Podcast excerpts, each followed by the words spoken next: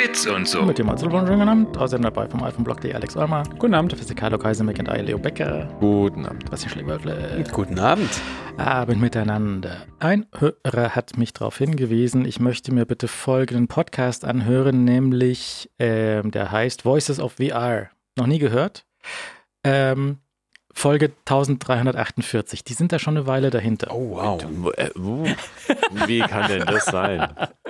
Wie kann denn das sein? Leo gerade das Gesichtszüge. Ich, ich, ich melde extreme Zweifel an. Das hat Außer mich die auch machen direkt links überholt gerade. jeden Tag drei Folgen. Das geht ja überhaupt nicht. Ich habe ja auch gesagt, VR versucht wird ja schon seit den 90ern, seit den 80ern. ja, ja? aber die haben dann auch wirklich in den 90ern angefangen Mit dem mit, Podcast. Ihrem, ja. Ja, ja. Ich habe das nicht genauer hinter Die haben alle nachgeschaut. zwei Tage irgendwie eine Sendung, manchmal zwei am Tag. Was zum Henker? Die erste Naja. Folge ist aus 2014. Ja, 2014 bis 2024. Also Okay. ja, aber das ist ja stolzes. egal wie die, man die Hm. Zählung da interpretiert, ist es, sie sind lange dabei. Also 1300 Folgen in 10 Jahren, Respekt. Hm. Ja. So oder so. Auf jeden Fall gibt es eine Folge, die heißt The Journey from Nirvana, VR Vana to Apple Vision Pro mit Co-Founder Bert Nepveux. Das ist dieser Herr hier, der ist auch auf seinem Profilbild mit Brille abgebildet. Und äh, das ist eine ganz interessante Geschichte, weil der erzählt so viele Sachen aus der Vision Pro Entwicklung. Ähm, der hat angefangen mit äh, VR-Entwicklung, als er die Xbox 360 gesehen hat. Der sagt so, der, das, das war so das, das, das Ding, das er gesehen hat, so eine kleine Box kann Gaming veranstalten. Und da hat er dann angefangen. In den Zeitraum fiel dann auch so rein, nach ein paar Jahren, die, dieser Kickstarter von Oculus. Hm. Und ähm, da ist dann bei ihm die Entwicklung so losgegangen in seiner Firma. Und der kommt aus Kanada, der kommt aus Quebec.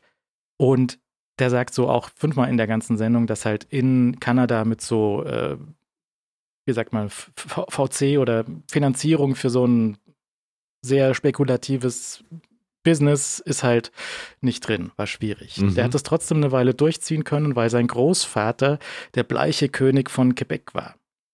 Bleiche, die Chemikalien. Ah, ah. Okay. Hm. Da war halt Geld in der Familie. Familienfinanziert, okay. Wegen Bleiche. Der Ja. Bleach King, ja, aber wie. Gut. Okay. Der Lied- danke, danke für die, danke für die Übersetzung, Basti. Ich habe. Das war nicht eine einfache Übersetzung, das war ein sehr guter Witz. Also äh, ich ziehe meinen Hut. Ja, ja. Naja, aber dann, dann haben sie halt, ähm, und was die gemacht haben, war auch so ein, so ein, so ein Mixed Reality-Ding und die hatten so eine ganz coole Demo, die sie auf Messen zeigen konnten. Aber bis zu dieser Demo sind halt auch so irgendwie knapp, weiß nicht, acht oder zehn Jahre verstrichen, was die dahin Mhm. entwickelt haben mit einem kleinen Team, irgendwie 10, 20 Leute. Und ähm, was, was bei, der, bei, der, bei dem Podcast ganz interessant ist, dass dessen Firma ist so im Zeitraum 2016 von Apple übernommen worden. Der hat so Demos auf irgendwelchen Industriemessen gegeben, auf der CES eine, eine Demo gegeben mit, äh, ich habe die nie gesehen, mit irgendeinem Pikachu, das da rumspringt, äh, weiß ich nicht. Und ähm, hat halt Demos gegeben, weil offensichtlich das Ding über einen Kickstarter zu finanzieren, hat Oculus schon vorgemacht. Ja? Mhm. Und dann hat er gesagt, sind halt die Leute, die, die Firmen sind hinterhergesprungen, die halt da noch nicht ihre Finger drin hatten. Dann hat er halt Demos gegeben für Asus und für HP und für sonst was und für Apple und dann schauen wir mal, wer das irgendwie kaufen will oder übernehmen will, weil wahrscheinlich das direkte Finanzieren von einer kleinen Hardware über Kickstarter wäre es Mhm. halt nicht geworden, weil die haben dann vielleicht schon eher in Industrierichtung gedacht und haben halt irgendwie äh, ihr, ihr Zeug, was sie dort hatten, ihr, ihr Prototypen-Ding an Autohersteller und dann Militärzeug irgendwie verkauft. Und das war halt so eine Mhm. kleine Operation, aber das war wohl, die Demo war wohl recht beeindruckend. Vielleicht kann man finden, ob es davon irgendwo Video gibt. Auf jeden Fall hat Apple dann die Bude übernommen und von den 20 Leuten oder so irgendwie neun übernommen. Ja, also die Hälfte von denen haben sie dann nach Kalifornien in ein äh, unbeschriftetes Gebäude gesteckt und äh, haben dort die an ihrem Zeug entwickeln lassen und die hatten wohl von vornherein schon äh, einen großen Vorsprung, was den Pass-Through angeht. Das heißt, von der Kamera bis aufs Display nach innen, das ist so das Zeug, was sie da mit denen quasi eingekauft haben. Mhm. Und da, durch diesen Podcast haben wir halt jetzt einen relativ guten Zeitpunkt, mehr oder weniger, wo halt bei Apple der, der Vision Pro Entwicklung schon in vollem Gange gewesen sein muss, weil sie danach Patenten geshoppt haben. Wo sie halt offensichtlich dann 2016, 17 diese Firma eingekauft haben. Wo sie da schon gesehen haben, okay, wir, mhm. wir brauchen irgendwann Pass-Through. Und damit haben wir jetzt da eine, eine, Hausnummer, wann das dort reingekommen ist. Und der, der plaudert noch ein paar andere Sachen aus, weil der war wohl insgesamt wahrscheinlich sehr glücklich, dass er irgendwie das Geld für seine Firma bekommen hat von Apple, aber wahrscheinlich innerhalb von Apple nicht so super glücklich war, weil sagen alle, die irgendwann mal von Apple aufgekauft worden sind, Apple ist halt auch nur so eine sehr große Firma innen drin, also von innen gesehen. Ne?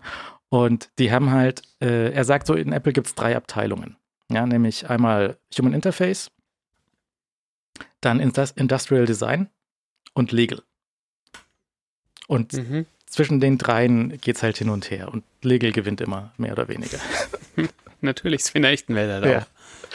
Und ähm, das kann man sich mal ganz, ganz gut anhören und der, äh, der, der, der, der, ist halt auch mit, mit 2020 und der Pandemie, dann war irgendwie Homeoffice erstmal nicht, also Homeoffice für so ein Hardware-Projekt ist natürlich schwierig, aber es wurde ihnen dann auch erlaubt, in Quebec ihr Homeoffice weiterzufahren. Also wurde es eine Weile dort auch 2020 remote entwickelt.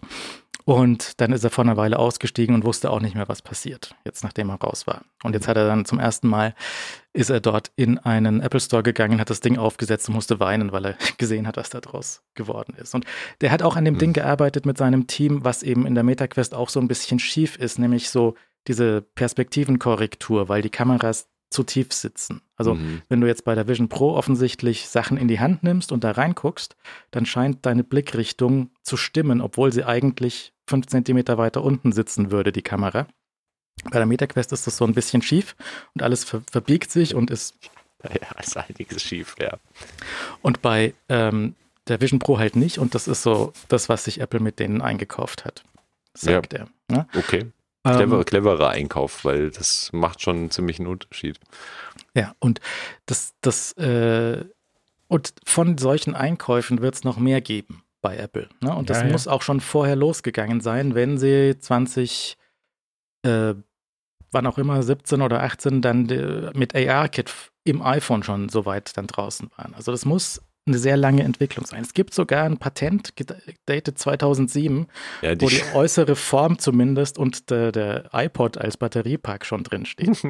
ja, also von diesen Skibrillen-Patenten gibt es, glaube ich, relativ viele. Die wird man sicher äh, auch vielleicht sogar, da wirst du vielleicht sogar was vor 2007 finden, wenn du lang genug stocherst. Das ist ja so ein Motiv, was in Apples Patentanträgen immer wieder vorkommt, dieser äh, kahlköpfige Herr mit diesem sehr großen Headset. Also ich, klar, ich meine, also ich glaube, dass da äh, rumgestochert um dieses Konzept wird bei Apple und wahrscheinlich auch bei vielen anderen von den großen IT-Buden ja schon sehr lange. Und es gab ja jetzt auch in dem Interview, äh, was da, die, die, diese Vanity Fair-Geschichte, wo ja Cook äh, zum ersten Mal mit dem Headset drauf war, da hat ja der, wie heißt der, Howard, Howard, wie auch immer man ihn ausspricht, der Industriedesign-Chef auch gesagt, also eigentlich sieben Jahre sieben Jahre haben sie jetzt an, zumindest von diesem Riesenprototypen, der ja da auch schon da war und da haben sie ja im Vorfeld offensichtlich auch schon dran gearbeitet, bis jetzt halt zum Release. Also das, da passt dieser 2016 plus minus Zeitrahmen, passt da ganz gut zusammen. Und wir merken halt, dass ähm, dass halt so um diese zwei plus minus 2015 Ecke so parallel auch zum zum Apple Watch Marktstart haben sie eigentlich zwei Riesenprojekte gestartet. Also das eine ist halt die Brille oder das Headset und die andere Geschichte ist halt das Auto. Das eine ist jetzt, das eine ist jetzt zu kaufen, das andere, hm, mal schauen. Ja, das, die Autos fahren weiterhin rum. Also in Kalifornien sind weiterhin Sichtungen von diesen Apple-Autos mit mhm. ihren ähm, Aufbauten auf dem Dach. Mir ist gestern auch hier ein ähm, FFB 1 über den Weg gefahren, nicht von Apple. So, das war ein Mercedes mit einem sehr ungewöhnlichen Aufbau auf dem Dach. Das ohne, war, ohne Logo und so? Äh, es war mit irgendwas beschriftet, aber es war nur so generisch beschriftet, nur so dieses Auto fertigt Videoaufzeichnungen an, aber es stand nicht dabei, wer so richtig. Ich habe es jedenfalls okay. nicht gesehen. Das war, wenn es jemand nochmal hier sieht, das wäre interessant zu wissen, was das war. Das war ein Auto mit einem Dachgepäckträger oben drauf und ein sehr langer, dünner Stab nach oben. So, weiß nicht, so 10 Zentimeter Durchmesser, ein langer weißer Stab, der mit irgendwelchen Sensoren bestückt war. Es war nicht ein DeLorean zufällig. Hm.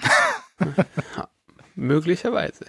Dünner habe ich, das habe ich noch nie gesehen. Ähm, weiß nicht, vielleicht bin ich auch dann demnächst bei Google Maps drauf. Ich, ich keine Ahnung. Bing Maps, bitte. Ja. Auf jeden Fall, äh, diese Apple-Autos fahren weiter rum, sehen, was dann irgendwann bei rumkommt. Oder vielleicht, im Worst Case sind das auch nur Apple Maps Autos Generation Mhm. 4. Ja, also Ja. könnte auch alles sein, we- weiß man nicht genau. Aber wenn Apple da weiterhin Geld reinsteckt, wollen sie vielleicht auch irgendwann das Geld zurückhaben. Deswegen, so oft das. Autoprojekt totgesagt worden ist, vielleicht kommt ja doch irgendwann irgendwas bei rau- raus. Ja, ich meine, was halt, was halt auf jeden Fall das Autoprojekt von dem Vision Pro Projekt massiv unterscheidet, ist, dass ja das Vision Pro Projekt ganz offensichtlich letztlich unter derselben Führungsriege von Anfang bis Ende entwickelt wurde. Also Mhm. von 2015, 2016 oder wann auch immer dann der, der, der richtige Start war. Bis heute ist das ja letztlich unter derselben Führung entstanden, was du halt von dem Apple Car Projekt halt absolut nicht sagen kannst. Ähm, was aber, ich meine, da kann man natürlich auch, ist glaube ich, äh, braucht man nicht groß darüber diskutieren, dass an Auto und vor allem das Konzept eines selbstfahrenden Autos nochmal auf einem ganz anderen Level ist als ein VR-Headset. Und oder halt, falls die Gerüchte stimmen, dass halt das Selbstfahren, äh, das Selbst, der Selbstfahranteil massiv zurückgeschraubt werden sollte, dann Hm. ist ja selbst das nur ein elektrisches Auto auf die Straße stellen auch eine sehr große Herausforderung, wenn man das in einem seriösen Maßstab irgendwie machen wollte. Wir sehen bei den ganzen neuen Kandidaten, die da ankommen mit elektrischen Autos, eine Batterie und ein Motor, das kriegt jeder irgendwie hin. Ja. Dass die Türen gerade sitzen, ist schon schwieriger. Service ist quasi unmöglich. Und Lack, äh, solche Sachen, ganz schwierig. Ja, und du siehst ja die Kombination, ne? So aus, wir können gute Software, wir können gute Türen, wir können guten Lack, wir können gutes Fahrwerk. Diese Kombination ist wahnsinnig schwierig, schwierig zu bekommen. Also es ist natürlich immer die Frage, wo, wo ist dein, dein Anspruch? Und äh, ich kann mir nicht vorstellen, dass Apple unter dem Anspruch so, wir bauen ein, ein hochwertig verarbeitetes Fahrzeug, also die Hardware, plus wir haben die beste Software, die du auf vier Rädern bekommen kannst. Drunter gehen die doch nicht mit einem Fahrzeug in den Markt. Möchte man meinen. Jetzt hat zum Beispiel Marquez hat gerade einen Fisker auseinandergenommen und Mhm. hat gesagt, so das, ist das weirdeste Auto, was ich je gesehen habe. Weil das ist so softwaremäßig wohl noch mehr Fasching als alle anderen. Oh, Äh, so mit, mit äh, Sensoren, die ausflippen, das Fahrassistenz, die halt dich belästigt und schön. äh, so unentdeckbare Funktionen. Das Beste fand ich, das hat auch so ein 90 Grad drehbares Display in der Mitte, entweder Landscape oder, oder Portrait. Und um das umzu, umzudrehen, drückst du die unbeschriftete Taste drunter für fünf Sekunden. Natürlich. Also das Video werde ich mal linken, das ist ganz interessant zu sehen. Und äh, der hat sich das wohl zum Beispiel auch interessant beim nächsten Kia-Dealer oder irgendwas ausgeliehen. Okay. Hat Fisker die Pressestelle äh, Wind davon bekommen, gesagt, nee, nee, nicht, nicht, nicht rev- reviewen jetzt, das ist nicht fertig so. Das ist nicht, Okay. Wird aber so an Kunden verkauft für Geld. Ja, also stark. natürlich. Ja, Das- natürlich. ist halt ein bisschen schwierig. Naja, aber Alex hat sich ja auch dieses Video angeschaut vom, äh, das ist ja so ein Ding, so ein Internetformat, so Mhm, ja. Re Reaction-Videos. Reaction-Videos. Es, es könnte man fast in die Kategorie stopfen, muss man sagen. Also äh, Zuckerberg hat äh, Gedanken geäußert in einem relativ beeindruckenden One-Take-Video mehr oder weniger. Also da ganz am Ende werden nochmal so Sachen reingeschnitten und du kannst wahrscheinlich vermuten, dass da äh, er vielleicht auch mal aufgehört hat zu sprechen und Luft geholt hat, aber ähm, sich so nonchalant dahinzusetzen und einfach mal so von, von CEO zu CEO mehr oder weniger zu sprechen über, die, über, über sein Headset im Vergleich mit dem, was Apple jetzt abgeliefert hat, ist ähm, eigentlich eine ganz geile Nummer. Eigentlich bin ich Fan davon. Also es ist, ich, ich, äh, man findet da Sachen zu kritisieren dran, aber es ist letztendlich natürlich auch irgendwie, denn Tim Cook würde natürlich sagen, ich würde nie in diese Situation kommen, ja, um ihn mal selbst zu zitieren. Ähm, der würde es halt nicht machen. Es wäre aber, glaube ich, auch echt nicht so locker, wie Zuckerberg das gemacht hat. Der, man kann sicherlich darüber sprechen, ob er dann vielleicht in ein paar Jahren ein bisschen komisch aussieht, dass, dass er dafür getrommelt hat und dann hat sich doch nicht so rausgestellt. Aber letztendlich, der hat halt ein Team von Leuten, die an seinem Produkt arbeiten und sich dann hinzustellen und sich hinter das Team zu stellen, ist eine gute Nummer. Und vor allen Dingen das auf eine Art und Weise zu machen, die, die, die war, ich fand die nicht peinlich oder so. Die ist, man kann die inhaltlich kritisieren und kann Gegenargumente finden und sagen, okay, jetzt hat er ein paar Sachen so unter den Tisch fallen lassen, so Handtracking haben wir schon lange gehabt, so, nee, ihr hattet so ein, also so ein Mist, der ihr rausgeworfen habt und so weiter. Aber, aber das ist, glaube ich, nicht der Punkt. Der Punkt ist, ähm, ehrlich gesagt, ich finde es ganz nett, wenn so die oberste Führungsetage von so, von so Trillion-Dollar-Firmen sich irgendwo hinsetzen und dann irgendwie über das Konkurrenz-Headset sprechen. Das ist, das ist eigentlich ganz lustig. Also inhaltlich können wir gleich noch drüber reden, aber erstmal so die Äußerlichkeiten von diesem, diesem Video vielleicht. Also ich finde, mit, mit Zuckerberg ist in den letzten neun Monaten oder sowas ist irgendwas passiert. Der hat, der hat den Friseur gewechselt, ja, so Äußerlichkeit, okay. Weil er jetzt aber, kämpft. Aber der, der hat auch irgendwie operativ offensichtlich den Stock entfernen lassen. das ist eigentlich, glaube ich, echt nur, weil er kämpft jetzt. Ich glaube, der ist so ein alter. Ich meine, es gibt ja noch ähm, ein zweites Interview. Äh, es gibt diesen One-Take auf, auf Instagram und dann hat er sich in so einem Podcast äh, gesetzt, irgendwie einen Tag später und auch nochmal ähm, so darüber gesprochen und auch relativ sympathisch und locker, muss man sagen. Ich weiß nicht, ob du darauf anspielen wolltest, aber ich finde, er ist lockerer geworden. Er ist so ein bisschen sympathischer und, und zugänglicher geworden, so einfach. Es ist so irgendwie, ich meine, den, den, man muss es mal festhalten, ja, vielleicht kennen viele Leute schon das Video oder dieses Podcast-Interview, aber er fing mit diesem Auftaktwitz an, so, äh, dass Priscilla, seine Frau, irgendwie gesagt hatte, komm ins Bett. Und er hat geschrieben, nein, jemand, jemand hat Unrecht am Internet, ich musste jetzt schreiben. Das ist sehr sympathisch, das ist ja nicht, gar nicht schlecht, muss ich sagen. Also ganz okay für die für die Art und Weise und seine Position, sich da zu, zu platzieren, weil es ist ja super schwierig. Du bist diese, ja Milli diese Milliardäre sind einfach wie du und ich. ja, ja. Nee, aber das, das musst du auch trennen, weil ich meine, auf der einen Seite gibt es da diesen ganz echt geilen Artikel, ähm, ich weiß gar nicht, wo der lief, aber von diesem Untergrundbunker, den er sich bauen lässt. ja, genau so wirkt er so. Fünf Quadrillion Hektar großen Unter und, und, und, dann, dann einfach diese Cage-Matches, die er jetzt macht mhm. und dann halt diese One-Takes äh, über die Konkurrenzprodukte. Es ist schon, die, dieses Video ist lustig, weil das ist viel zu, ähm, der Abstand stimmt gar nicht. Also ja. das ist, äh, es ist viel zu tief.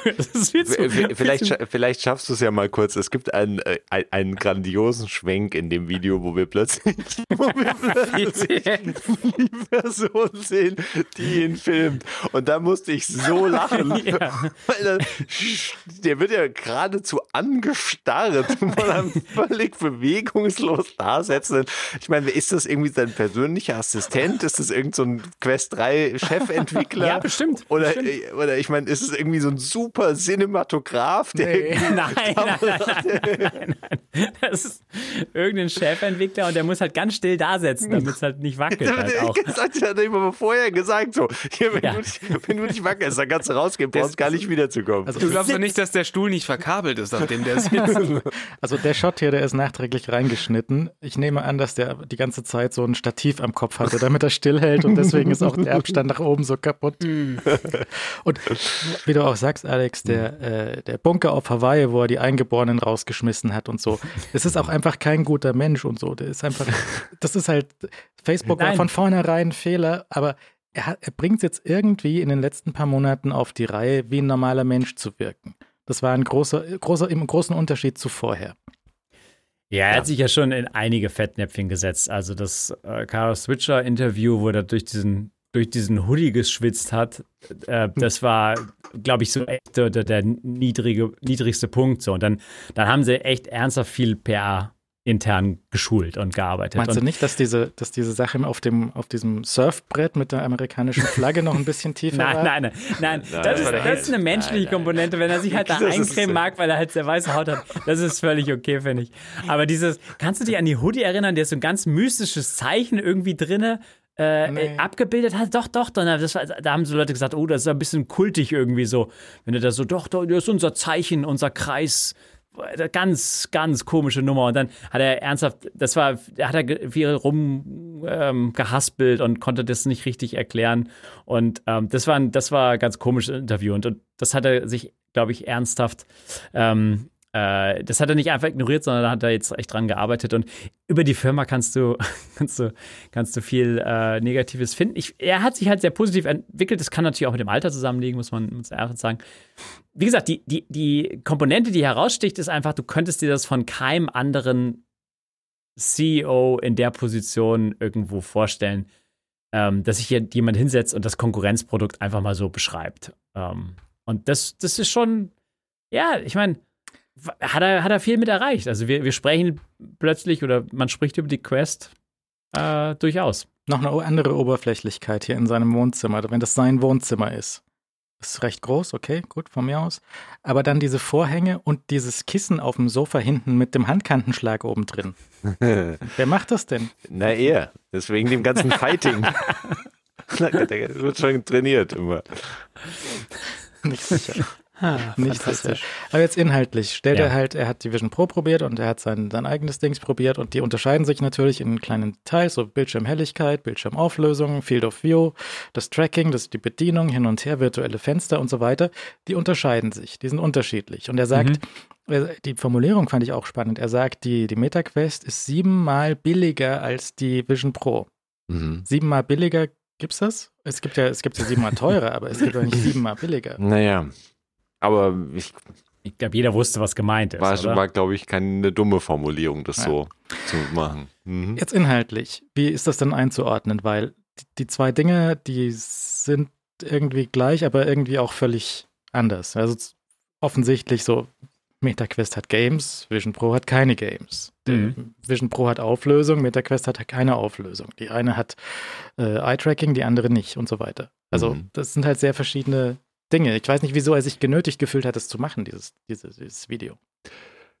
Naja, was heißt genötigt? Ich glaube, der hatte einfach Bock drauf. Also, der macht ja offensichtlich jetzt, äh, das- sind ja offensichtlich Sachen, die ihm in irgendeiner Form Freude bereiten. Und das hat er ja, ich meine, da gab es ja schon damals, als die Ankündigung äh, von der Vision Pro war im vergangenen Juni, hat er ja schon intern so ein Memo geschrieben, wo er äh, wirklich auch relativ normal formuliert hat, so, hey, super, da ist irgendwie nix, kein Wunderhexenwerk, was da bei Apple abgelaufen ist. Und ich meine, du darfst ja wirklich ernsthaft nicht vergessen, dass durch durch den Oculus-Kauf und durch die ganzen Teams, die da bei Meta gelandet sind, die einen Berg an Entwicklungsarbeit in dem Bereich halt gemacht haben. Und also es wäre absurd, wenn die nicht in irgendeiner Form auch mit hoch, äh, hochauflösenden Displays experimentiert hätten und mit dem ganzen Krempel. Und die, äh, also ich meine, er weiß, weiß ja um die Kompromisse und er weiß auch die, um die Kompromisse, die halt in der Quest natürlich stecken.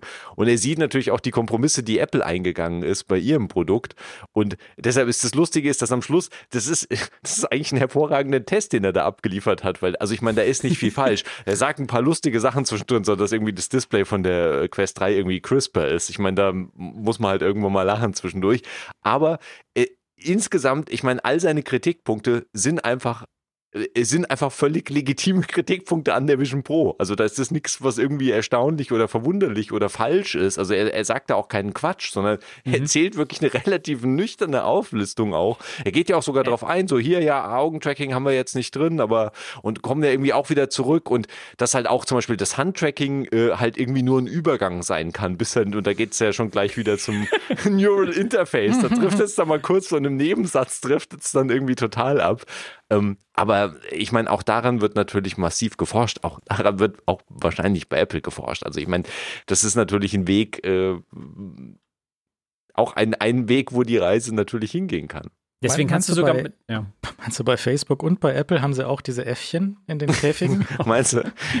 wer weiß, wer weiß. Ich hoffe, die, die, Ich, ja, ich hoffe, ich die, hoffe die. Tesla-Äffchen, oder? Die, oder? Der Musk da irgendwie ähm, sich mit äh, Anklagen auseinandersetzen muss, weil sie die Tiere da misshandeln. Eine ganz schlimme Geschichte. Hm. Ähm, auch selbst mit dem Urteil, so mit dem, nach dem Motto, also die a- zentrale Aussage, die auf Kritik gestoßen ist, so dass die Quest ist das bessere Produkt. Ja. Period, war so die Aussage. Selbst mit diesem Urteil, da kannst du rangehen und sagen, ja, das ist eine Meinung, äh, die man durchaus vertreten kann, wenn du halt Preis äh, in Betracht ziehst, wenn du die, die verfügbaren Spiele und so weiter äh, höher wertest als beispielsweise eine höhere Auflösung etc. Das ist, ist legitim. Also es ist kein, kein, kein Humbug.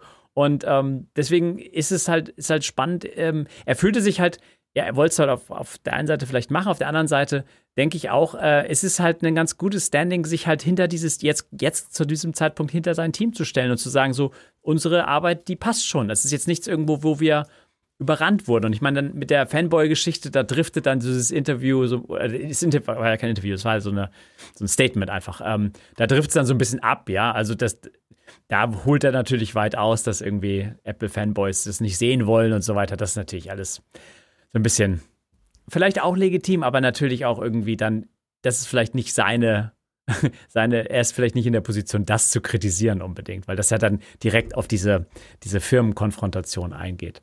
Ähm, ja, aber ja, ich meine, sie haben da zehn Jahre reingesteckt. Quest, ne? Oculus ist ja irgendwie so das ganze Projekt, ist zehn Jahre jetzt schon. Die, die sind halt auch irgendwo gelandet. Sie sind halt jetzt bei dem Produkt gelandet, das ähm, schon mehrere Geräte gesehen hat. Und ähm, er lässt ja schon den Ausblick vermerken, es wird halt jetzt weitergehen. Und ähm, äh, in dem Podcast stellt er zum Beispiel klar, also es gibt einen klaren Unterschied, Unterschied bei denen. Das eine ist ein Headset und das andere ist eine Brille.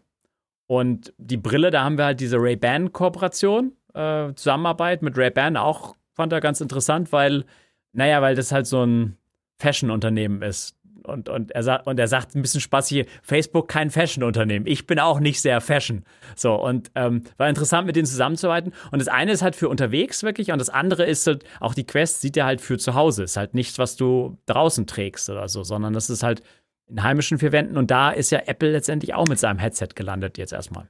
Basti, du hast mal diese Ray-Ban-Brille aufgesetzt. Bist noch stumm? Jetzt nicht mehr. Mhm. Spannend. Äh, und es ist tatsächlich ein cooles Produkt. Also ich fände es noch viel cooler, wenn da nicht Meta draufstehen würde. Weil ne, man hat ja so spezielle hm. Con Connections mental mit, mit dieser Firma. Aber grundsätzlich ist das eigentlich ein cooles Produkt. Und Alex, du hattest ja selber diese, mal diese Snap Goggles, mhm. die ja was ähnliches sind, aber halt dann doch was anderes. Und ähm, das Schöne an dieser Ray-Ban-Brille ist halt, dass es äh, das ist sehr subjektiv, dass sie nicht so albern aussieht wie diese Snap Goggles, sondern dass es halt einfach ein Wave, zum Beispiel ein Wayfarer-Gestell ist, was ich einfach ein, eine, als eine schöne Sonnenbrille äh, empfinde. Und so dieses, dieses Basic-Feature, so ich kann mal ein Foto machen oder ich kann mal ein Video machen damit, das ist schon cool. Also gerade so, wenn man, wenn man Kinder hat, ist das schon lässig und du bist halt nicht der der Creep Dad, der dieses, diese Skibrille aufhat, sondern du kannst halt einfach ein Video damit machen oder ein Foto damit machen und das später dann irgendwo hin verteilen. Und gleichzeitig kannst du ja mit irgendeinem so Assistenten reden. Und ja. dann noch zusätzlich haben sie Audio da drin, das erstaunlich gut ist dafür. Was, also was dafür, diese Witztreiber, die da drin sind. So im Vergleich zu einer Vision Pro ist es ja ein Scherz, was da an Audio drin ist, aber dafür sind die schon erstaunlich gut.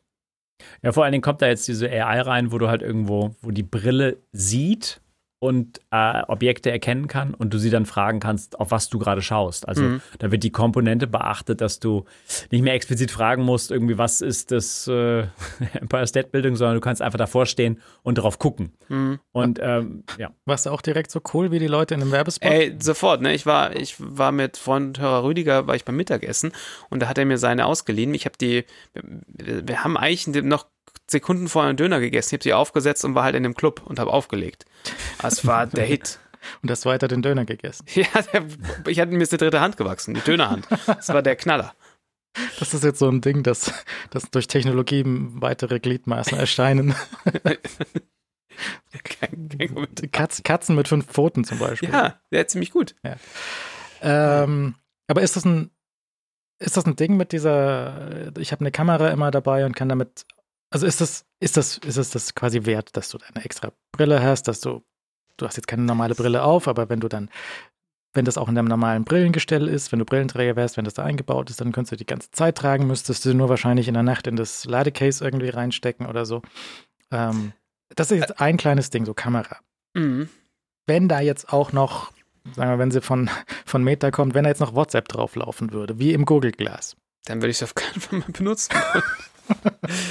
Wäre für, für manche Leute sicher total spannend. Die Frage ist, möchtest du jetzt, also, ja, auf der anderen Seite, ich wollte gerade sagen, möchtest du denn auf deiner Brille dann WhatsApps schreiben? Aber die Leute, der Fakt ist ja, das sind ja nur wir, die WhatsApp, also ich, für WhatsApp nehme ich jetzt mal als, als Synonym für, für Textnachrichten. Wir sind ja nur wir vier quasi noch übrig, die WhatsApps schreiben. Ähm, die meisten Leute sprechen die ja. Denen ist ja auch wurscht, wo sie gerade sitzen. Ne? Also wenn du wissen willst, wie was bei den Leuten lo los ist, dann setzt du dich in die S-Bahn und hörst denen beim, beim Beantworten und Hören ihrer Sprachnachrichten zu. Da weißt du halt alles und ähm, da weißt du, was Jacqueline gestern Nacht gemacht hat. Ne? Und, und, äh, und äh, warum Kevin das gut fand. Und ähm, von daher, warum nicht? Dann kannst du halt da plötzlich da auf, auf, deine, auf deine Textnachrichten antworten. Fände ich schon gut. Und also ich persönlich, ich bin sehr intrigued von diesem Gerät, weil, aber auch wieder aus ganz anderen Gründen. Ne? Ich könnte mir heute, ich bin ja gerade sehr da, damit beschäftigt, äh, wie kann ich die Menge der Interaktion mit meinem Smartphone reduzieren. Und der einer der größten Gründe, warum ich mein Smartphone dauerhaft dabei habe, ist, um Fotos zu machen, wenn ich mit dem Kind unterwegs bin, wenn es irgendwie sich anbietet. Und wenn ich plötzlich, ne, wir erinnern uns alle an die U-Boot-Kamera, die da hinter mir in der Schublade liegt. Ähm, vielleicht kommt es doch wieder auf die zurück. Aber ähm, das ist schon irgendwie nett. Und du hast halt gleichzeitig die ähm, Point of View, die, was das auch mal auf Deutsch heißen mag, den du halt sowieso schon hast. Und ich finde es irgendwie nett. Leo, jetzt hast du ja die Vision Pro ein bisschen ausprobiert. Was würde sich denn jetzt bei der Vision Pro Nutzung ändern, wenn die so aussehen würde wie eine normale Brille? Wenn du jetzt nicht aussehen würdest wie der Skibrillentyp, sondern wenn es ganz normal aussehen würde. Wäre das besser, anders? Also stell dir vor, in einer, in einer fernen Zukunft, wo mag magisch diese Fenster jetzt auf jedem Brillenglas erscheinen könnten. Ja, also ich meine, wenn das tatsächlich wir an dem Punkt kommen, weiß ich nicht, warum man halt ein Smartphone mit sich rumschleppen hm. sollen müsste. Ja. Also das ist einfach so, weil du hast ja eine, du hast ja eine komplette Arbeitsumgebung dann dabei. Oder kannst natürlich was Kleines nachschauen und wenn wir dann sagen, wir sind an dem Punkt angelangt, wenn wir da tatsächlich hinkommen, dass du halt auch tatsächlich ein KI-Assistenzsystem hast, was dir tatsächlich halbwegs, sinn, halbwegs sinnvolle Antworten liefern kann auf Fragen oder Informationen und natürlich du dem Nachrichten diktieren kannst oder halt irgendwas schnell nebenbei machen kannst.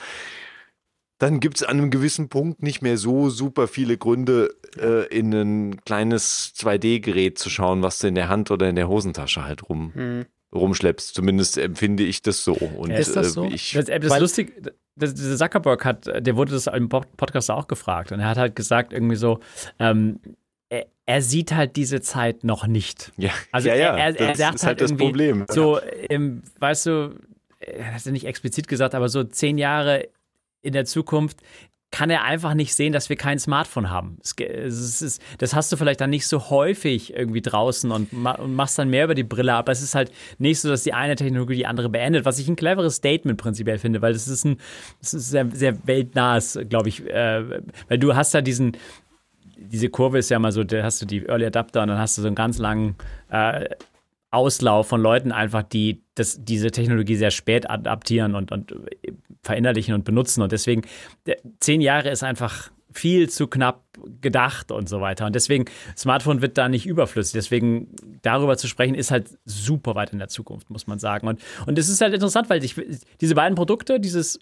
der einen Seite Sonnenbrille, auf der anderen Seite die VR-Brille, ist beim Meta nicht anders, die nähern sich halt so an. Also sie, sie, sie, sie sind halt auf einem Koalitionskurs und, und äh, man wird halt sehen, wann es halt soweit ist, dass, dass die Überschneidung stattfindet, dass du nicht mehr zwei separate Geräte brauchst, sondern dass du oder dass die die gleiche Aufgabe dann erfüllen können, ja, so außerhalb des Hauses, innerhalb des Hauses. Und äh, bin ich mal gespannt, wie, wie, wie schnell das geht sozusagen. Aber, aber es, ich, ja, ich glaube, das, das dauert noch einige, einige Jahre, wo die ähm, Funktionalität der Brille, die man wirklich mitnehmen kann und dann so bedienen kann, wie man heute vielleicht eine Vision Pro bedient, das ist noch viele Jahre hin.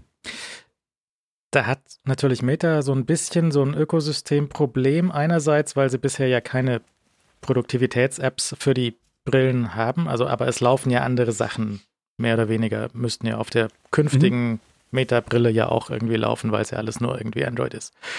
Ähm, da hat Apple wahrscheinlich aus dem App-Ökosystem grundsätzlich die besseren Karten, aber wir müssen erstmal sehen, wie das für die Vision dann hochlaufen würde, wie sie da ihre Kärtchen spielen mit den De Developern.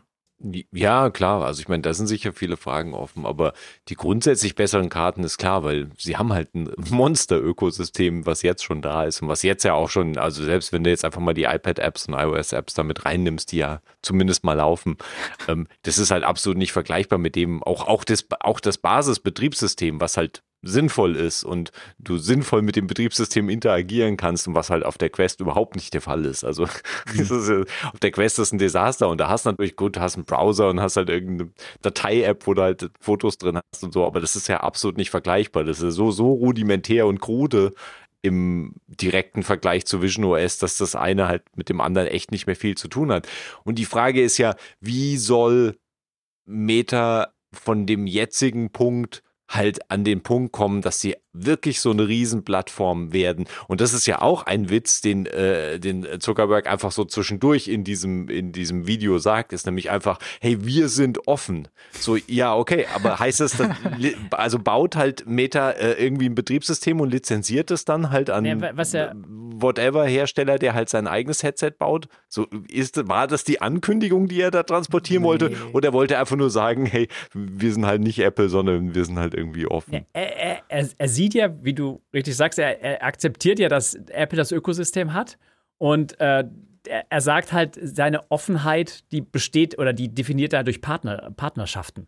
Also die wollen nichts irgendwie da selbst bauen, aber die gehen halt vielleicht davon aus, dass irgendwie so ein Gibt's HP noch? Also irgend so ein Computerhersteller da irgendwie ankommt und dann irgendwie sagt, wir bauen da irgendwie ab XY dann für die MetaQuest und, und das offen im Sinne von, wir sind offen für Partnerschaften. Und äh, weißt du, können dann Apps integrieren, können dann gewisse Privilegien, äh, Ja, das- Privilegien geben, etc. Das war kompletter Blödsinn mit offen, weil keine Firma hat so einen super Moderationshammer wie irgendwie Meta, die einfach beliebige Themen, die gerade nicht irgendwie in den Kram passen, die nicht äh, viel gut sind, einfach wegballern. Ja. Ja, also kannst du einfach weggehen mit, äh, mit offen. Es ist halt, das ist ja das Problem, wenn ja. er jetzt, wenn er jetzt sympathischer wirkt, ist ja trotzdem dahinter der die gleiche Schrottfirma. Also das ist, Ja, vor, vor allem, weil jetzt ja gerade im, im Hinblick auf die Quest bestand ja die Partnerschaftsstrategie darin, sehr clever äh, Buden einzukaufen, die dir halt sinnvolle Spiele, die dir halt sinnvolle Spiele für dein VR-Headset basteln und, und zwar so viel äh, Partnerschaft, dass dann irgendwann halt auch so die Regulierungsbehörden gesagt haben, so Mhm. hört mal auf, irgendwie Zeug zu kaufen, weil So Fitnesszeug zum äh, Beispiel. Irgendwann gibt es Ja. halt nichts mehr, äh, ist der Markt halt leer gekauft. Und das ist aber, da kann man natürlich drüber diskutieren, ob, ob das tatsächlich, weil sie haben ja wirklich clever eingekauft, muss man sagen. Also Ja. das, glaube ich, äh, kann man, kann man festhalten. Und das wissen wir natürlich auch noch nicht, ob wir da langfristig, sehen wir dann diese Sachen, sehen wir die niemals für Vision OS oder kommt Meta doch an den Punkt, wo sie sagen, ja gut, ich meine, wir können natürlich damit auch Geld verdienen, wenn das halt in Vision OS läuft, weil halt wir irgendein Abo dran knüpfen oder sonst halt was da ein Geschäftsmodell drum basteln bin ich sehr neugierig, wie das, wie das sich irgendwie langfristig entwickelt oder ob sie dann sagen, wir halt versuchen das irgendwie exklusiv halt auf unserer Plattform zu halten, weil das jetzt ja das einzige ernsthafte Alleinstellungsmerkmal äh, ist. Weil es halt in Vision OS gibt, also du kannst eigentlich sagen, es gibt keine Spiele für Vision OS. Zumindest kannst du das, das Startangebot äh, nicht ernsthafter irgendwie. Es ist echt lächerlich, dass sich Apple hinstellt, hinstellt und Postings veröffentlicht über Superfruit Ninja und Pressemitteilungen veröffentlicht über Superfruit Ninja, was echt harter Dreck ist. Und zwar nicht nur, weil es Superfruit Ninja ist, sondern weil es auch technisch harter Dreck ist. Also das Spiel ist praktisch nicht spielbar oder nicht ernsthaft spielbar. Das ist einfach schlecht. ich hatte gelesen, Weil das Handtracking so verzögert ist. Das oder? Handtracking ist Genau. unter aller Sau. weil das Äh, Handtracking nur mit das ist- 30 Frames läuft. Das heißt, du das musst ist- langsam die Früchte Du musst super langsam diese Früchte äh, äh, schneiden und es ergibt überhaupt keinen Sinn. Das lädt super langsam. Das ist richtig, richtig, wenn du so was sehen willst, was dich so richtig nervt und so richtig scheiße ist, dann guckst du dir Superfruit Ninja an. Und das wäre alles völlig okay, wenn Apple nicht so ein Trara um dieses Spiel machen würde. Ich verstehe, es ist mir völlig unbegreiflich und äh, zementiert nur die, die Problematik, dass F Apple ganz offensichtlich immer noch keinen Plan von Games hat und irgendwie Ja, ja. in den Griff, in den Griff bekommt, dass das keine Art von Spiel ist, die sich für irgendwas eignet, hervorzustellen oder zu präsentieren, sondern das musste irgendwo unter den Teppich kehren und sagen, ja, ja, wir haben auch Games, Apple Arcade und so ist gut,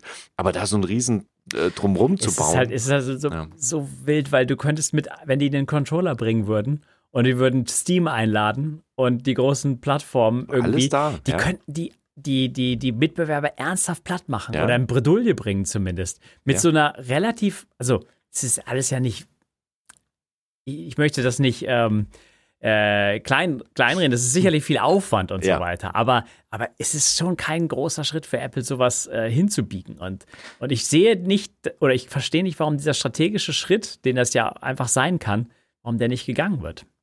in dem äh, Podcast mit dem äh, Entwickler von, von ähm, Namen sofort wieder vergessen. Wie heißt er denn? Bird. Nenn ihn Der einfach Bird. Bird. Der, wir nennen ihn Bird, okay? Äh, okay.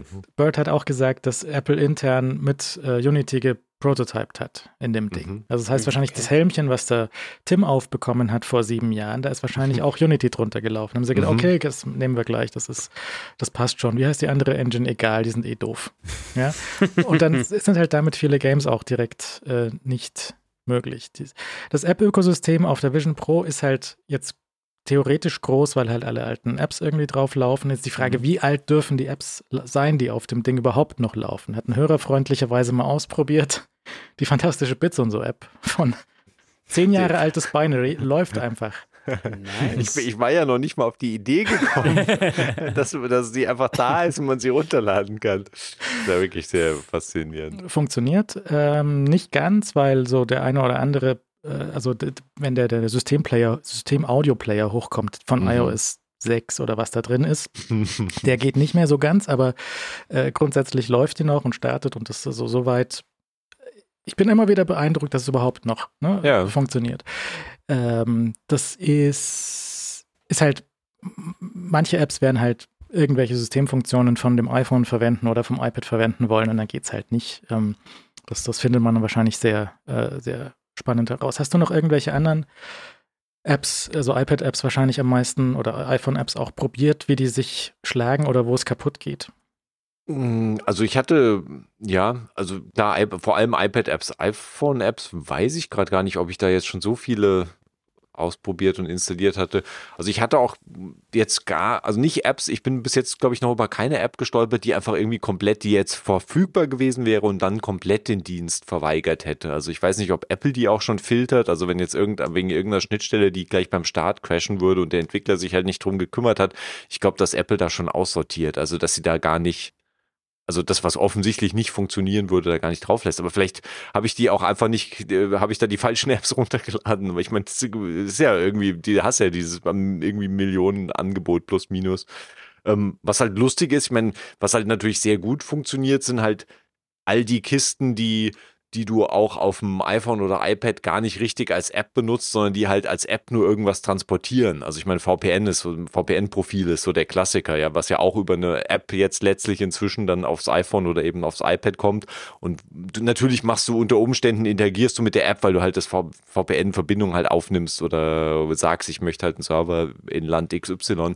Aber das ist natürlich, das funktioniert natürlich wunderbar und das ist, das ist alles, also ich meine, die Einstellung, sozusagen die VPN-Einstellung ist in Vision OS, die war einfach praktisch unsichtbar, aber in dem Moment, in dem du halt eine VPN-App halt installierst und der halt sagst und die Erlaubnis halt gibst, hier, ich möchte gerne VPN-Verbindung einrichten, dann hast du halt einfach deine VPN-Einstellung auch im Betriebssystem und kriegst halt einfach, kannst halt die VPN-Verbindung aufbauen. Also solche Sachen sieht man halt, dass im Unterbau sind halt all diese vertrauten Sachen, die du aus den anderen Betriebssystemen halt kennst, sind natürlich da. Und die kannst du dann mit den Apps, die halt verfügbar sind, einfach auch rauslocken. Und da, dafür ist dann halt schon ähm, erstaunlich, ist eigentlich ja erstaunlich viel da. Und auf der anderen Seite sind halt dann immer wieder Sachen, die halt fehlen. Ich glaube, einer der, wo auch, glaube ich, einige Leute drüber gestolpert sind, vor allem in den USA, war halt, dass Dropbox nicht verfügbar war in Mhm. irgendwie sinnvoller Form. Ähm, klar, kann man halt drüber diskutieren, aber wer es halt braucht, ähm, Ist hat halt keinen File- Job.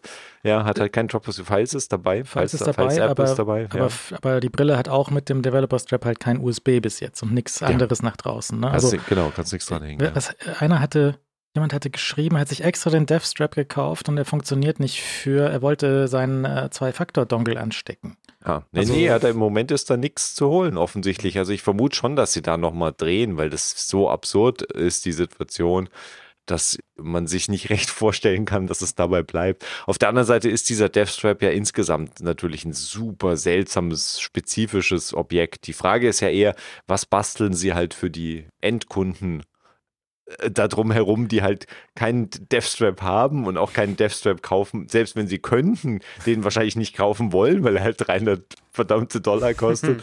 Und, ähm, und halt, da, da muss ja auch noch irgendeine, An da müssen ja Antworten auf die Fragen, wie, wie führe ich halt eine Wiederherstellung von meiner abgeschmiert, also von Mhm. meiner wirklich lahmgelegten Vision Pro durch und solche Basissachen, die halt im Moment nicht vorhanden sind. Ich habe gelesen, da wäre was vorhanden und dass das auch bei dem Apple TV vorhanden wäre seit einiger Zeit. Und das habe Mhm. ich noch nie in echt gesehen. Da stand nämlich, wenn so ein äh, Vision Pro oder ein Apple TV im Recovery Mode ist, dass das Mhm. dann wireless über ein iPhone zu bewerkstelligen wäre. Und das habe ich noch nie gesehen. Ja. Weil es gibt ja ein paar Apple TVs, die auch keine Kabelschnittstelle haben und so.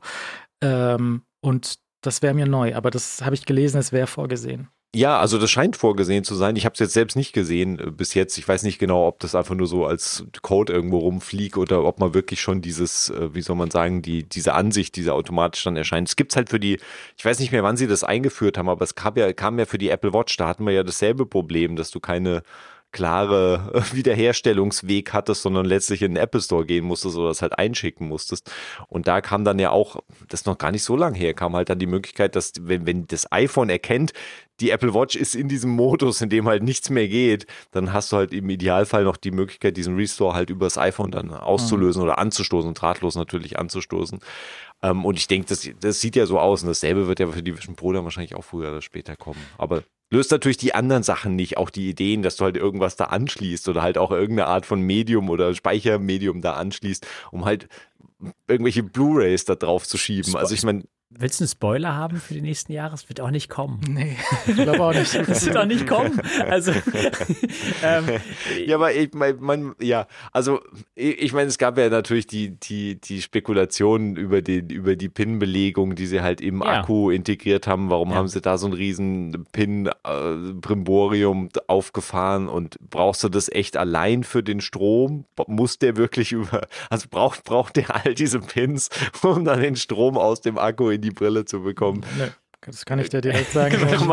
die Antwort ist eigentlich nein, genau, ja. Und, ähm, und wir haben ist, ja. noch gesehen, dass in der, im linken Strap, wo jetzt Strom und Audio drin ist, dass da weniger Pins sind eben mhm. als rechts. Im Dev Strap, ja. da sind mehr Pins. Äh, und auch mehr Pins, als was du für USB brauchst. Und das Ding taucht irgendwie als äh, Thunderbolt auf dem Mac auf, wenn du ein Thunderbolt-Kabel ansteckst, ja. aber es geht bis jetzt nichts drüber. Also da ist zumindest für intern ist da noch mehr dran. Was für extern ist, wissen wir nicht. Und der, der DevStrap ist auch so ähm, gescheit teuer und un unattraktiv, dass der vom normalen User nie gekauft wird. Also das, ist, im wahrsten Sinne ein Death Strap. Ja, wow. Ja, weil, weil, du ich hatte Timo Witz gerade so interpretiert.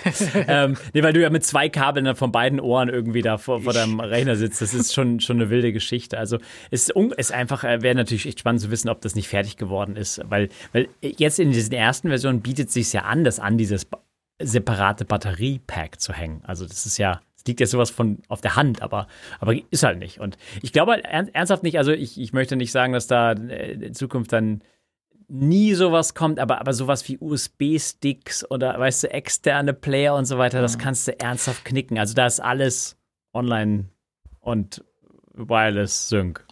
Das war auch übrigens noch eine interessante Aussage vom Bird. Also hört euch echt mal den, den Podcast an. Ähm, vielleicht ein bisschen schwer zu verstehen wegen dem französischen Akzent drinnen, ja. Mhm.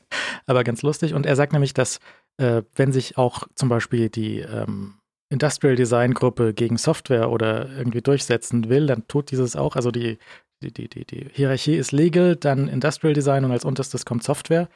Das sehen wir auch ganz deutlich ah, im ja. Ergebnis immer. Mhm. und nämlich, dass sie äh, das De Design bevorzugt Glas und Aluminium auch wenn Plastik leichter wäre.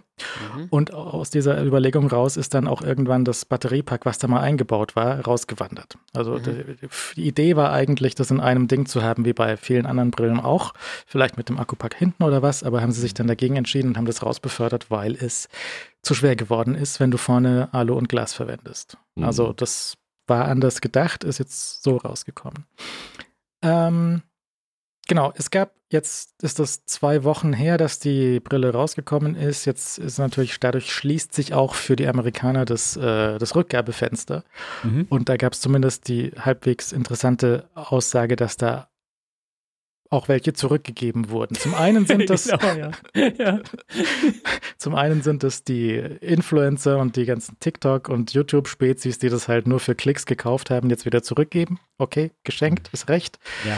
Zum anderen sind es halt Leute, die es nicht benutzen können, weil Augen sind schief oder irgendwas passt nicht am Kopf oder Lightshield passt nicht, ja, irgendwelche physikalischen Gegebenheiten, ja. auch okay.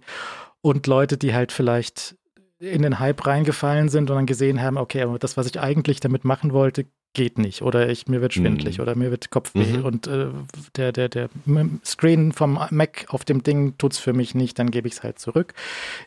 Die Quote, sagt der German, ist so gleich bis ein bisschen höher als normal bei den ganzen Geräten. Mhm. Okay. Und ähm, das, ich, die Schlagzeilen, die aber rumgefahren sind, so, ey, die Apple-Fans geben alle wieder das Ding zurück, wird es schon auch nicht sein. Das wird irgendwas dazwischen sein. Ja, das ist, glaube ich, auch.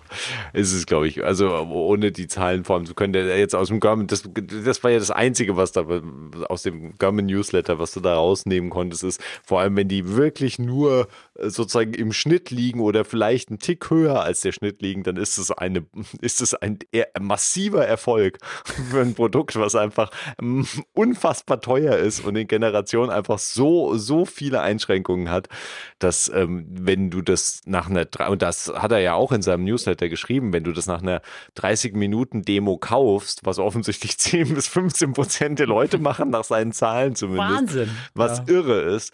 Ähm, für das Geld vor allem. Wenn du das nach 30 Minuten kaufst, dann wirst du danach, wenn du das halt in den nächsten Tagen zu Hause benutzt, wirst du so viele Probleme feststellen, die du in diesen 30 Minuten nicht festgestellt hast, dass ähm, mich nicht groß wundert, dass Leute das dann am Schluss wieder zurückgeben. Weil es ist halt einfach so, den Preis, den Preis zu rechtfertigen, ist halt das größte, also sie vor sich selbst zu rechtfertigen, mhm. ist halt definitiv die größte Hürde und das größte Problem. Zumal halt, ähm, du, die Vision Pro ist ja ein Produkt, das du auch du kannst sie nicht pur äh, kaufen und benutzen. Du brauchst dazu Zubehör und zwar relativ viel. Das heißt also, der Basispreis, selbst wenn du diesen Basispreis ohne Steuern in US-Dollar nimmst von 3500, das ist nicht der Preis, mit dem du am Schluss rausgehst. Also ich meine, je nachdem, was du halt als, an Peripherie schon zu Hause hast, ist das alles vielleicht okay. Aber wenn du das alles theoretisch kaufen musst, du brauchst wahrscheinlich, oder nicht wahrscheinlich, aber viele werden die Linsen dazu brauchen. AirPods. Ähm, du brauchst äh, unter Umständen AirPods natürlich dazu oder irgendeine Art von Kopfhörer. Du brauchst äh, ziemlich sicher ein Case, selbst wenn du nie auf Reisen mhm. gehst. Und da musst du natürlich kein 200 Dollar Apple Astronautenpack dafür kaufen. Aber naja, es ist schon cool, dieses äh, Astronauten-Case. Also das, äh, es sieht aber halt auch bei mir schon an. Es sieht nicht mehr ganz weiß aus. Ja. also, also, ich meine, es ist halt, es ist ein verdammter Travel Case. Also ich meine, dass der weiß ist, ist echt irre. Und dann, wenn du das halt alles zusammenrechnest, bist du halt sowieso je, bist, bist sofort bei 4000 Dollar und drüber. Also das ist natürlich schon wild. Und dann, wenn du dann merkst, okay, ja, okay, ich schaue halt ab und zu mal einen Film, das ist sehr cool ähm, okay, also mit dem Mac-Bildschirm, das war jetzt nicht so ganz, wie ich es mir vorgestellt habe. Okay, es gibt noch wenige Apps oder die Apps, die ich brauche, sind ist irgendwie nicht da. Du, äh, ist halt schwierig, um, um, es mal, ich versuche mal ein bisschen direkter zu formulieren. Also ich stoße mich so ein bisschen an dem Framing von dem Newsletter, weil also das ist so dieses typische, weißt du, oh alles läuft irgendwie ein bisschen schief und so weiter. Und wie Leo gerade betont hat, wenn wirklich da die die Quote der Zurückgabe normal bis leicht ja, drüber ist, ja. ist das ein Riesenerfolg. Und dann war irgendwie, und das sind die 20 Menschen, die ich aufgespürt habe, die das zurückgegeben haben. Sondern liest du diese Statements und die Statements sind alle irgendwie total geil, aber war mir zu schwer. Ich warte auf Version 2. So, total geil. Ich bin in drei Jahren wieder dabei. So, weißt du, das waren so Statements, wo du sagst als Firma, super. Also wirklich, alle 20 Leute total top.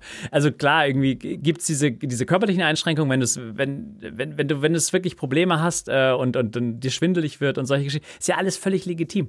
Aber, ähm, aber die Statements von den Leuten, die das zurückgegeben haben, waren alle mhm. super positiv. Also die waren, die waren nicht irgendwie so, die waren eher so irgendwie schade, dass ich nicht, nicht verwenden kann. Und deswegen, also das, ich stoße mich sehr an dem Framing irgendwie, weil, weil das spiegelt überhaupt oder das hat nicht zum Bericht gepasst, einfach so. Das ist so, ähm, ja, das ist auch wieder so eine komische Luftnummer gewesen. Irgendwie alle, alle geben das zurück und dann. Ähm, es kann natürlich trotzdem sein. Wir wissen ja das alles nicht. Keiner hat diese Zahlen. Und deswegen ist es halt so ein bisschen müßig, da diese Artikel zu schreiben, weil, weil niemand hat die Rückgabezahlen und niemand die, niemand die Verkaufszahlen, außer Apple. Und ähm, daher mal gucken. Ja, es ist, scheint nicht irgendwie jetzt super ausverkauft zu sein, wenn du in Läden reingehst, kannst du das Ding weiter kaufen. Also wenn du das äh, scheint jetzt nicht super supply constrained zu sein. Das ist mhm. ne, also okay. Das ist eine interessante Erkenntnis, ja, definitiv. Und ähm, es gibt noch so, so Nebengeschichten, was für den, der nicht betroffen ist, wahrscheinlich jetzt sich lustig anhört, sagen wir, James Thompson hat eine nach äh, UK bestellt mhm. und hat sie auch bekommen, aber die falsche Seriennummer. Also jetzt mhm. hat er eine Rechnung für Seriennummer A, aber hat bekommen Gerät B. Okay. Und das ist jetzt alles falsch. Und das ist die falsche Storage-Größe. Ne, also wieder in den USA angerufen, der bringt es zurück. Ja, geht nicht, ist über den Teich und so weiter. Und das ist halt oh. super nervig. Hat jemand das falsche Label auf die falsche Box geklebt in dem, in dem äh, Logistikzentrum. Und jetzt hat er zwar eine Okay. Brille, aber die falsche und Aber was ich, was ich nicht verstehe an der ganzen Geschichte, äh, vielleicht habe ich es auch nur überlesen, aber es ist doch ein, die einzige Unterscheidung ist die Storage-Größe, oder? Mhm. ja und halt Und- die Garantie und die Seriennummer dann. Ja, gut, Ja, aber Garantie ist ja in Die UK Garantie, sowieso, kannst ja kann- knicken. ja. Also ich meine, und deswegen, der hängt da irgendwie fünf Stunden am Telefon, um sich da zum Apple Store irgendwie äh, durch und dann sollen die das. Aber also wir sprechen über 200 Dollar, ne?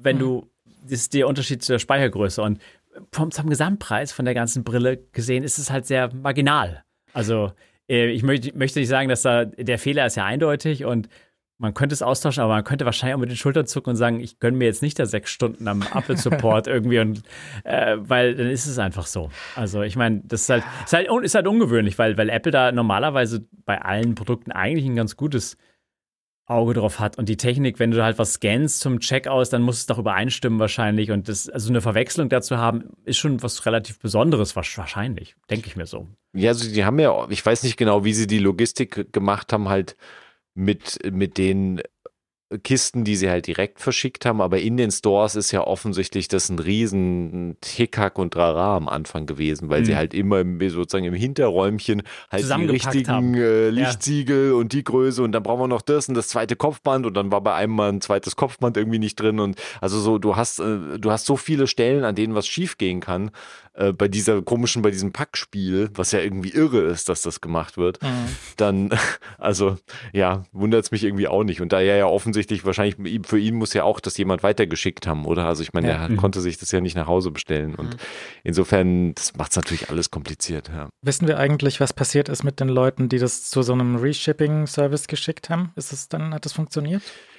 Habe ich jetzt, äh, ich habe von keinem konkret gehört, ob das irgendwie gut gegangen oder schlecht gegangen ist. Also ich habe alle Geschichten, die ich kenne, sind äh, über irgendwie persönliche Kontakte gelaufen, wo sich dann irgendjemand halt, keine Ahnung, Mhm. zu DHL begeben hat oder halt zu Mhm. irgendeinem, irgendeinem Shipping-Ding und halt einen riesen Hickhack mit äh, oder halt oder halt Flug- und Zollanmeldung und den ganzen Krempel gemacht hat. Also selbst irgendjemand hatte, der es halt mitgebracht hat, aber die, äh, das ist ja ein riesen äh, auch äh, Papier und Bürokratie natürlich Aufwand, wenn du das halt verschickst Ja. aus den USA nach Deutschland. Das wenn du den richtigen. Wert angibst und es ver- versichert haben möchtest, etc. Ja, ja, also, und wenn du da nicht nur so ein Paket abgibst und sagst irgendwie, da sind Schuhe drin. Und, und hoffst, Also- dass es irgendwie, ja, ja, genau, ma- machst halt irgendwie Tricks und hoffst, dass es durchgeht äh, und weißt natürlich dann auch nicht. Aber auch gerade wenn dann irgendwie noch mehr Sachen dabei sind und das nicht nur das Basisprodukt ist, sondern du vielleicht dann halt irgendwie noch Zubehör dabei hast, das wird halt so komplex schnell mit dem, wie du das auf der Anmeldung alles halt deklarieren musst. Das ist nicht einfach. Und ja, da, da kann halt auch viel schief gehen. Es ist halt auch irre, dass äh, irgendwie ein Produkt halt von der in dieser Preiskategorie halt dann äh, zu, irgendwie rüberfliegen zu lassen, ist schon Wahnsinn. Ja, der, der Shippingpreis war irgendwie so 600 Dollar mit, Mhm. mit den, mit den, ähm, also es war nur der Versandkostenpreis. Genau, so. genau. Und, ähm, und dann kommt natürlich die, die Verzollung hier irgendwie dazu und Ja. ähm, Formulare. Ich habe eine Kiste mit T-Shirts in die USA geschickt. Habe nichts davon zurückgehört. Mhm.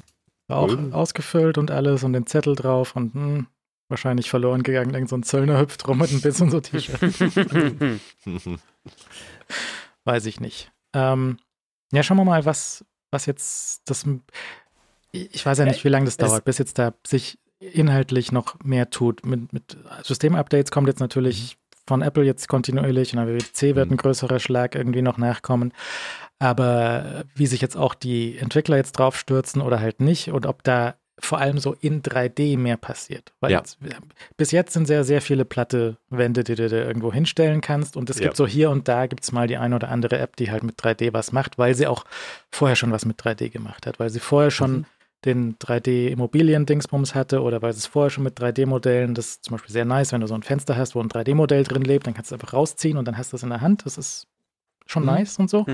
Aber davon gibt es halt sehr wenig, weil insgesamt halt bisher sehr wenig in die Richtung gedacht wurde. Der ganze 3D-Video, YouTube-Kram ist alles noch nicht vorhanden. Das muss alles noch, muss alles noch kommen. Schauen wir mal, wann das, wann das soweit ist. Ich meine, die eine interessante Information, die noch so eine so, so ein Nebensatz war, und ich weiß nicht, wie viel Interpretation das von Gurman war oder wirklich tatsächlich fundiert auf irgendwelchen Gerüchten. Er sagt halt irgendwie, die nächste Version der Vision wird nicht vor 18 Monaten erscheinen.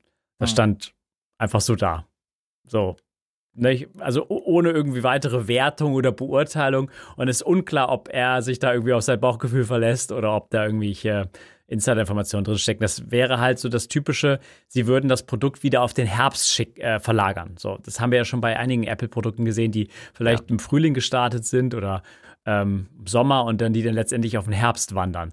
Was verrückt wäre, wenn du noch ein Herbstprodukt hast, ja, weil da liegt ja schon alles bei Apple und das, es, es war eigentlich, es ist eigentlich relativ erfrischend, wenn so ein Produkt mal den Frühling besetzt oder so. Aber ich verstehe natürlich, dass das verkaufstechnisch wahrscheinlich schwierig ist.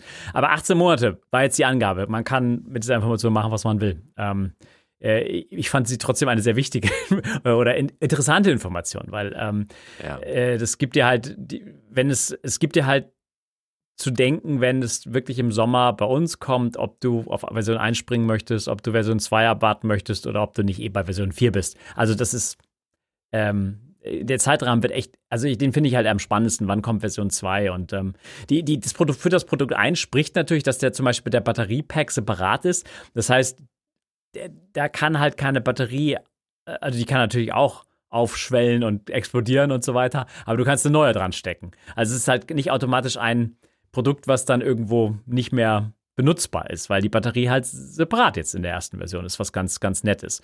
Ähm, trotzdem, Version 1 Geräte halten eigentlich immer in der Vergangenheit gesehen nicht lange, so was, aber man wird sehen, wie das äh, sich bei der Vision entwickelt. Da ist ein M2 drin, ich glaube, der ist jetzt im Moment zumindest kein limitierender Faktor. Mhm. Habe ich auch anders gelesen. Also die, die eine oder andere App, die äh, gibt dann auf. Oder auch zum Beispiel hier, wenn du capturen willst in hoher Auflösung, dann ist wohl, ja. ist wohl vorbei damit. Also da könnte schon mehr Dampf wird schon auch nicht schaden, habe ich. Ja, die Frage ist, wie wirkt sich es auf auf ein Systemupdate? Ja, weißt du, ist Vision hm. OS 3.0, läuft das dann nicht mehr auf der ersten? Hm. Oder sagen sie, naja, gut, okay, also grundsätzlich Basissystem läuft und du kriegst weiter Updates. Und das wäre ja die wichtige Komponente.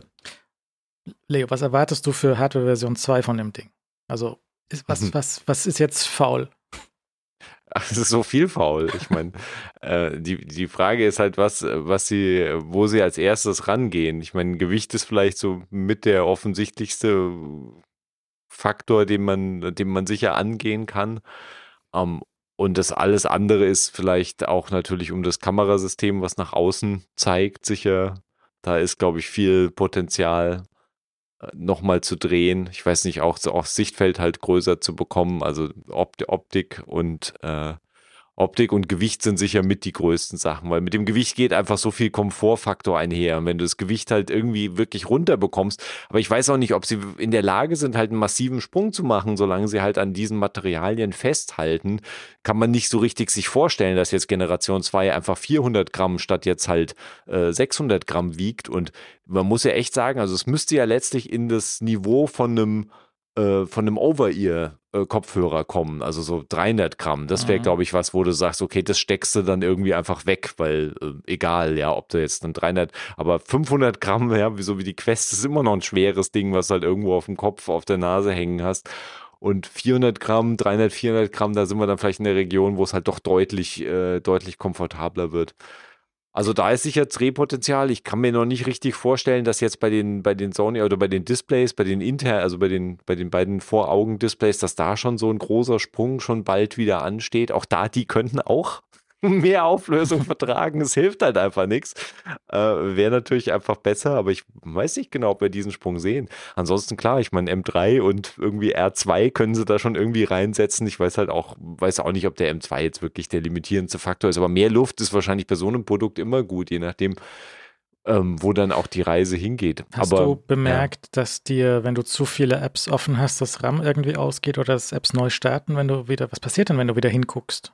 Ja, also ja, ja, aber da war ich mir nie richtig sicher, ob das tatsächlich eine Limitierung des Arbeitsspeichers war oder ob halt einfach irgendein Bug dann sonst wo mir in die Quere gekommen ist oder da reingepusht hat, dass dann halt irgendeine App sich doch entweder mal verschwunden ist, verschwinden ja einfach auch mal Apps oder Fenster. Es sind halt, ich meine, Fensterverwaltung ist halt ein Desaster. Jetzt sind wir nicht bei Hardware, sondern sind bei mhm. Software. Ähm, es ist halt, so ein Betriebssystem ist einfach irre, wo du einfach nonstop überall Fenster hast und halt, halt keine Chance, die irgendwie sinnvoll zu verwalten.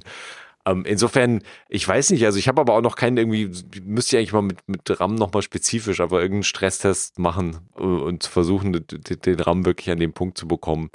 Ähm, und das natürlich so Zeug, also so der Klassiker, wie wir es ja auch früher von, vom iPhone kennen und auch vom iPad, dass halt immer die Webseiten neu laden. Mhm. Das hast du natürlich im Vision OS schon auch durchaus an einem gewissen Punkt. Ja. Also ich, es ist jetzt nicht so, dass mir das jetzt super störend aufgefallen ist, aber es ist schon so, dass wenn du natürlich jetzt irgendwie Safari benutzt hast und dann viel irgendwie zehn andere Apps benutzt und das und dies und das machst und dann halt irgendwie, keine Ahnung, zwei Stunden später halt wieder Safari aufmachst, die Wahrscheinlichkeit, dass dann die Seite in irgendeiner Form neu oder die Seiten in irgendeiner neu, äh, dass die neu laden ist, glaube ich, sehr hoch. Ja. ja. Gut, schauen wir mal. Blitzenser kommt heute auch mit freundlicher Stützung von unserem Hörer Andreas. Der hat hier den äh, Wohnwagenverleih, der nennt sich Tapman. Der verleiht nämlich hier diese Tab tränenförmigen, kleinen, süßen, äh, kompakten Wohnwägen. Und äh, die möchten so ein für Sommerreisen möglicherweise mit einem kleinen Budget so, die haben zwei verschiedene kleine Modelle. Da ist keine Nasszelle drin, aber ein, ein drittes, größeres Modell, so mit Nasszelle, wenn ihr das gerne haben möchtet. Und weil die Dinger auch so ein bisschen kleiner sind, können auch mehr Autos die ziehen, weil Anhängelast mhm. ist ja meist irgendwie limitiert. Und mit den kleineren Wohnwägen sind da auch mehr Autos in der Lage, ähm, die Dinger zu ziehen. Äh, es sind sehr leicht zu handhaben, haben für Wohnwägen sehr ungewöhnlich. Man kann sie anschauen. Sie haben ein ansprechendes Design innen wie außen. Sie sehen, viele Wohnwägen sehen auch nicht so ja. gut aus. Es gibt also so einer für alle, so ein kleinstes Modell, dann den bulligen, so ein mittleres Modell, auch für Offroad, der ist ein bisschen schwerer, der hat auch eine größere mögliche Zuladung. Und der größte und schwerste, der hat dann eine Nasszelle, eine Toilette und ein Skyview. Der hat sogar das Feature, was aus der Vision Pro rausgeflogen ist, dass du durch dass du auf den Himmel wieder rausgucken kannst. Cool. Wenn ihr länger mietet, dann spart ihr auch noch ein bisschen Geld. Wenn ihr ein ganzes Quartal zum Beispiel nehmt, äh, drei Monate, gibt es über 50% Rabatt, wenn ihr Elternzeit macht oder Sabbatical oder wenn ihr mal das mit dem Vanlife oder Digitalnomadenleben ausprobieren möchtet. Je nach Modell gibt es so 2000 bis 3000 Euro fürs ganze Quartal. Ihr habt da einen sehr einfachen und persönlichen Buchungsprozess, keinen KI-Chatbot, sondern da sitzt unser Hörer Andreas und antwortet euch dann. Er kriegt auch eine 24-7 Notfallnummer, wenn ihr irgendein Problem mit dem Ding haben solltet.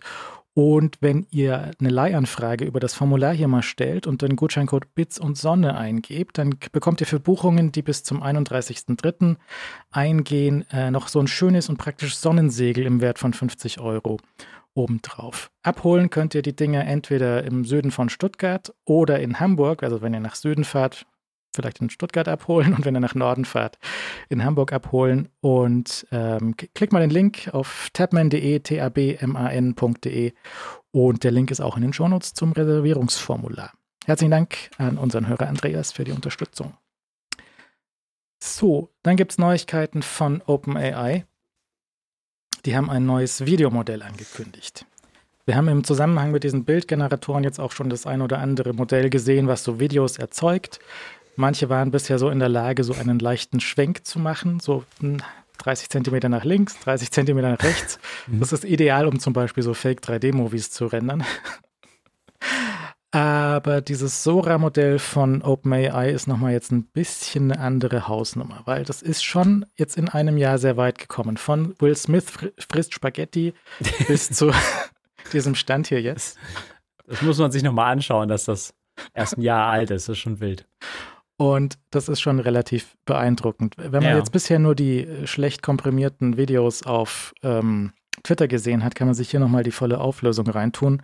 Wenn sie denn, das finde ich so lustig, weil OpenAI, ja, der, der Höhepunkt der IT-Technik, die wir heutzutage haben, bringt es auch nicht auf die Reihe, eine Website zu bauen, wo ein Video abspielt. Ist schwierig, Webseiten bauen, ich sag's ja. Ist sehr schwierig. Das läuft nämlich nicht. Ja, das musste mal neu laden. Die Videos sind, ähm, ich meine, es sind natürlich nur die Videos, die sie jetzt rausgetan haben, sind natürlich irgendwie die besten Videos, die man mittlerweile, äh, die man damit erstellen kann. Die sind natürlich äh, sehr kontrolliert äh, rausgegeben worden und es wird auch nur getestet in einer sehr kleinen Gruppe. Aber nichtsdestotrotz ist es sehr beeindruckend, wenn das denn alles so stimmt, dass du mit diesem einfachen Prompt äh, dieses Video erzeugen kannst. Sie haben auf Twitter auch so Prompts eingesammelt und die dann relativ flott beantwortet. Also da sind schon viele, viele gute Sachen dabei. Ja, ja. Ähm, hier so ein Astronaut mit einem gestrickten Helm oder so. Da, da ist schon viel Schönes dabei. Der, der ist schon der sehr gut. Der, der Astronaut ist schon sehr, ja. sehr, sehr, sehr, sehr gut. Ich meine, du musst halt die Auswirkungen, also der Astronaut ist natürlich ein bisschen lustiges Video, weil es halt so komplett irgendwo natürlich auch unrealistisch ist. Aber wenn du diesen Drohnenshot gesehen hast, zum Beispiel, äh, der halt irgendwie über Wasser fliegt, da musst du halt so genau hingucken, um überhaupt zu checken, dass das halt kein realer Drohnenshot mhm. ist. Also, ähm, und ich glaube, ich würde wahrscheinlich wetten, dass die meisten Leute so diese Wasserbewegungen und so völlig ignorieren so und ähm, ja. die Berge im Blick nehmen und dann sagen, ja, das ist ein Drohnenshot von, äh, von, von irgendwem und äh, da nicht weiter hinterfragen. Du hast halt irgendwo, wenn du genau schaust, findest du so die typischen Fehler, die solche Dinger jetzt da reinbauen. Ne? Da kommt gleich noch, glaube ich, eine Katze mit fünf Pfoten und hier bei dem Monster-Video, die, die Kerzenflamme bewegt sich nicht. Also es ist schon klar, dass irgendwas ist faul, ja, aber es ist halt bei, bei Sachen, ist es jetzt schon sehr, sehr nah dran. Also da ist, ist schon mal eine neue, neue Level erreicht von wie realistisch das aussieht. Und da scheint ja auch so physikalische Gegebenheiten scheinen da drin irgendwo enkodiert zu sein. Also wie verhält sich Wasser? Ja? ja Wie funktioniert stimmt. so eine Welle und so? Solcher Kram ist da jetzt einfach sehr äh, ziemlich richtig drin. Nicht ganz, aber schon ziemlich richtig. Hm. Und wenn du im Gegensatz dazu das, äh, ich glaube, von letzter Woche das Video von Google von, zu Lumière anschaust, wo sie ja mehr oder weniger dasselbe angekündigt haben, so, guck mal, wir haben jetzt das geile Modell, das äh, Video kann, da sind halt Welten dazwischen. Und das Google-Zeug ist schon nicht schlecht. Hier, aber das ist halt nochmal ein anderes Level. Sie sagen nicht so richtig, auf was sie trainiert haben, weil gerade zum Beispiel zu diesem Vogel hier gibt es wohl genau so ein passendes Stockvideo, was sie vielleicht genommen haben, vielleicht auch nicht. Aber der Vogel, der hat halt, du siehst den, du siehst den Herzschlag und die Atmung von dem Vogel. Ja, das hm. ist halt so sehr nah dran. Keine Ahnung, ob es diesen Vogel gibt, ist mir auch wurscht irgendwie. Aber ja, oder halt hier so äh, Piratenschiffe in der Kaffeetasse. Mhm. Ziemlich gut. Das ist schon. Ja. Das sehe ich jeden Morgen, das kann ich sagen. bis, bis ich es ausgedrungen habe, dann sind sie plötzlich weg. So, hm. Da hast du halt Zeitlupe, da hast du den Kaffeewerbespot, da hast du irgendwie das ja. schon sehr beeindruckend. Was bedeutet das jetzt? Keine Ahnung. Also, falls jemand Zweifel hatte, ob man Video und, und Fotos irgendwie noch fünf Zentimeter weit trauen kann, so, nee. Andererseits ist das auch, was ich auch jetzt gelesen hatte, so, ist das das Ende von Hollywood? So, nee, auch nicht, weil ohne, da, dass da jemand zum einen Kontrolle drüber erlangt, was bisher auch schwierig ist, weil du weißt ja erstmal nicht, was rauskommt, Fußnote gleich, ähm, und dass da jemand ordentliche Prompts schreibt, hast du ja trotzdem nichts davon. Jetzt das Interessante an das nächste Ding ist dann halt, was da noch dazu kommt, ist, dass das Ding natürlich auch, ähm, wie du jetzt bei DALI oder sowas ein Foto als Input geben kannst, kannst du bei dem Ding jetzt halt auch ein Video als Input geben. Mhm. Und es ist halt, jetzt wieder landen wir an der Twitter-Beschränkung hier wieder, aber da haben wir halt hier als Input ein Video von einem Auto, was durch den Wald fährt, was jetzt furchtbar ausschaut gerade. Ähm, und dann kannst du halt hier sagen, mach mal diese Szene hier bitte mit dieser Bewegung, aber mach mal hier Winter und dann liegt überall Schnee. Dann sagst du jetzt, mach mal mit einer Kutsche und steht da statt, der, statt dem roten Sportwagen ist da eine Kutsche drin. Und solche Sachen gehen damit auch. Was ist denn das eigentlich für eine Horrorstraße? Ja, nee, Twitter ist kaputt. Ich kann es euch gerade nicht zeigen. Aber es sieht aus, wie ihr euch das vorstellt. Da sind halt einfach Pferde und dann liegt da einfach Schnee und es sieht komplett überzeugend aus. Ich mhm. versuche es nochmal zu finden, aber interessant. Mhm. Be beunruhigend, weiß ich nicht, weil durch Alles Photoshop und, und, und äh, Adobe-Produkte war das schon immer ja, es war schon immer kaputt. Nur ja, aber die Hürde war so viel höher. Jetzt kann es halt jeder machen. Bisher das konnte es jeder ja. machen, der das bezahlen konnte. Ja. Ja, ja, der, der Scale ist halt schon ein anderer. Und ähm, ich glaube, wir müssen uns ernsthaft äh, neu aufstellen äh, und, und, aus, und, und, darauf, also anders das, mit dem Umgang, den müssen wir neu erlernen. Also die, das ist nicht einfach mal so, dass du sagen kannst, irgendwie, ist das jetzt AI erzeugt oder nicht, sondern du musst dich einfach, du musst wahrscheinlich dem erstmal komplett kritisch gegenüberstellen, dann sehen, ob irgendwie Teile ähm, erzeugt wurden oder das komplett durch den Rechner gelaufen ist oder ob es ein Video ist. Also das, das ist ernsthaft eine Herausforderung für die nächsten Jahre. Das ist, ist schon klar. Und ich, ich, ich finde es ja interessant, dass sie jetzt so ähm, äh, also ich meine, das wird halt an vielen Stellen wird das brechen. Die Bilderzeugung, die wurde auch so angekündigt vor ein paar Jahren und in einigen Fällen funktioniert die halt auch so, aber sie bricht und und und äh, funktioniert halt auch in vielen Fällen nicht, ja. Und dann ja, kommen halt Ja, ja, ja noch, aber das, aber das noch, das zieht sich natürlich schon so ein paar Jahre, ne? Und dann hast du immer diese Beschränkung, dass du, das, das mit Journey und so kriegt er auch mal eins auf die Nase, wenn du halt irgendwie, keine Ahnung, eine prominente Figur oder so hast. Also ich wollte halt irgendwie ein Foto von Mr. Beast heute erstellen, haben es irgendwie geschafft, den Mr. Beast irgendwie, der überall sein Gesicht auf jedem YouTube-Thumbnail drauf hat, mhm. aber Midjourney ist scheinbar nicht in der Lage, kennt den scheinbar nicht, ja. Also da weißt du schon, okay, da haben wahrscheinlich irgendwelche Anwälte mal irgendwo angerufen und halt so, Pers so Persönlichkeiten halt auch rausgenommen aus dem Algorithmus. Und das wird, das wird sicherlich auch hier den, für Videos dann äh, dem, demnächst einfach so der Fall sein. Aber nichtsdestotrotz ist es halt absehbar, dass das ähm, super weit ist und, und du wirst ja ganz absehbar, dass halt viele Leute einfach davon überzeugt sein werden, dass, dass diese Videos halt real sind. Das ist hm. halt das ist nichts Geheimes, sondern es ist einfach so, dass ich möchte auch niemanden, also es ist niemand als dumm abstempeln, gar nicht. Es ist einfach eine Medienkompetenz, die wir erlernen müssen, weil wir sie einfach so noch nie erlernen mussten. Es war einfach, wenn du wie ein bewegtes Bild gesehen hast, du konntest dich ja fast drauf verlassen. Ähm, also in meiner Jugend zumindest, dass das halt irgendwie kein gedoktertes Video ist. Das musste, musste schon sehr aufwendig sein und ähm, äh, ja, der Scale ist jetzt ein komplett anderer, den das ähm, erzeugt. Das ist halt jetzt das gleiche Autovideo, aber mach mal Cyberpunk irgendwie. Bitte, danke. Mhm. Ja, und dann ist das, das gleiche Video mit dem Auto, aber mach mal hier irgendwie im, mit Dinosauriern. Und dann stehen halt da so Dinosaurier rum. Diese Tokio-Frau, ne, die hat so Beine, die sich überkreuzen und einmal so wechseln. Also das linke Bein wird einmal zum rechten Bein und zum linken Bein.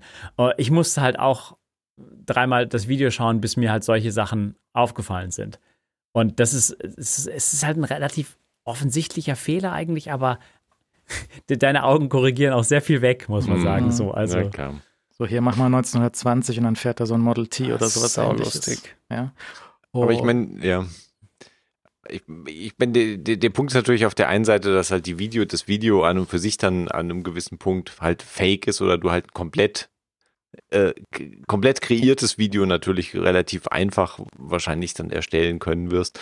Aber auch auch wenn wir sagen, wir gehen zurück zu einer Zeit, wo Videomanipulation relativ schwierig war, ist ja trotzdem immer so, dass das, was gezeigt wird, ja per se auch einfach manipulativ sein kann. Oder ich meine, du zeigst halt einen hm. gewissen mhm. Ausschnitt. Ich meine, das haben wir ja immer bei der Kriegsbe ist ja immer bei der ja. Kriegsberichterstattung, ja. da siehst du ja sofort. Also ich meine, je nachdem, wie das Framing ist und, und was du halt, was du zeigst oder was halt der Bildausschnitt zeigt und was du halt für Kontextinformationen hast mhm. oder nicht hast, äh, kann auch sozusagen das Video echt sein und ist halt trotzdem letztlich Manipulation. Ähm, insofern, jetzt sind wir natürlich auf einem neuen, wir sind definitiv auf einem neuen Level. Also ich will das gar nicht irgendwie kleinreden reden.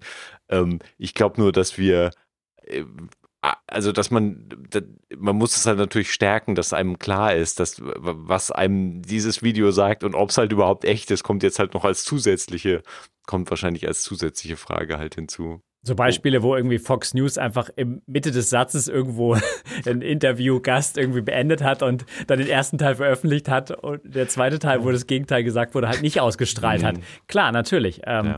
Aber ja. es, ist, es ist zum Beispiel, gestern ist so ein Video auf äh, Threads mir mehrfach so begegnet, so vira viraler Ausschnitt. Es gibt in Deutschland eine Fernsehsendung, wo, wo Leute drum spielen, äh, Objekte zu halbieren. Und es ist so ein Video, wo jemand so ganz präzise so eine Brezel in der Mitte durchschneidet und dann beide Hälften wiegt. Warum habe ich das gesehen? Äh, warum habe ich das auch gesehen? Ja. Schlimm. Und tatsächlich ist das halt ein Ausschnitt aus Schlag den Rab oder sowas, wo halt so ah. ein Minispiel war, teile die Brezel in zwei Hälften. Okay, es gibt in Deutschland keine Sendung, die sich nur darum dreht, möglichst genau Gegenstände zu halbieren. Ich, ich könnte gut zur Sendung gehen, die sich nur darum dreht, möglichst genau Brezeln zu halbieren. Die beste Sendung das, das eigentliche Problem ist natürlich, dass der Typ natürlich die Breze von oben nach unten durchschneidet und nicht einfach so, um beim Butter drauf zu machen. Mensch, was hat denn da keiner mitgedacht? Und da frage ich mich halt auch jetzt so im Nachhinein, wenn wir immer diese Videos gesehen haben von hier Crazy Game Japan. Show aus Japan. da kann ich dir mit Sicherheit sagen, die gibt's alle. Aber vielleicht ist es nur so ein kleiner Teilaspekt von der japanischen Game Show, der voll crazy ist und ansonsten sitzen die zwei sitzen Stunden da und reden. Ja, ja, das kann vor allem extrem gut sein. Das ist ja bei Takeshis Castle eigentlich nicht anders, wenn man mal genau drüber nachdenkt. Ah, da gibt es ein neues Ding, das habe ich noch gar nicht angeschaut.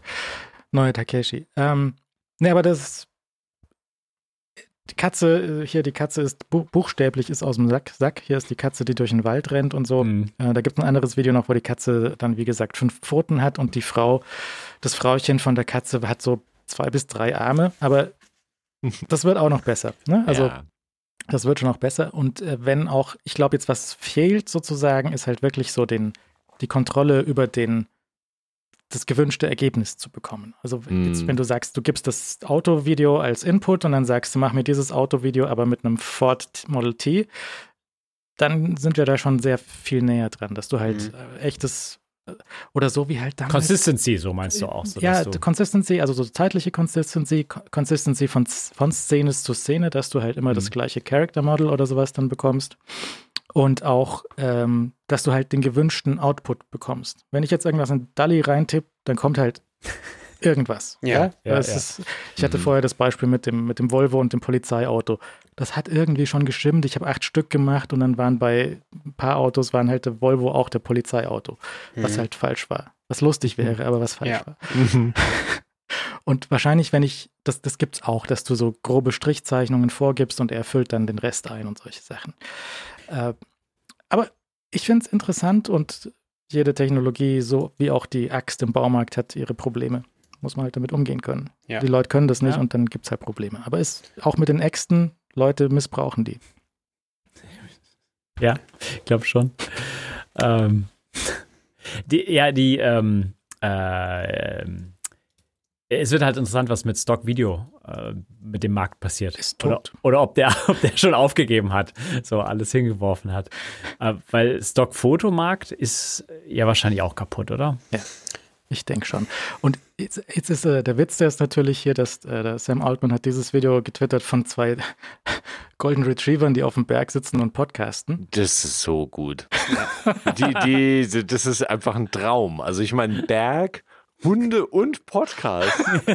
Ich meine, also viel besser kann es nicht werden. Aber wir haben trotzdem kein Problem, weil die haben nichts zu sagen, diese Hunde. Ja, die, die, die existieren weiß nicht ich. mal.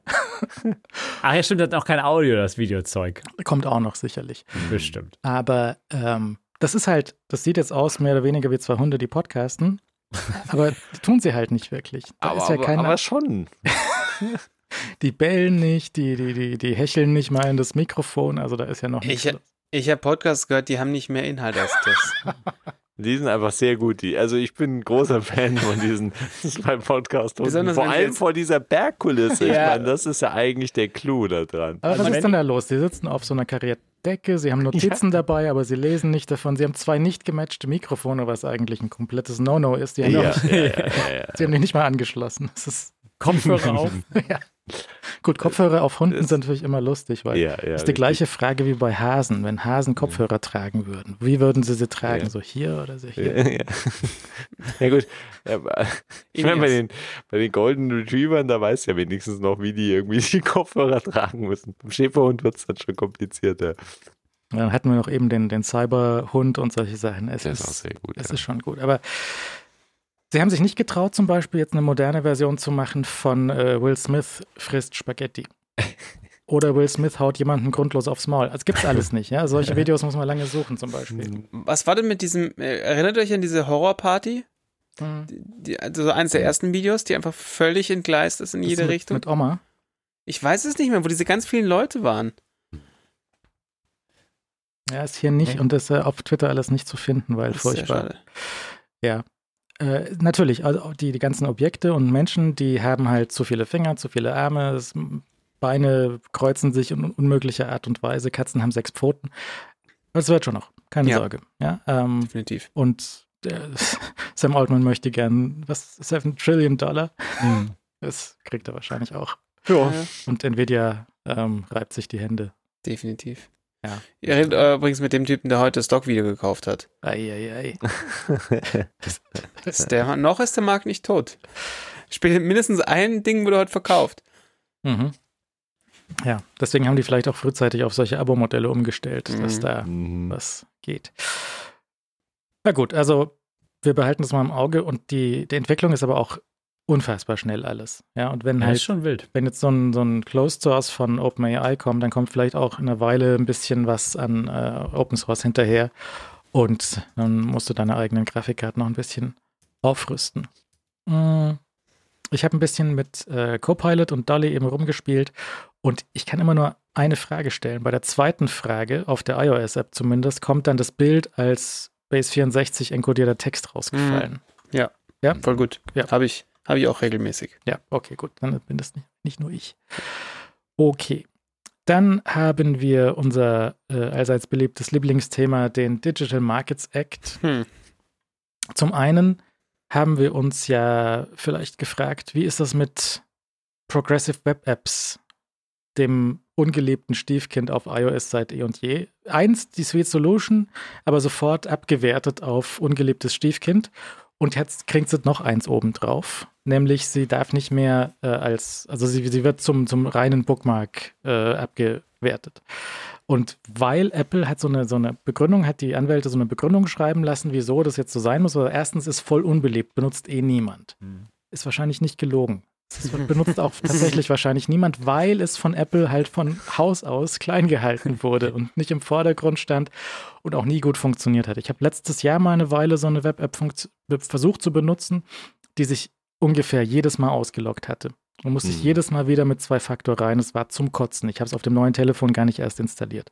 Habe ich auf Mastodon gefragt, was die Hörer so installiert haben und die haben so das eine oder andere, aber auch nur so ein, sagen wir mal, so ein Nischen-Nerd-Ding. Ja, so die, die Rollladensteuerung von der Heimautomation, die sie sich selber programmiert haben. Das ist halt Rouladen. Rollladen, nicht Rollladen. Und das ist, äh, nein, also das, das funktioniert so nicht. Jetzt haben sie es, diese Begründung fand ich aber faszinierend, weil sie natürlich nicht komplett gelogen, aber es ist auch kompletter Unsinn. Ja, so wie die gesamte Kommunikation Ja. von Apple zum Digital Markets Act. ja, es ist faszinierend natürlich zu beobachten und dass sie jetzt tatsächlich in dieses Schema übertreten, zu sagen, so, wir schmeißen jetzt einfach mal Funktionen raus und sagen halt, hey, äh, schaut mal, die EU hat uns dazu gezwungen, Funktionen rauszuschmeißen und das iPhone schlechter zu machen. Fängt schon jetzt an, ziemlich abzugleiten, muss man sagen. Es ist, äh, ich bin neugierig, was die nächste, die nächste Eskalationsstufe ist. Also, das ist ja, ich meine, alles, was sie bis jetzt gemacht haben, kannst über diese, über diese Core Technology Fee kann man diskutieren und sagen und sich überlegen, wie die gestaltet ist und konstruiert ist und wie sinnvoll es dann noch ist, eben andere App Stores zu betreiben. Ähm, aber das ist jetzt einfach so offensichtlich einfach nur, ja, okay, ähm, wir haben da keinen Bock drauf. Also schaut her, es, für die Nutzer wird alles schlechter und äh, wir können aber gar nichts dafür, weil halt der Digital Markets Act äh, uns das irgendwie praktisch aufgezwungen hat. Und das ist schon wild als Argumentation. Und äh, auch diese Geschichten, auch da natürlich wieder zu sagen, ja, wenn wir irgendwie Web-Apps von anderen mit anderen Browser-Engines halt zulassen würden, dann sofort Sicherheitsdesaster und da gab es ja auch großes Stirnrunzeln, weil sie gefragt haben, okay, das muss ja alles jetzt nicht irgendwie automatisch so sein. Also es ist irgendwie komisch, komisches Konzept und letztlich unterm Strich ist es eigentlich, ich meine, das ist ein Versäumnis, was Apple sich halt selbst eingebrockt hat, weil sie einfach ihre verdammte Plattform halt nicht aufgemacht haben für andere Browser-Engines und es ist äh, es ist relativ, äh, es ist ein ziemlich würdeloses Schauspiel, was, was wir da jetzt beobachten. Und ich frage mich, ähm, ob wir, wir haben halt bis jetzt absolut noch nicht gesehen, was die Reaktion von EU-Seite ist. ja. Ähm, auf- ich meine, das ist halt jetzt ein Geschacher und es ist, das ist halt, äh, es ist halt schade, dass wir überhaupt an dem Punkt angekommen sind, weil all die Sachen, die jetzt halt erzwungen werden oder erzwungen wurden oder halt im Digital Markets Act festgeschrieben sind als Regeln, das ist alles so auf einer gewissen Weise so banales Zeug, dass Apple das alles vor Jahren hätte selbst machen sollen und machen müssen. Ja, also ich meine, alternative Bezahlschnittstellen in verdammten Apps zu erlauben, den Apps zu erlauben, dass sie halt irgendwie sagen, hey, kauf halt mein Abo auf der Webseite. All diese super banale Krempel, gegen den sie sich halt gestemmt haben und gestemmt haben. Und jetzt haben wir diese ganz hässliche Geschichte, die am Schluss halt einfach ähm, auf dem Rücken halt der Nutzer ausgetragen wird. Ich, und das ist, das ist einfach frustrierend. ich glaube wirklich, dass es einfach schlechter wird in vielen Bereichen, einfach für die Nutzer, weil diese Sachen, die jetzt umsetzbar theoretisch möglich wären, nicht umgesetzt werden. Und es bleibt eigentlich alles, äh, oder es bleibt vieles so, wie es bislang war. Nur in manchen Bereichen, so wie jetzt den den Webseiten, äh, wird es schlechter. Also äh, ich, ich, da, da bin ich so ein bisschen ernsthaft äh, böse auf Apple geworden, weil ich habe auch so die Timeline so ein bisschen zurückverfolgt. Ich habe nachgeschaut, was Apple über die Jahre an diesen Progressive Web Apps gemacht hat mhm. und nicht gemacht hat und sie mhm. haben halt nichts gemacht. Da also, gab es nicht viel nachzuschauen. Die gab's, das war eine kurze Recherche. Obwohl ja. man sagen muss, letztes Jahr, ja, ne, richtig. letztes richtig. Jahr ist das Ding gestartet. Ja. Und da lief diese ganze EU-Geschichte schon. Also da kannst du auch nicht von irgendwelchen zeitlichen Zufällen sprechen, weil das ist einfach, ich meine, sorry, aber das wusste man bei Apple intern, dass diese Regulierung kommt und äh, man wusste, dass man jetzt seine Web-Apps aufpoliert mit Push-Nachrichten, die kamen nämlich letztes Jahr. Und mhm. ich hatte mir, ich hatte ganz für einen ganz kurzen Moment hätte ich mir überlegt, so wäre eigentlich ganz cool, wenn man das iPhone-Block pushen könnte, so als Web-App. Mhm. Ja, Gott sei Dank habe ich nichts, keinerlei weitere Gedanken da reingesteckt, weil halt nicht mehr möglich sonst. Also ist halt traurige Umstand auch, dass sie das jetzt so spät in Anführungszeichen vermelden, ja. Das ist nicht mit der ersten Ankündigung ja. rausgefallen, sondern es kam jetzt so nachge. Ja. Also ohne, also Leuten ist aufgefallen, dass es in der 17.4 Beta nicht drin ist. Und dann kam keine Reaktion. Dann ist Leuten aufgefallen, es ist in der zweiten Beta aber noch nicht drin. Aber es war Text drin, der das beschreibt, was das Problem ist. Und deswegen war naja. klar, dass es halt nicht kein Zufall war. Naja, so. naja, aber der, der, der ohne Text, Statement. Also aber die, ja, ja, aber der Text war auch nicht so, dass es klar war. Der Text war auch so, dass man, also zumindest man hätte den ursprünglichen Text auch so interpretieren können, dass sie sich halt darauf vorbereiten, dass du halt eine Web-App praktisch einer, einem Browser zuordnen kannst und damit einer Browser-Engine. Das war ja irgendwie dann der, der Dialog, der ja kommt, ist sozusagen die Web-App wird ab jetzt in dem Stand, in deinem Standard-Browser oder so geöffnet. Also das heißt, der Dialog geht darauf ein, dass es verschiedene Browser gibt auf dem Betriebssystem und der Nutzer zwischen diesen wechseln kann. Und zumindest fand ich, dass eine Interpretation davon gewesen wäre, okay, sie bereiten sich halt darauf vor, diese Web-Apps ähm, natürlich auch in einer Form zu unterstützen, dass die natürlich auch von anderen Browsern installiert werden können und dann entsprechend, je nachdem, wie die Web-App funktioniert, wenn die halt nicht alleinstehend geöffnet wird oder irgendeine Art von Hinweis kommt, okay, die wird jetzt im Browser geöffnet, dann muss die ja in ihrem zugehörigen Browser geöffnet werden und natürlich nicht in Safari am Schluss wieder. Ja. Aber es war halt wirklich der, es war wirklich der Absägefaktor. Ja, und vor allem zeigt sich halt, dass auch die Rechtsabteilung diese Texte geschrieben hat und dieses, da, ja. da passiert ja, also manche Sachen passieren auch aus Zufall, zum Beispiel bezeichnet manche ein String die Vision Pro als Headset, ja, was lustig ist, weil es sonst mhm. nirgendwo benutzt wird. Aber mhm. mhm. ich glaube, dass diese Texte sehr wohl sehr, sehr, sehr abgenickt sind und dass, das, dass da keinerlei Zufall passiert. Ja. Mhm. ja, kann gut sein. Also klar, dass da wird schon wahrscheinlich jemand gerade, sollte man meinen, genau raufschauen. Aber warum Apple das dann irgendwie zwei Wochen lang oder eine Woche lang nicht kommuniziert, ist auch unklar. Weil, weil die ich mein, ursprüngliche Textpressemitteilung wäre so lang, da hätte das auch nicht der Weh getan, wenn da drin gestanden hätte und Progressive Web Apps sind jetzt kommt weg. Ja, da also hätten sie auch gleich kommunizieren können, was halt los ist. Aber erst gibt es gibt erst große Fragezeichen, Riesendebatte schon darüber und dann kommen sie und sagen, nö, es ist halt jetzt einfach ab, ist halt kaputt. Und zwar, und zwar nicht irgendwie so nach dem Motto irgendwie so irgendeinen realistischen Grund, sondern einfach so haben wenige Leute genutzt und wir hatten ehrlich gesagt nie keine, keine Kraft in den letzten zwei Jahren, das irgendwo zu mhm. implementieren, weil der, der, das Argument ist ja wieder dieses schon oft hervorgetragene Sicherheitsargument und das ist, funktioniert halt so integriert ins System, das konnten wir da nicht abkapseln. So. Und eventuell hat dann eine Web-App den Zugriff auf Mikrofon und Kamera und mhm. ist gefährlich. Und, und das ist halt zu, also ernsthaft, also selbst wenn das so ist, äh, auch Apple muss dann natürlich auch sehen, dass es, das ist, es wird halt immer fader, das Argument. Sie sagen halt, also in, dem, halt in, der Argumentation sagen sie, das ist so viel Aufwand gewesen hier. 600 neue APIs, damit wir den ganzen Krempel für euch unterstützen haben. Und dieses kleine Larifari-Feature von Web-Apps, die eh keiner benutzt. Niemand benutzt die. Was wahrscheinlich, wie gesagt, nicht gelogen ist. Das, das, da hatten ja. wir jetzt keine Zeit mehr dafür. Das ist auch unsicher und mit Unsicherheit kann man sowieso jedes Argument plattbügeln und dann ist das halt raus. Und ich würde auch sagen, aus heutiger Sicht, dass sie die Web-Push-Geschichte hinter Web-Apps versteckt haben, weil du kannst im normalen Browser kannst du keinen Push bekommen. Du kannst mhm. Push nur bekommen auf iOS, wenn die App als Web-App abgelegt ist. Mhm. Verstehe ich einerseits, weil natürlich, wir kennen das vom Desktop-Browser, dass jede Larifari-Website ja, dir Pushes richtig. reinstecken möchte. Ja.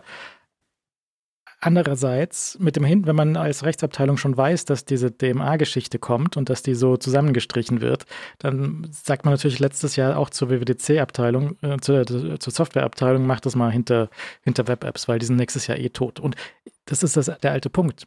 Push-Notifications sind für jede oder für viele Anwendungen auf dem iPhone essentiell, weil du Mhm. halt Bescheid bekommst über Sachen, Gerade die, auf dem iPhone, ja. die, die, die halt nicht im Hintergrund von der App selbst abgerufen werden konnten, weil sie halt nicht läuft, sondern weil der Server erst Bescheid sagen muss, ey App, ich habe hier was für dich, starte dich mal. Ja. Es ist halt so, es, ich habe gerade letzten, also gerade diese Woche, lustig, wie die Zufälle manchmal sind, aber ein Freund hat mir geschrieben, irgendwie kriegt hier ähm, äh, Push-Nachricht auf seinem Mac, sein Mac wäre von Viren befallen.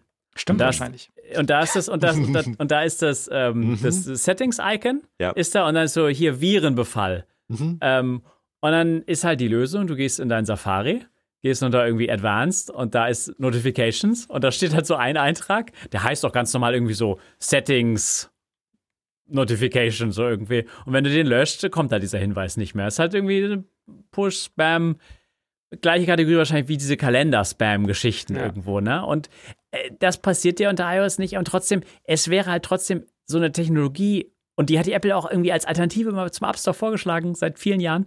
Es wäre halt wichtig, das zu haben. Es wäre das ist so ein grundlegende, äh, selbst wenn das irgendwie nie, niemand benutzt, wäre es einfach wichtig zu haben, diese Technologie zu unterstützen. Und ähm, ja, da haben sie seit Jahren keinen guten Job gemacht. Und jetzt hat man letztes Jahr hatte, hatte man so einen Aufwind gesehen, aber äh, dass sie sich da jetzt so, also dass sie so alle Viere von sich strecken, äh, ist hatte ich jetzt auch nicht auf dem Schirm einfach. Also hatte ich auch nicht erwartet, ehrlich gesagt. Ich hätte, hätte mir da vorgestellt, dass sie versuchen zu argumentieren, so nach dem Motto, ja, das ist irgendwie, Safari muss zwar gleichberechtigt, oder die anderen Browser müssten gleichberechtigt zu Safari sein, aber, aber Web-Apps auf dem Homescreen abgelegt ist nochmal was anderes. Da hätte man sich auch mit der EU wahrscheinlich streiten können darüber. Also ich, vielleicht hätte man den Streit auch noch verloren, aber dann hätte man dann sagen können, na gut, jetzt haben wir nochmal extra gestritten, aber der, der, aber sie haben sich ja nicht mal gestritten, sondern sie haben einfach gesagt, das, flie- das Feature fliegt jetzt für ihr Nutzer raus und das ist einfach, das, das ist nicht gut, das ist eine Frechheit. Also egal wie Leute, Leute das benutzen und ich habe von, ich habe auch diese Umfrage gemacht beim meinen Lesern so und da gab halt viele Leute, die haben gesagt haben, ja, sie haben so Kunden, da würde es halt nie im Leben irgendwie ähm, da wäre es unrealistisch, eine App einzureichen in den App Store, sondern machst du eine Web-App-Geschichte, zeigst vielleicht dem Kunden XY was und da kannst du, kannst du schnell Änderungen einbringen, etc. Da ist völliger Quatsch, da durch einen App Store zu gehen. Ähm, und, und äh, also es betrifft halt vielleicht, vielleicht im gesamten iOS-Nutzerkreis wenige Leute, aber schon viele Leute trotzdem, die einfach so, so Geschichten per Web-App umsetzen. Und ja, und, und selbst Apple war sich ja viele Jahre einfach, äh, hat er einfach betont, dass das die Alternative zum App Store ist. Und äh, es ist halt, Ja. ist halt unehrlich. Das ist nicht in Ordnung. Und es war ja, ich wiederhole das und leider ist das Video inzwischen äh, aus dem Internet verschwunden. Steve Jobs kommt Mitte, nee, kommt Steve, äh, Anfang Juni 2007 kommt Steve Jobs raus auf so eine ähm, Walt Mossberg Interviewgeschichte und wird vom Publikum gefragt, wie wie schaut's denn aus mit nativen Apps? Und sagt Steve, kein Problem, kommt bald, ist noch nicht fertig. Zwei Wochen später kommt er in die WWDC raus und, und hier Sweet Solution Web Apps voll gut. Das war von vornherein mitgeplant, war nur noch nicht fertig. Naja, die Sweet Also die- Solution war die- von Anfang an halt eine Sweet Solution. ne? Also, ja, war eine Alternative. Also, Nee, aber das als äh, am Anfang hinzustellen Klar. und öffentlich so zu sagen, das war ähm, offensichtlich von Anfang an anders geplant. Und die Geschichten, die jetzt hinterher darum gesponnen worden sind, dass Hm. irgendwie der Vorstyle zum Steve gehen musste und Ja, dort ja, ja. betteln musste, das ist wahrscheinlich Unsinn. Äh, Hörer meint im Chat gerade, ähm, vielleicht nicht Stiefkind, sondern Stevekind.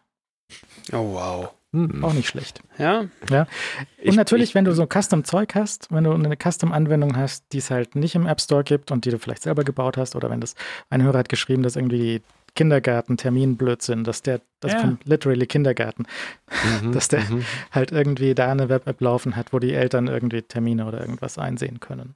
Natürlich. ich ich meine, ich, mein, ich habe viele von diesen Artikeln gelesen, die natürlich auch über ganz glorreiche Spiele und so beschrieben haben. Ehrlich gesagt, ich habe noch, also auf iPhone-Größe Spiele als Web-Apps, weiß ich nicht, ob es da so coole Geschichten gab. Vielleicht auch, aber vielleicht wären die auch im normalen Browser völlig okay gewesen. Also mit so ein bisschen UI-Elementen drumherum. Ich meine, das war ja einer der Vorteile, dass die halt Fullscreen liefen.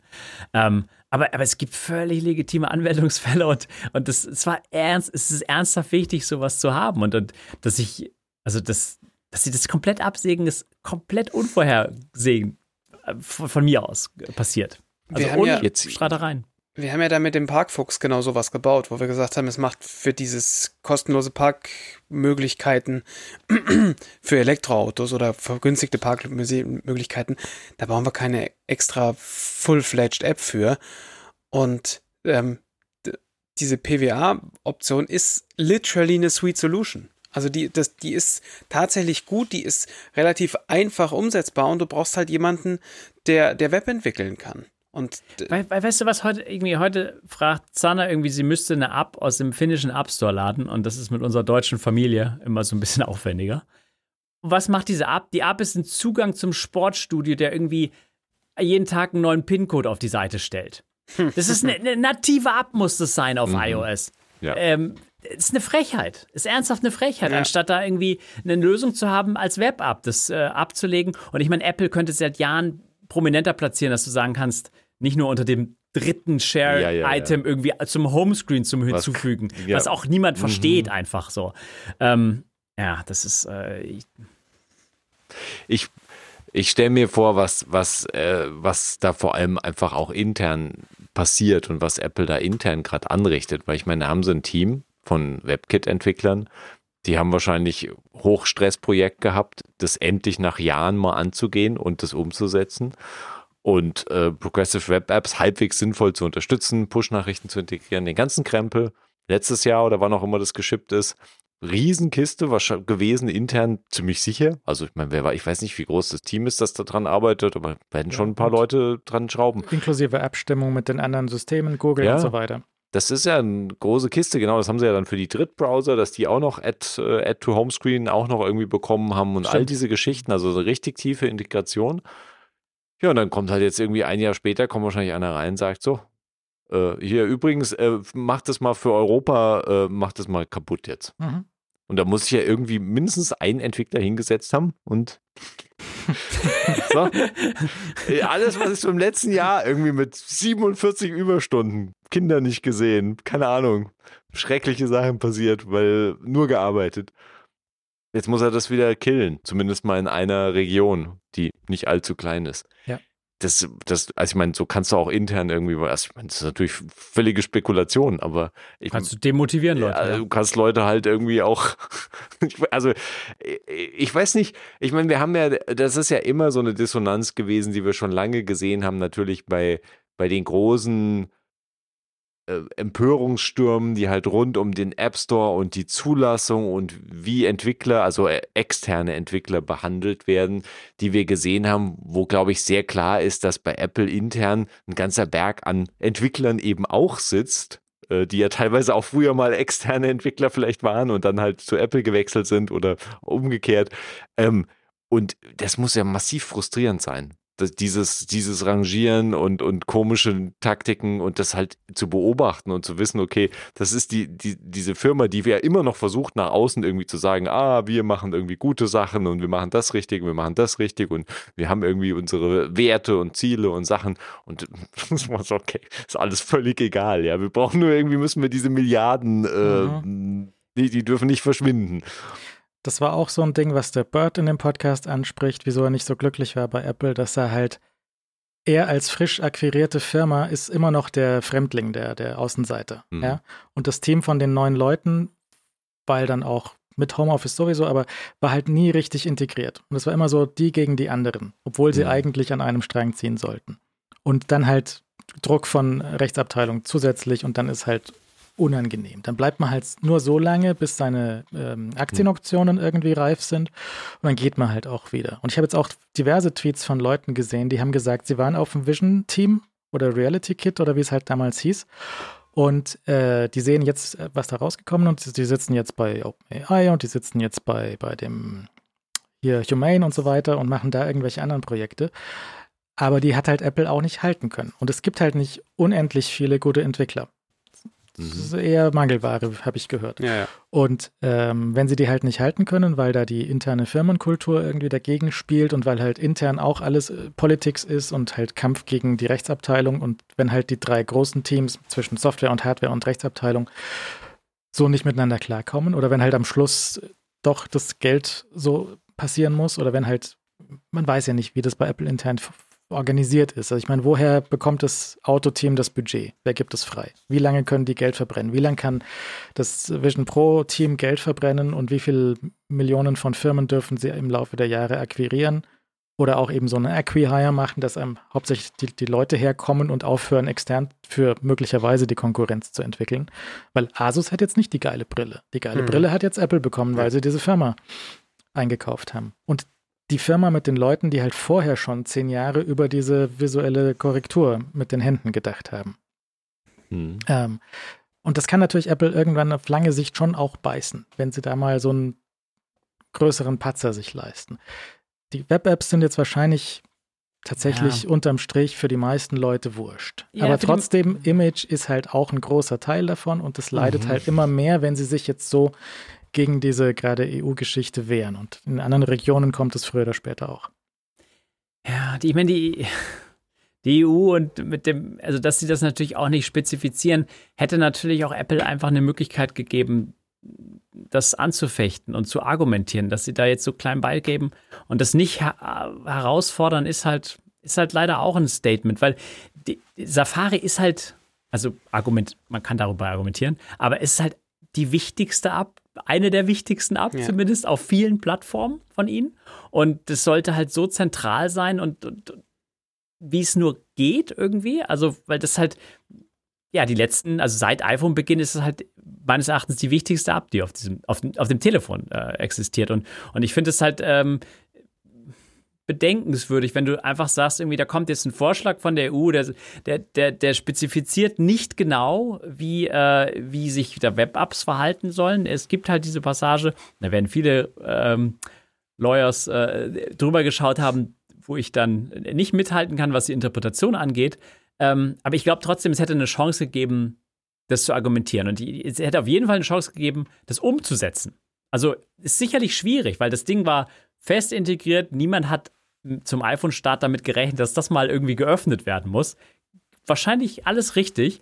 Ah, nichtsdestotrotz, also mit den Ressourcen hättest du die Möglichkeiten gehabt, das halt vom System weiter abzukoppeln und halt äh, die Security halt so einzuschränken, dass du, äh, dass sicher oder wahrscheinlich relativ gut absichern könntest. Ja, also ähm, kannst halt diese Bestätigungsdialoge werfen, was auch immer. Letztendlich muss Apple dann, muss, der, die Abstufung also ein bisschen so, gehen sie eventuell das Risiko ein, dass es eine abgibt, die irgendeinen Humbug macht, ja? Also die, die, die, die, diese Sicherheitsabschätzung hätte es ja auch, die hätte man ja auch eingehen können. So nach dem Motto so, wir setzen jetzt mal ein paar Entwickler drauf, die haben Zeit, die können das absichern. Und den letzten Teil, den sie nicht absichern können, da gehen wir einfach jetzt mal dieses Risiko ein. Sagen halt in unserer Pressemitteilung, ja, ist unsicher und so weiter, aber es ist die Vorgabe, wir haben es trotzdem so gut wie es geht umgesetzt. So, Punkt. Und, das, und Webtechnologie, super wichtig, sagen wir seit Tag 1.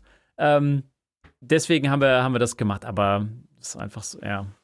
Ich wiederhole mich. Aber das, dieser Punkt, der, der steht einfach, das hat, das hat mich echt geärgert, weil das ist einfach so, das ist nicht nur unehrlich gegenüber dem, was sie vorher gesagt haben, sondern es ist einfach so eine, so eine entscheidende, wichtige Geschichte. Ist völlig egal, wer das benutzt und wie viel das genutzt wird. Das ist keine Argumentation. Und Sie haben ja auch bei anderen Geschichten wie jetzt dem Augentracking in der, in der Vision Pro und dem dürfen Apps selbst 3D-Content rendern. Da haben sie jetzt gesagt, so nee, wegen Privacy. Ja, sonst greifen die Apps deine Augen, ähm, deine, deine Eye-Tracking-Daten ab. Vielleicht braucht man das aber einfach. Vielleicht braucht man das für einen gewissen Teil, Anteil von, von Apps, in, die in 3D funktionieren, braucht man das einfach. Vielleicht müssen Apps ihr eigenes 3D da reinrendern können dürfen. Wenn nicht, dann sind, ist halt äh, alles an Games weg. So, wir mhm. haben keine Schnittstelle für einen Controller gemacht. Da können sie wahrscheinlich nicht mit Privacy argumentieren. Das ist jetzt einfach nicht da, aber das schließt halt einen gewissen Prozentsatz von Apps aus, die da sinnvoll wären. Weil mhm. wenn du einen Computer auf dem Gesicht hast mit zwei scharfen Displays, da sind Games echt ein Ding. Ja. Ja, ich meine, das kann man dann natürlich halt bewerten oder einstufen, wie man das auch persönlich möchte am Schluss. Weil ich meine, es gibt halt einfach Leute, denen es dann einfach wurscht ist, ob halt Games da sind oder nicht. Ich meine, dem Mac hat es auch keinen Abbruch getan, dass halt Games mehr oder weniger nicht existent sind und ich weiß nicht, ob die Vision Pro halt wirklich drunter leidet. Ich meine, wenn du dir halt ein VR-Headset wünscht, äh, was halt Gaming irgendwie im Fokus hat, dann kann man, glaube ich, einfach klar sagen, die Vision Pro ist das derzeit nicht und wird es auch auf absehbare Zeit nicht sein. Vielleicht sogar nie, je nachdem, wie sich Apple anstellt. Und vielleicht ist das auch einfach okay. Ich meine, je nachdem. Also ich meine, ich bin zum Beispiel auch jemand, VR-Games sind für mich irgendwie ein Randthema, weil ich weiß, dass äh, die Wahrscheinlichkeit, dass mir schlecht wird, sehr hoch ist. Und also in dem Moment, in dem ich da anfange, irgendwelche wilden Sachen zu machen, dann möchte ich da sowieso nicht weiter Zeit mit verbringen. Gravity, the game. Ja, exakt, genau. Und Gravity war ja, ist ja eigentlich noch relativ harmlos und das ist ja faszinierend, dass das bei mir irgendwie auch bei, bei 3D-Filmen anschlägt. Aber ich meine, auch bei dem Zeug, was ich mir auf der Quest angeschaut habe, da äh, hui, also. Da, da, wollte ich dich noch fragen wegen Gravity. Wie groß hattest du den Bildschirm? Also warst mhm. du in, oder Kino, Kino, mhm, Kinoeinstellung, welche, ja. welche Größe hatte das relativ zu deinem Blickfeld? Ähm, die, die Kinoeinstellung hat ja nur eine Größe. Wieso? Ich weiß nicht genau, wie ich das beschreiben soll. Die ist ja, die, die, die hat ja die Illusion, dass du wirklich vor einer sehr großen Leinwand sitzt mit dem Kinoabstand halt. Also du kannst ja aber sagen Mitte, vorne, hinten, oder? Du kannst in dem einen Kinoumfeld kannst du dann noch einstellen Mitte, vorne, hinten. Da kannst du dich noch ein bisschen näher ransetzen oder so tun, als würdest du dich näher ransetzen oder eben weiter weg und ein bisschen nach oben auf den Balkon oder eben unten in die mhm. Reihen. Mhm. Ähm, aber das, ich habe, da habe ich schon relativ, da habe ich, glaube ich, wahrscheinlich die Einstellung mit relativ viel Abstand gehalten, so dass man halt die ganze Leinwand mhm. gut sieht und noch so ein bisschen rechts-links Rand hat.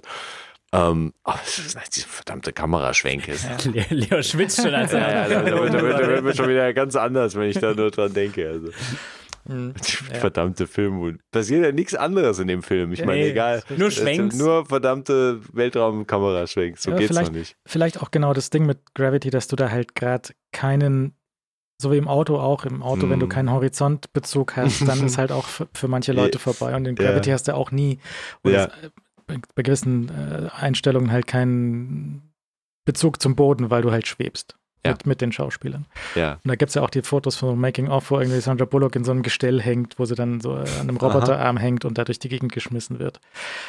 Egal, aber viele von solchen Gerätschaften können in verschiedenen Arten und Weisen eingesetzt werden. Mit deinem Mac kannst du programmieren oder kannst du Grafik machen oder kannst du Musik machen oder kannst, wie, was auch immer da drauf geht. Mhm. Und mit deinem Fernseher kannst du irgendwie Tagesschau gucken oder ein 3D-Movie oder halt irgendwie YouTube oder was halt und Netflix oder Zeug da drauf schmeißen, was du möchtest. Und jetzt sagt halt Apple bei einem gewissen äh, Subset von Computing-Anwendungen so, nein, so, geh weg, weil es, es steht im äh, Widerspruch zu unseren äh, Umsatzzielen. Mhm. Können sie machen, solange die ja, Hardware ja. und Software richtig geil ist und so ja, Für, für 90 Prozent der Leute irgendwie 70 Prozent der Sachen super funktionieren. Mhm. Mit, mit Escape Hatch immer so Web-App. Also da ein bisschen zugesperrt. Ja. Schlecht. Ja, das ist der Punkt, an dem wir sind. Diese, diese Progressive Web Apps, die sollten uns viel mehr ärgern. Echt. Also, die ärgern mich immer, dass die, die, die ärgern mich. Das ist das Ding, ich habe keine einzige davon auf dem Telefon gehabt, ja. Aber und es ärgert mich so sehr, dass sie sich dagegen entschieden haben äh, und es nicht irgendwie ausgefochten haben. Weil das, äh, das ist halt, gut, das stand jetzt nicht explizit irgendwie da drin, das hat er wahrscheinlich impliziert, dass wenn eine Web-App abgelegt wird, dann keine Ahnung, wie die Argumentation ist, aber dass die das einfach rausstreichen ist, das ist einfach ist, äh, ist eins der Sachen, die mich äh, viel mehr ärgert als irgendwelche Gebühren und das ist alles, das ist äh, diesen App Stores und so weiter, das ist mir alles wurscht. Aber diese Web-Apps, mhm. konzeptionell es, ist es einfach falsch. Escape Hatch ist so schön, weil das ist auch bei Gravity ein großer Punkt. Diese Loke, wo sie dann. Spoiler! Spoiler. Aber wird Leo nie erfahren, ja. weil Leo den Film nicht. Eher Puke Hatch. Hm. Ja. Naja, ähm, letztes Mal waren noch Fragen vom Hörer Andreas, glaube ich, so, wie groß ist denn nun ein 65 Zoll Fernseher? Weil mhm. Zoll ist ja auch hier un unüblich, aber ich, ich würde sagen, wir haben letztes, letztes Mal gescherzt über Quatscheinheiten von den Amerikanern. ja, schon, aber bei Displays haben sich nun die Zoll durchgesetzt. Ja. Es ist, ist halt leider es so. Es hilft einfach nichts. Ja. Kannst du machen, was du mhm. willst. Es gibt auch teilweise jetzt in, in Deutschland, glaube ich, die Vorgabe, dass in den Katalogen und so muss die Zentimeterangabe sein, aber die ja. sagt mir wiederum überhaupt Aber versteht nichts. überhaupt niemand, was das bedeutet, oder? Ja. Nee. Ja. Ähm, und also ich denke, man kann sagen, 55 bis 65 Zoll ist so ein großer Fernseher, was man sich in den meisten Wohnzimmern irgendwie vorstellen kann. 65 mhm. besser als 55, aber so die Hausnummer. Und das sind auch die, die größten, die man noch bezahlen kann. Mhm. Die sind so gerade so über der 1000-Euro-Grenze mehr oder weniger. Und wenn du noch eine Stufe hochgehst, dann wird es fünfstellig. Ja. ja, oder ganz schlecht. Oder sehr schlecht. Nicht? Ja. Oder ganz schlecht. Und äh, wenn du die äh, eine Stufe runtergehst, dann wird es halt dreistelliger Preis und so. Und das ist halt so gerade auch so vom Preisgefüge so designt, dass 55, 65 ist so ein großer, normaler, schöner, heutzutage zu bezahlender Fernseher. Und ähm, der Abstand ist aber ein großer Faktor, wie der dann wirkt, natürlich, ja, wie, dein Blickwinkel auf das Ding ist und welche Inhalte da halt mehr oder weniger gut drauf aussehen. Und das ist halt mitunter sehr unterschiedlich, was da noch äh, gut aussieht und was nicht gut aussieht. Ich habe gerade reingeschaut in, in Blade Runner und der halt so für sehr groß fürs Kino gedacht war. Weißt du, so sehr große Modellbauten damals und dann siehst du halt sehr, sehr weit von, von links nach rechts über ein großes Panorama von der Stadt oder so. Was heute auch super aus, aus den Videogeneratoren rausfallen könnte, mit sehr mhm. viel weniger Aufwand. Mhm. Und ähm, und teilweise wirkt halt der große Fernseher dann, wenn er relativ nah steht, so wie bei mir, halt völlig albern, wenn du was guckst, was für einen Fernsehkonsum in den 90ern geschossen worden ist. Wenn du auf dem Ding Friends anschaust, dann hast du solche Gesichter, so einen Meter hoch jeweils, was völliger ja, Quatsch ja, ist. Ja, ja, okay. Und deswegen ist auch die Einstellung in, in den virtuellen Kinosälen bei Apple jetzt vielleicht durchaus interessant und wichtig oder auch die Möglichkeit, so ein Kinofenster sich relativ klein zu, zu mhm. ziehen, weil das auf den Content ankommt, wo der herkam. Ob der mhm. für einen Röhrenfernseher in den 90ern oder vielleicht noch älter gedacht war oder ob das für eine große Kino Kinoleinwand gedacht war oder ob das ein IMAX-Movie ist, der halt sowieso drauf setzt, dass du sehr nah davor sitzt oder wenn du halt, es gibt ja auch im Kino, gibt es ja auch einen Sweet Spot von von Sitzplatz. Ja, mhm. man, hat, man hat sich hier jahrelang im, im Cinema in München darüber unterhalten, wo der von George Lucas persönlich freigegebene Sitzplatz ist. Ja. Ich glaube, es war Reihe 12 Mitte. Ja, ich glaube auch. Ja, und das war tatsächlich in diesem Kino der Sweet Spot, weil alles davor war schlecht, alles dahinter war auch schlecht und seitlich ist sowieso schlecht. Also gab es ah. in dem ah. Kino so vier gute Plätze. Ja, ja. genau. und die hatten auch immer so die beste Ausstattung oder zumindest, stimmt nicht, die beste stimmt nicht, die hatten immer die neueste Ausstattung und teilweise haben die zu früh ihren Projektor gekauft, wo die mhm. Lampen noch nicht hell genug waren. Mhm. Und die haben zu früh die neue ähm, Leinwand gekauft, die aus dem Werk fleckig kam. Und dann war halt ein halbes Jahr in dem Kino fleckige Leinwand. Ja. Kommt vor. Und jetzt hast du da vielleicht auch die virtuelle fleckige Leinwand. Ich hatte, genau, das war so mal so ein Beispiel, äh, dass das Disney-Environment mit, mit den Superhelden, so auf dem mhm. Tower irgendwie, dass das wackelig wäre, weil er im 2 nicht mitkommt.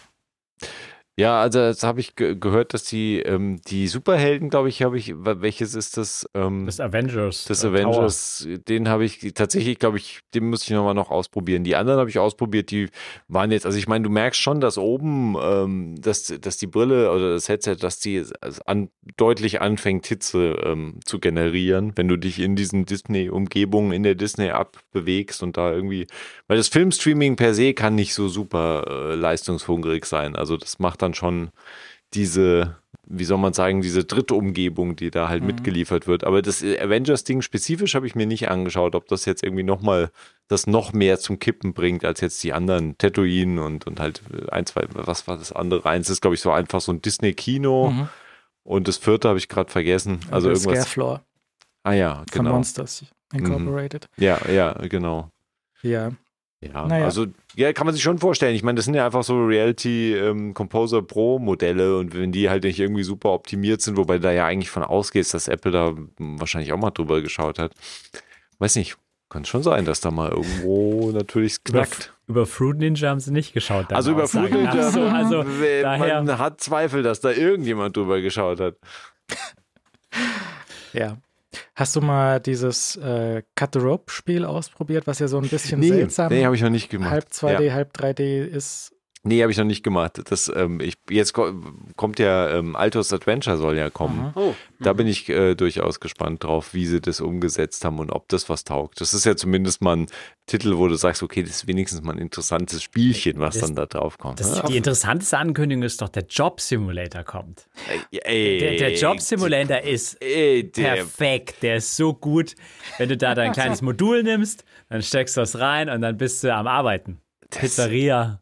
Job Simulator, das ist so schrecklich, dieses Zeug. Aber das ist ja, das sind so Sachen, die werden aus irgendeinem Grund verkauft wie blöd. Weil das es ist ja irgendwie so das meistverkaufte ja. oder, oder immer noch irgendwie so eins von den meistverkauften VR-Games, die du irgendwie findest. Und ich weiß, äh, verstehe, da, da keine Ahnung. Da, da ist ja mit, mit dem Traktorsimulator ist mir noch erschließbarer als der verdammte Jobsimulator und, und was der andere ist irgendwie Urlaubssimulator, oder? Äh, Burger flippen und Sushi aufbereiten. Aber gab es nicht noch irgendeinen anderen Simulator?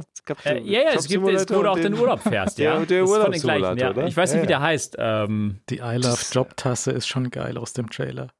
Ja, ja aber ich meine, also es macht so viel Spaß. Es macht so viel Spaß da. Das ist der völlige Hit, das würde ich sofort spielen. Ja.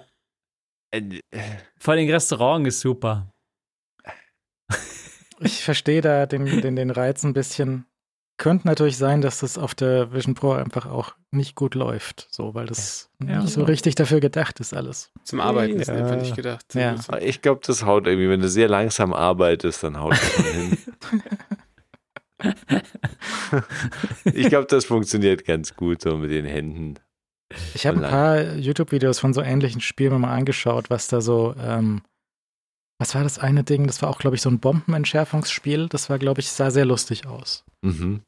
So, wo du so bist du, du irgendwie, du bist James Bond oder sowas und äh, das, das irgendjemand versucht dich die ganze Zeit mit Bomben umzubringen. Du sitzt, wirst in so ein Auto reingesteckt und dann ähm, äh, tickt die Zeit runter und dann musst du in der Zeit irgendwie die, die Bomben entschärfen und so. Das sah sehr lustig aus. Aber was weiß schon ich davon? Auf was wollte ich damit raus? Ich glaube, ich wollte drauf raus, so schaut euch mal auch, wenn ihr jetzt vor eurem Fernseher zu Hause sitzt, schaut euch mal an, so wie, wirk wie groß wirken Sachen, wenn ihr verschiedene Inhalte, wie würde es besser aussehen, wenn ihr näher sitzen würdet? Also ich glaube meistens ja. Wenn ihr, weil die meisten Fernseher, die ich so sehe in der freien Wildbahn, sind zu weit weg. Eigentlich müsstest du, wenn du so einen Fernseher auf normale Entfernung stellst, dann brauchst du den 10.000 Euro 80 Zoll Fernseher. Mhm. Basti, stimmt nicht ein. Ich stimme natürlich nicht mit ein, aber. Ähm, aber ist so. Und es gibt sogar Ich sag- auf Reddit, es, auf Reddit gibt sogar ein eigenes Subreddit für TV is too high. Ja, das so. ist, Ja ich gut, wollte es gerade ja sagen. gut, also ich meine, das ist ja, das ich ist mein, wirklich ein Problem. Da muss man ja auch gar nicht drüber diskutieren, weil ich meine, das ist einfach offensichtlich. Also wenn dein, dein Fernseher über einen Kamin hängst, dann ist es einfach vorbei. Aber das ich sind, mein, das sind doch die Amerikaner, die das machen, oder? Das macht doch, das macht Nee, doch das, hierzulande das keiner, macht oder? nirgendwo jemand in Okay. der anderen. Ich habe das hier in Deutschland schon gesehen. Das kann nicht sein. Das war, Was passiert jetzt an Fernseher über dem Kamin hängen? Was ist denn nicht da wie- los? wie nicht hoch überm- ist hoch? Ich habe ihn nicht über dem Kamin, aber unser Fernseher, der hängt schon wahrscheinlich so auf 1,20 Höhe. ja, ich weiß das bei dir auch. Es, Geht nicht anders. Und ist auch egal. Ich meine, so wenig, wie der ist ja einmal im Jahr an. ja gut, das ist ein Argument. Schauen wir nicht, dann kann er da auch hängen. Na gut. Aber dann häng den doch einfach ab. Und, und Der ist momentan öfter an, weil jemand Sendung mit der Maus schauen möchte auf dem Okay. Ding. Und ja da ist auch egal, wo das Teil hängt. da richtig, sag ich mal, dass richtig. der es zu hoch hängt. Mal gucken, dann wird sie das auch sehen. Nee, ich habe das, das schon lange her und da gab es noch keine größeren Fernseher. Das war so ein sehr großes Wohnzimmer mit zu viel Geld und wenig Geschmack eingerichtet.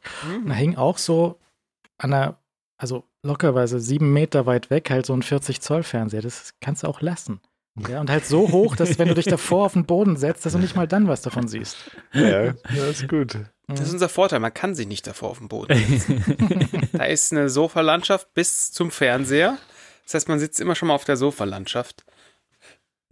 Ja. Das wäre zum Beispiel, das, das gab's mal. Das gab's mal, dass du von den Herstellern von den Fernseher, der so einen QR-Code ausgedruckt hast, auf A4 dann irgendwo hingehängt hast und dann so ein AR Fernsehergrößencheck-App auf deinem Telefon hattest, wo du Mhm. checken konntest, wie groß der Fernseher in deinem Wohnzimmer dann wirken wird.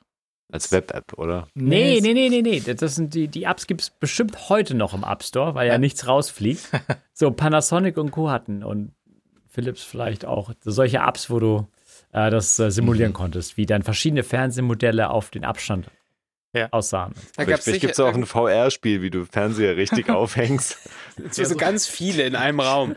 So Home Cinema Installer Simulator. ja, Das war der völlige Hit. Genau. Million Dollar Idee. Ähm, ja, und dann ist halt, weiß ich nicht, wie das, wie ist denn das gelöst, wenn du jetzt, wenn du jetzt in einen Soundbar investiert hättest Und du willst aber mit der Vision Pro einen Film schauen. Das, das wird alles irgendwie schwierig bis unmöglich, ne? Wüsste ich nicht, wie sich das im Moment hinbekommen lässt, mit einer Soundbar das sinnvoll zu integrieren. Das ist auch, glaube ich, so das Argument, was du irgendwie aus der Heimkino-Fraktion wahrscheinlich am größten bringen kannst, dass du halt für wuchtigen Bass Hm. sind halt sicher Grenzen gesetzt. Und am Schluss läuft es ja sowieso darauf hinaus, dass du halt Kopfhörer anhast, natürlich, weil alles andere ist, du schaust ja sowieso allein. Also ich irgendwie kannst du natürlich, könntest dann auch irgendwie eine Anlage wahrscheinlich da irgendwie um dich herum wummern lassen, aber wo, abgesehen von Latenz und, und allem Kram, also Du hast ja nicht mal den Mac-Sound. Du im hast Moment ja keine- den, ja, ja, eben. Also da ist das. Audio-Routing ist sowieso noch skurril. Es ist auf der, es scheint auf der einen Seite flexibler, als was wir jetzt aus iOS und iPadOS kennen, aber also irgendwie so zwei Videos äh, und solche Geschichten, die wir auf iPad Nee, nicht möglich nee, sind. Ne? geht nicht. Geht nicht. Mhm. Ähm, und äh, aber ja, also ich, ich wüsste nicht, wie du sinnvoll, ähm, wie du sinnvoll eine Soundbar da irgendwie integrieren Ja. solltest in, Ja. in, dein, dein, in dein virtuelles Heimkino-Setup, ja. Und dann ist halt noch eine weitere Frage, ob, ob, ob die Filmstudios irgendwann da nochmal drauf kommen, weil das war auch für eine sehr kurze Zeit in den 90ern so ein Ding, dass äh, manche Filme in ausgewählten Kinos eine extra Hardware im Kinosaal installiert hatten, Mhm. um dann äh, passend zum Film gewisse Effekte abzuspielen. Also das kann sowas sein, da gab ganz wenige Titel. Zum Beispiel Jurassic Park 2 hatte eine Integration mit ähm, Blitzlampen, die Mhm. im Kinosaal einfach Blitze abgespielt haben, wenn im äh, Film das Gewitter kommt. Ah, Interessant. Und es gab bei der neuen Neuauflage von Flubber von Disney mit Robin Williams gab es so eine Integration, dass der Flubber, der, der Flummi, der da rumfliegt, der Grüne, dass da Laserprojektoren im Kino waren und wenn das Ding rumgeflogen ist, dann ist durch, das, durch den Kinosaal eine Laserprojektion reingelaufen, wo das Ding rumgehüpft ist. Das wurde getriggert durch kleine Metallstreifen, die auf den Film geklebt waren. Da war so ein kleiner Sensor, wenn da Metall vorbeigefahren ist, dann ist das ausgelöst worden.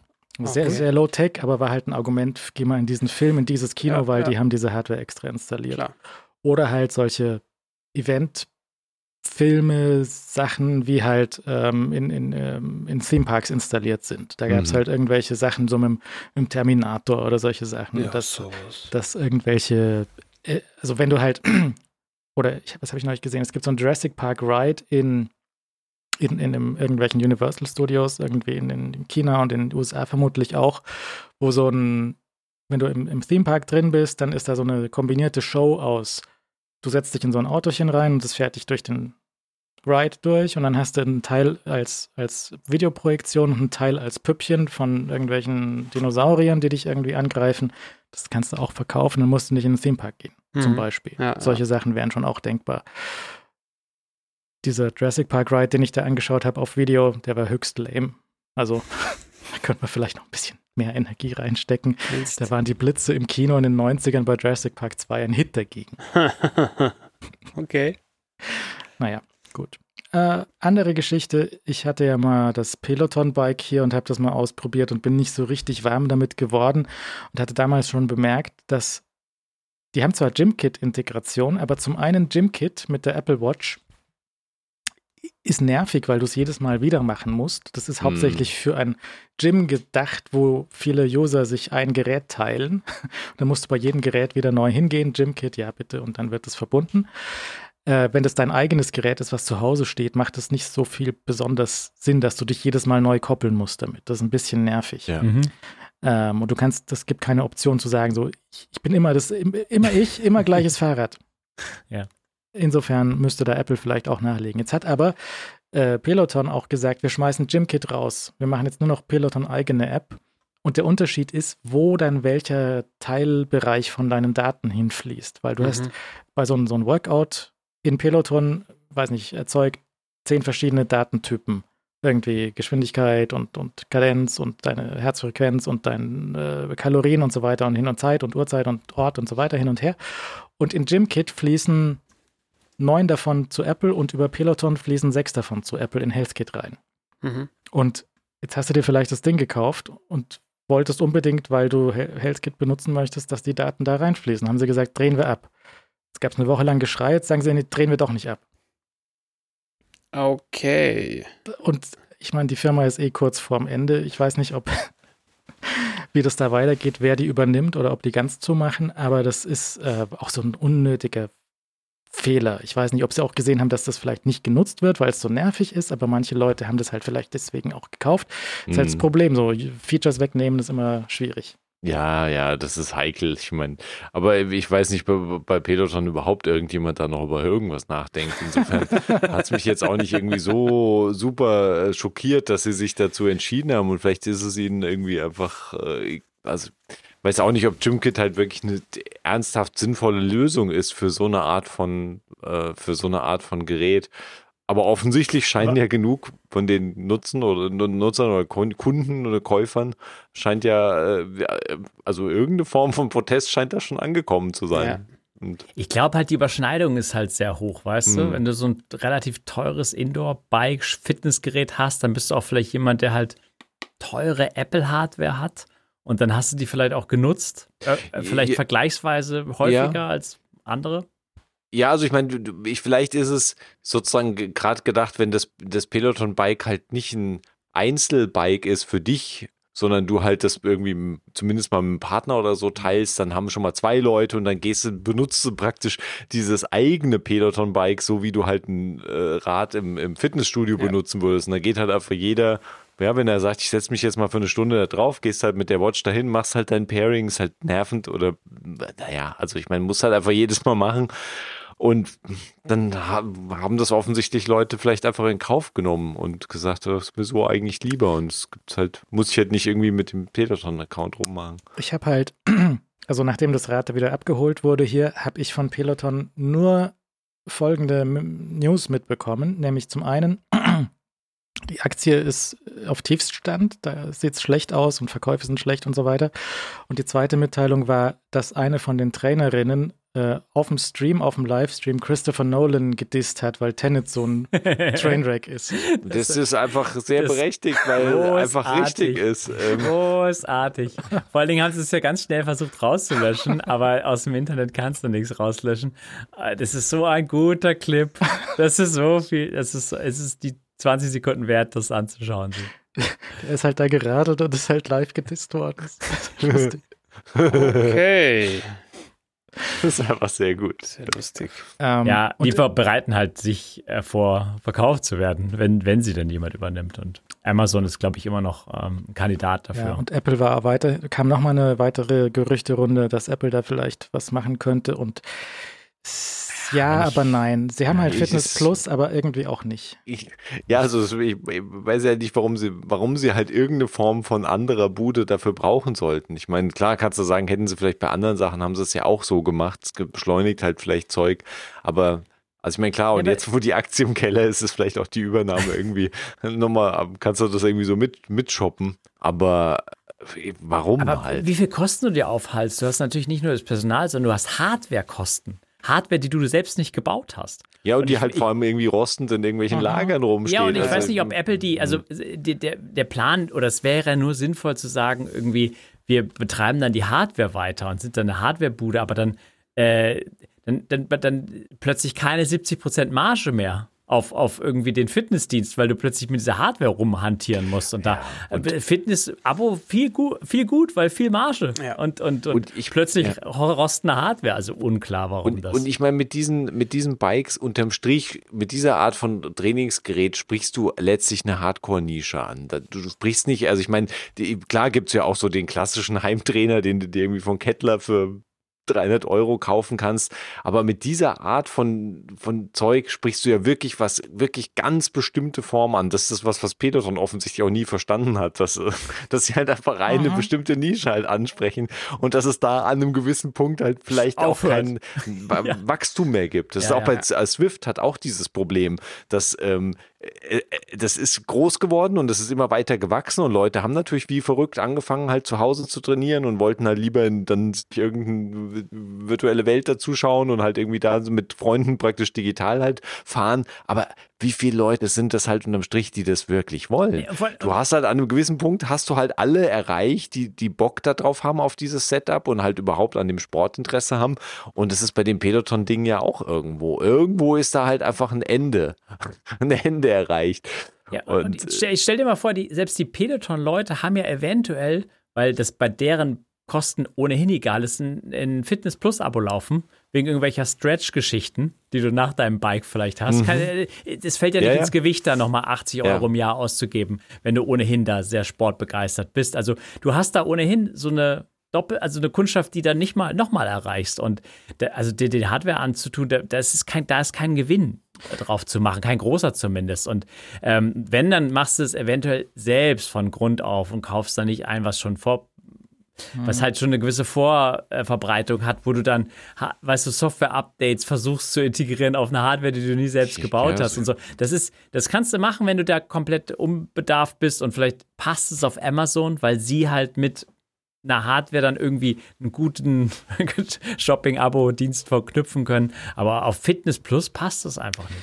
Sie haben halt auf dem Bikes haben sie diese 27 Zoll Android-Tablets drauf weiß nicht, ob Apple da Bock hat, die weiter zu supporten zum Beispiel oder ob, die, die ob man da iOS drauf booten könnte, weil die, die Hardware und der Tisch. Das macht das gleiche Team, was die Tyson äh, TV-App machen muss dann irgendwie.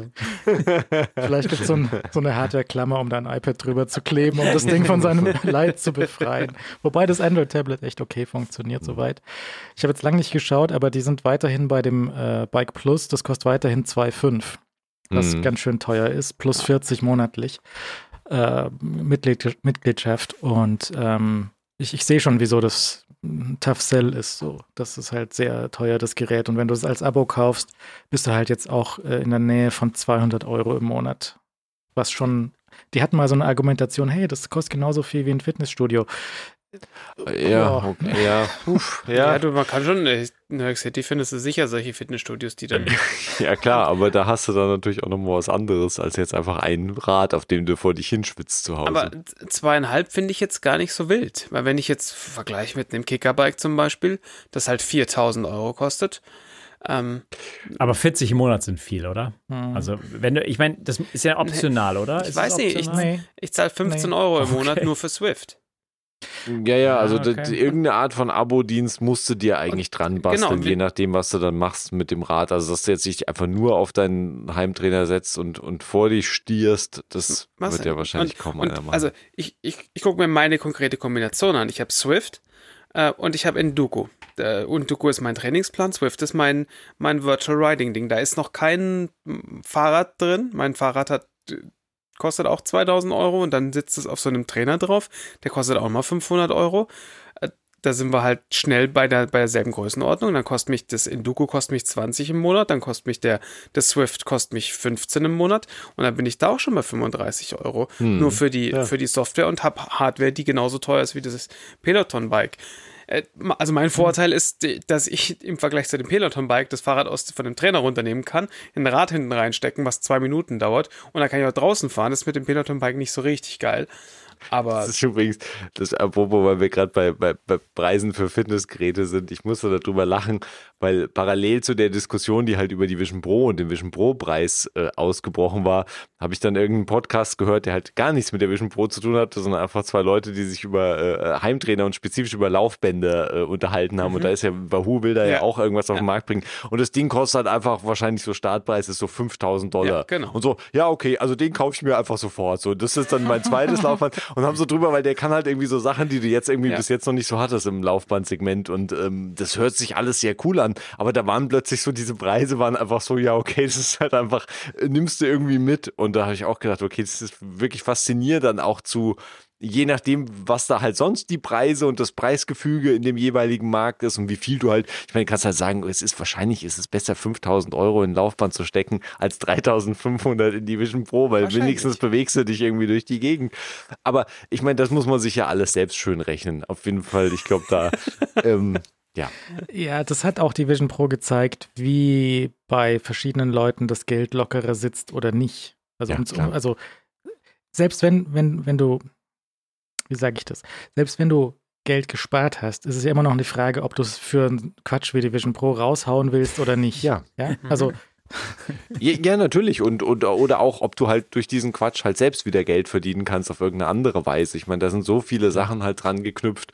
Ähm, die halt offen sind und die halt jeder am Schluss für sich selbst beantworten muss, wo wir wieder bei den Rückläufern sind. Also ich meine, und dann mhm. vielleicht der ein oder andere einfach sagt, okay, das ergibt unterm Strich halt einfach keinen Sinn, dieses Geld dafür auszugeben. Und ist auch okay, weil die Rückläufer haben wir ja bei den Peloton-Dingern auch. Also ich meine, da merken halt Leute auch, dass der, der 2500 oder 4000 Euro Heimtrainer halt auch irgendwie Quatsch war dann unterm Strich. Ja, und sie geben dir halt, ein, also ich habe den, im Hinterkopf hatte ich, dass Peloton teilweise die Bikes für einen Tausender rausgehauen hat. Auch so mal auf, auf Amazon oder Ebay so eine ja. Charge von Gebrauchten für einen Tausender rausgehauen. Das ist natürlich schon ein guter Deal dann für einen Tausender, muss man sagen. Ja, also. Die Gebrauchten sind jetzt mhm. bei äh, 2000 mhm. und die Laufbänder sind Europreis 3800. Und das die Laufbänder hatten halt auch so Rückrufprobleme, da haben sich Leute schlimm verletzt, bis da ja, so eine ja. extra Abdeckung draufgebaut wurde. Das, da haben sie halt auch nochmal extra negative ähm, PR reinbekommen. Ja, da gab es ganz fiese, tragische, ein, zwei ganz tragische Fälle. Ja. Mit Kindern und ja, ähm, genau. Das äh, nee, das mussten sie alle, alle mussten sie umrüsten. Das waren Riesenkosten, die sie da hatten, definitiv. Ja, und aber ich glaube auch so einen großen PR-Hit, weil also ja, ja, negativ. Das ist halt super Klar, Desaster, ja. ja, ja. Also schlimmer geht's, schl schlimmer geht's gar nicht, ja. Und mal sehen, wie es da weitergeht. Ich, ich wollte noch sagen, was, was die Räder angeht. Also, Basti kann auch sehr viel Geld für das Wahoo-Setup und, und, und Kicker und was auch immer, äh, kann man schon ausgeben. Aber wenn es nur darum geht, ein Gerät zu haben mit Pedalen, auf das man sich setzen kann, das geht auch sehr viel billiger. Ja. Und dann kannst du auch ja. sehr viel billiger, wenn du basteln kannst, sowieso, wenn du dir so einen Bluetooth-Sensor für die, die, die Dings dranhängen kannst, an die, an die Scheibe dranhängen kannst, dann bist du auch mit einem sehr niedrigen Budget mit so einem Rad dabei. Das hatte ich gesehen, so, dass die, die, die Radhersteller, die hatten halt die Lagerhäuser in Europa vollgepackt, 2021, mm. und dann haben sie 22 den ganzen Mist billig rausgehauen. Und die sind natürlich nicht so hochwertig wie jetzt ähm, die Dinger oder wie heißt die andere Marke, die Apple auch verwendet für die Räder? Die Schwinn. Hm. Ja, ja, das ist ja auch so. Mhm. Und ähm, ah, die, die haben schon okay ausgesehen für ein paar hundert und nicht für ein paar tausend. Ja, also ist halt auch die, das, das, die Hürde, wie, wie, wie, viel musst du ausgeben, damit du so ein Gerät hast, wo du dagegen treten kannst mit deinen Füßen. Mhm. Ist halt sehr ja. unterschiedlich. Und der, der Unterschied zwischen einem billigen Bike und Fitness Plus und dem teuren Bike und Peloton-Abo ist halt preislich sehr hoch und im Effekt wahrscheinlich nicht so hoch, wenn du jetzt nicht der Vollradrennprofi bist, so wie du.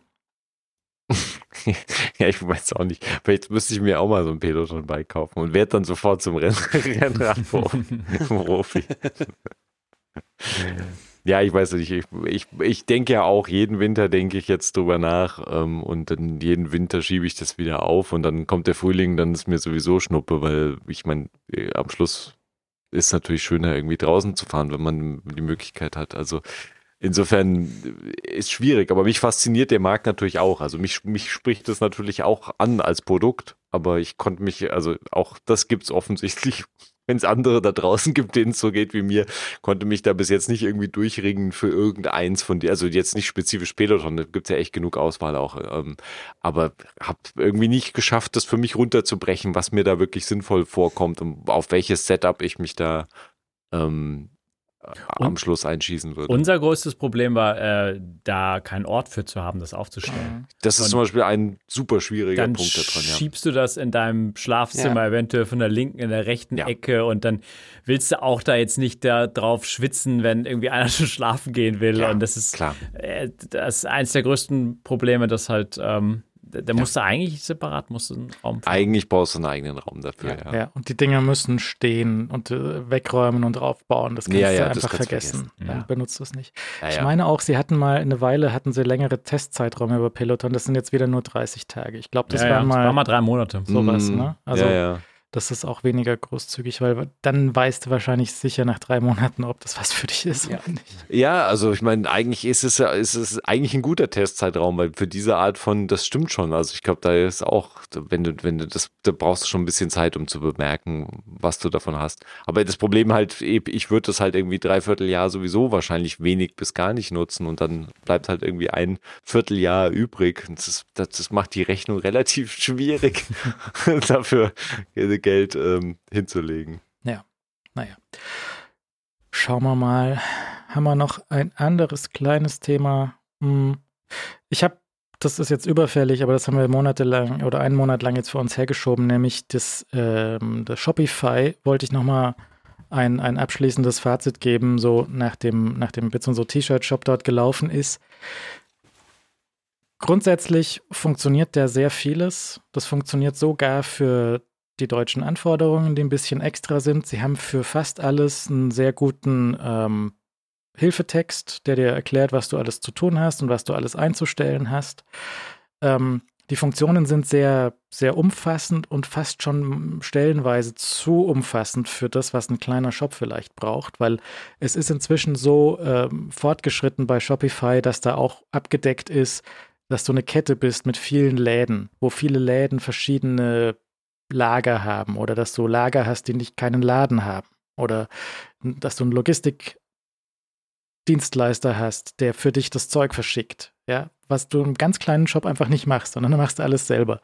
Du musst aber trotzdem, du musst deine Lagerlocation anlegen, du musst das Fulfillment macht dann ein Lager und das Lager bist aber du selber und das ist, es ist stellenweise komplizierter, als es sein müsste, aber dadurch sind sehr viel flexiblere Dinge möglich.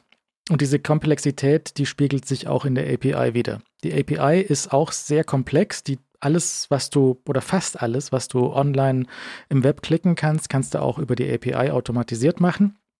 Aber nachdem das Web so kompliziert ist, ist die API auch sehr kompliziert und nicht 100% deckungsgleich. Da bin ich so einmal reingerannt, weil du Listen von Bestellungen im Web sortieren kannst, aber in der API nicht sortieren kannst. Das musst du halt wissen. Das merkst du dann schon auch, aber ist halt komisch. Ist aus irgendeinem Grund so gewachsen und dann suchst du nach dem Problem. Dann sind ganz viele Entwickler, die irgendwie schreiben, so, hey, wieso kann ich denn nicht sortieren? Und sagen, so Antwort von Shopify, dann mach doch die andere Richtung. Das ist so. Okay. Danke. ja. Irgendeinen Grund wird es geben, weil ja. sie da ihre Datenbank dahinter haben, was auch immer. Gut, kann man sich ja dran anpassen. Die anderen so landesspezifischen Feinheiten, die man in Europa braucht, nämlich so Steuern berechnen und ähm, Sachen verschicken und Versandlabels und so, sind alle so über Plugins gelöst, die von irgendwelchen Third Parties daherkommen. Da gibt es viele gratis und viele sind aber mit einer extra Bezahlstufe nochmal dazu. Mhm. Ähm, also gibt es halt sowas wie dieses Easy DHL. Da gibst du dann deine DHL-Zugangsdaten dort rein und die sprechen dann hintenrum mit der DHL-API und geben dir vorne rum die Labels wieder. Hm. Und die nehmen halt so einen extra Betrag, wenn du da die automatisierte Geschichte haben willst. Und auch so diese Plugins, die haben dann auch so Zusatzfunktionalität, dass du zum Beispiel mit deinem Barcode-Scanner hergehst, deine Ware scannst, das Paket scannst, dann kommt das Label, ein Pack drauf und fertig. Ne? Und das ist dann so komfortabel, dass du da vielleicht auch gerne das Geld dafür zahlst. Das war bei mir jetzt nicht nötig und ich habe mir halt selber die Integration an die Briefmarken dran geschraubt. Das habe ich mir selber gebaut, ein bisschen Python geschrieben und mit dem Python dann meine Bestellungen abgeholt, die offen sind, die äh, Adresse auf dem Bildschirm angezeigt, um sie mit meinen Augen zu kontrollieren, auf Plausibilität, gegebenenfalls zu ändern und dann die Briefmarke auszudrucken auf dem, auf dem kleinen Dymo-Labeldrucker. Und das hat in 100% der Fälle einfach funktioniert. Ich hatte keinen Ausfall. Das hat einfach just works. Mm, okay, das ist cool. So einmal hat das Label von der Post so 10 Sekunden gedauert statt 5, aber es hat immer funktioniert. Also es war echt so problemlos. Und ja, keine, das kenne ich nicht. So, geht immer. So, das ist einfach sehr ungewöhnlich für sowas. Ja. Wo irgendwie zwei verschiedene Services durch meinen Raspberry sprechen müssen und dann Drucke ansteuern. Das ist so, also nach meinem Begriff ein sehr komplexes IT-Problem. Mhm. Und es hat einfach funktioniert. Das war sehr gut. Äh, auch so die ganzen E-Mails, die an die Kunden geschickt werden, das ist alles ähm, also ich habe keinerlei Beschwerden bekommen, das hat alles funktioniert. Da kriegt der Kunde eine E-Mail für Bestellungseingang und für Verschickungsvorgang und so weiter. Das hat alles korrekt funktioniert. Nur das eine Problem war, ich habe teilweise ja ähm, Warnsendungen verschickt. Und da wusste ich vorher nicht sicher, ob die getrackt werden können. Da habe ich trotzdem die Sendungsnummer rein, aber die konnte dann nicht getrackt werden. Das war das eine Problem. Das andere Problem war, dass die Erkennung von Shopify, zu welchem Versanddienst eine Tracking-Nummer gehört, die ist nicht hundertprozentig in Ordnung. Das heißt, manchmal link, linkt er auf deutschepost.com, okay. was mit den deutschen Post.de nichts zu tun hat. Die können nicht miteinander. Das ah, ist aber top. sehr gut. Du kannst aber in der API kannst du selbst den richtigen Tracking-Link reingeben und dann geht das auch. Also das hat alles soweit ganz cool funktioniert. Ähm, die zwei großen uncoolen Features von äh, Shopify waren folgende, nämlich zum einen der Bug mit Apple Pay. Wenn in der Versandadresse Umlaute drin sind, die in Apple Pay gespeichert ist.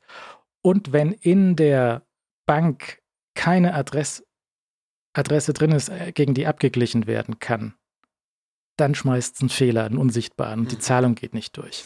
Habe ich versucht, einen Bug zu reporten an Shopify. Ich seitenweise Chatverlauf mit deren Support, der nicht bereit war, ein Bugticket aufzumachen. Weil sie nichts dazu, damit zu tun haben, dass Leute Umlaute in ihren Adressen haben. Ich bin mir sehr sicher, dass das ein Problem ist von der Integration zwischen Shopify und Stripe, was die hinten benutzen. Aber sie waren nicht bereit, den Bug entgegenzunehmen. Dann google ich so hier, wie meldet man einen Bug bei Shopify? Lange vorn, so, das ist denen egal. Die, die nehmen keine Bug-Reports entgegen. Ah. So, das ist schlecht.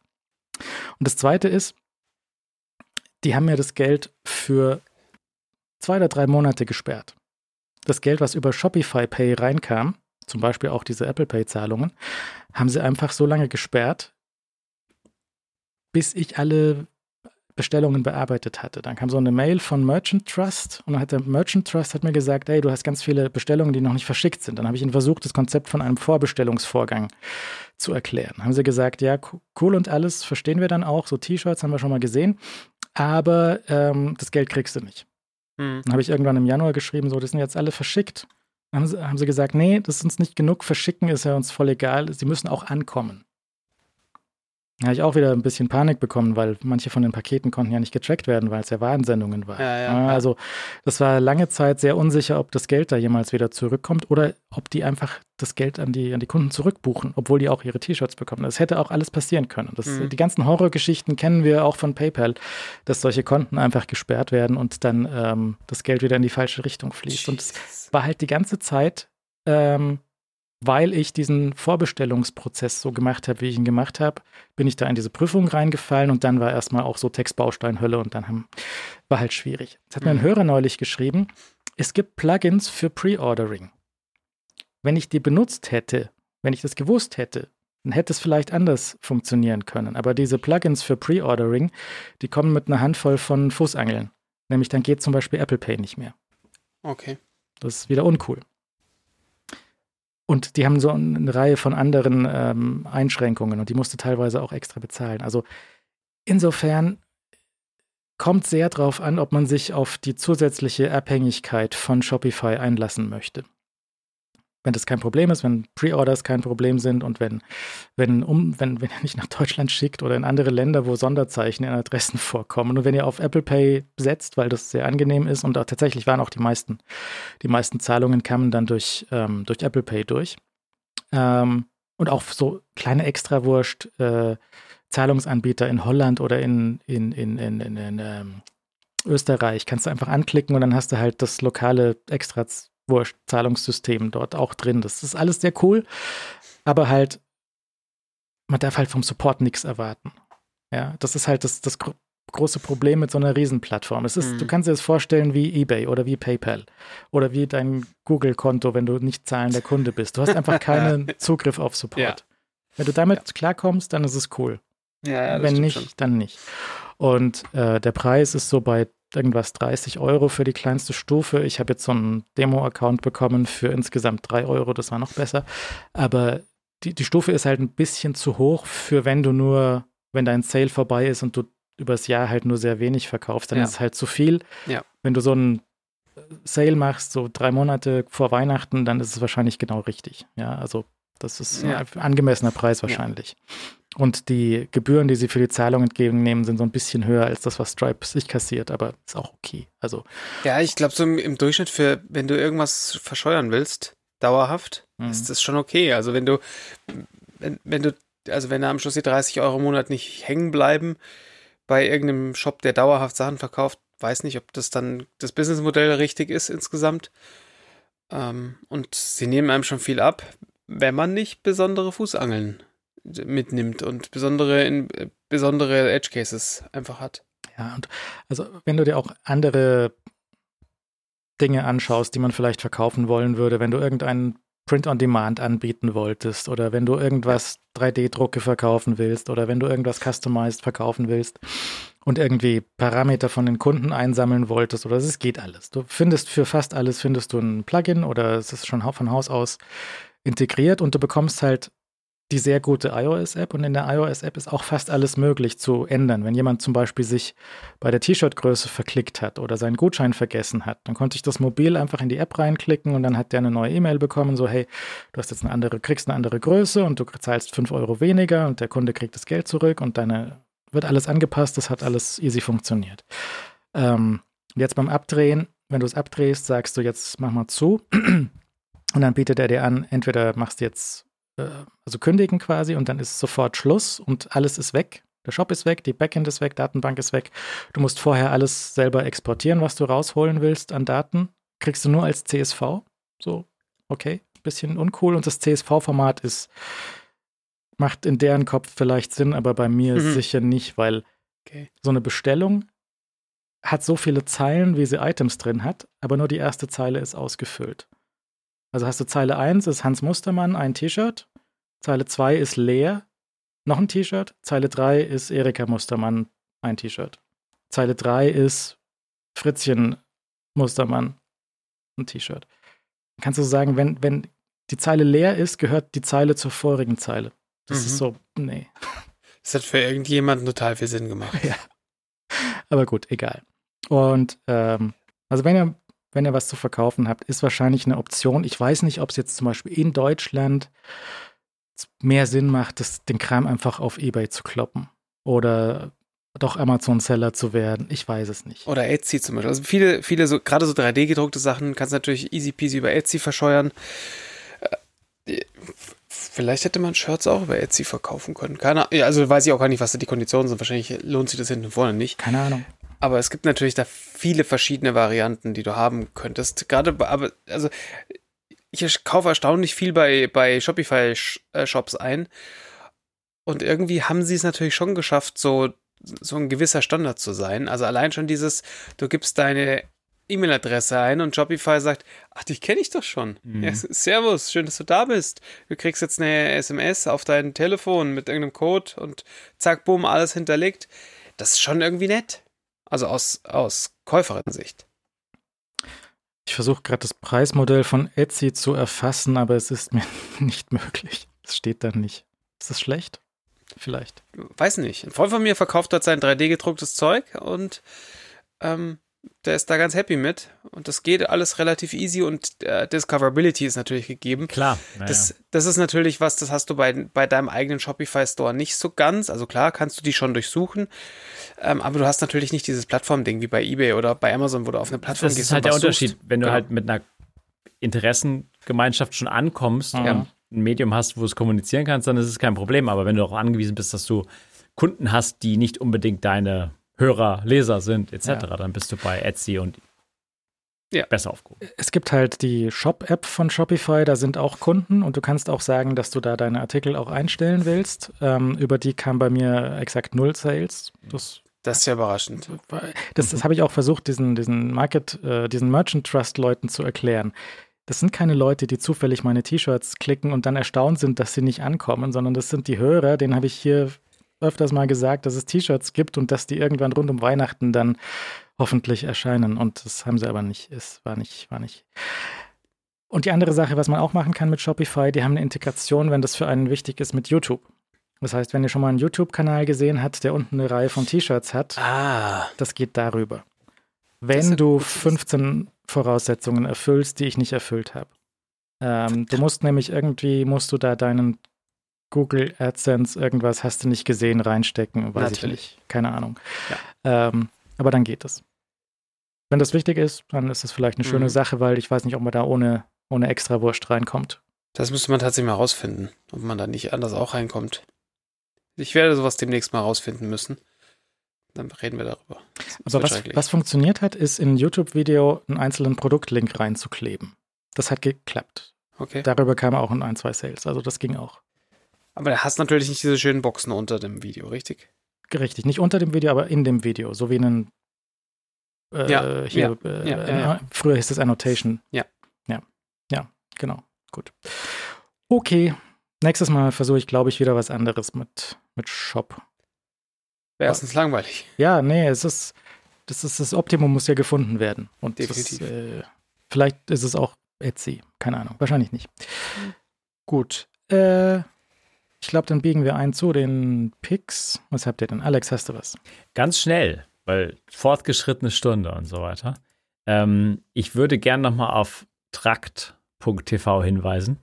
Einen kleinen Tracking-Dienst, um seine Serien und Filme im Auge zu behalten. Äh, wichtiger als, äh, also so wichtig war es noch nie, äh, das äh, an einer gemeinsamen, unabhängigen Stelle zu tun, weil man merkt gerade, wie Serien zwischen Streaming-Anbietern hin und her wandern und man komplett die Übersicht verliert. Ich gebe zu, man muss das vielleicht auch nicht tracken. Man kann auch einfach nur schauen, was man schauen möchte.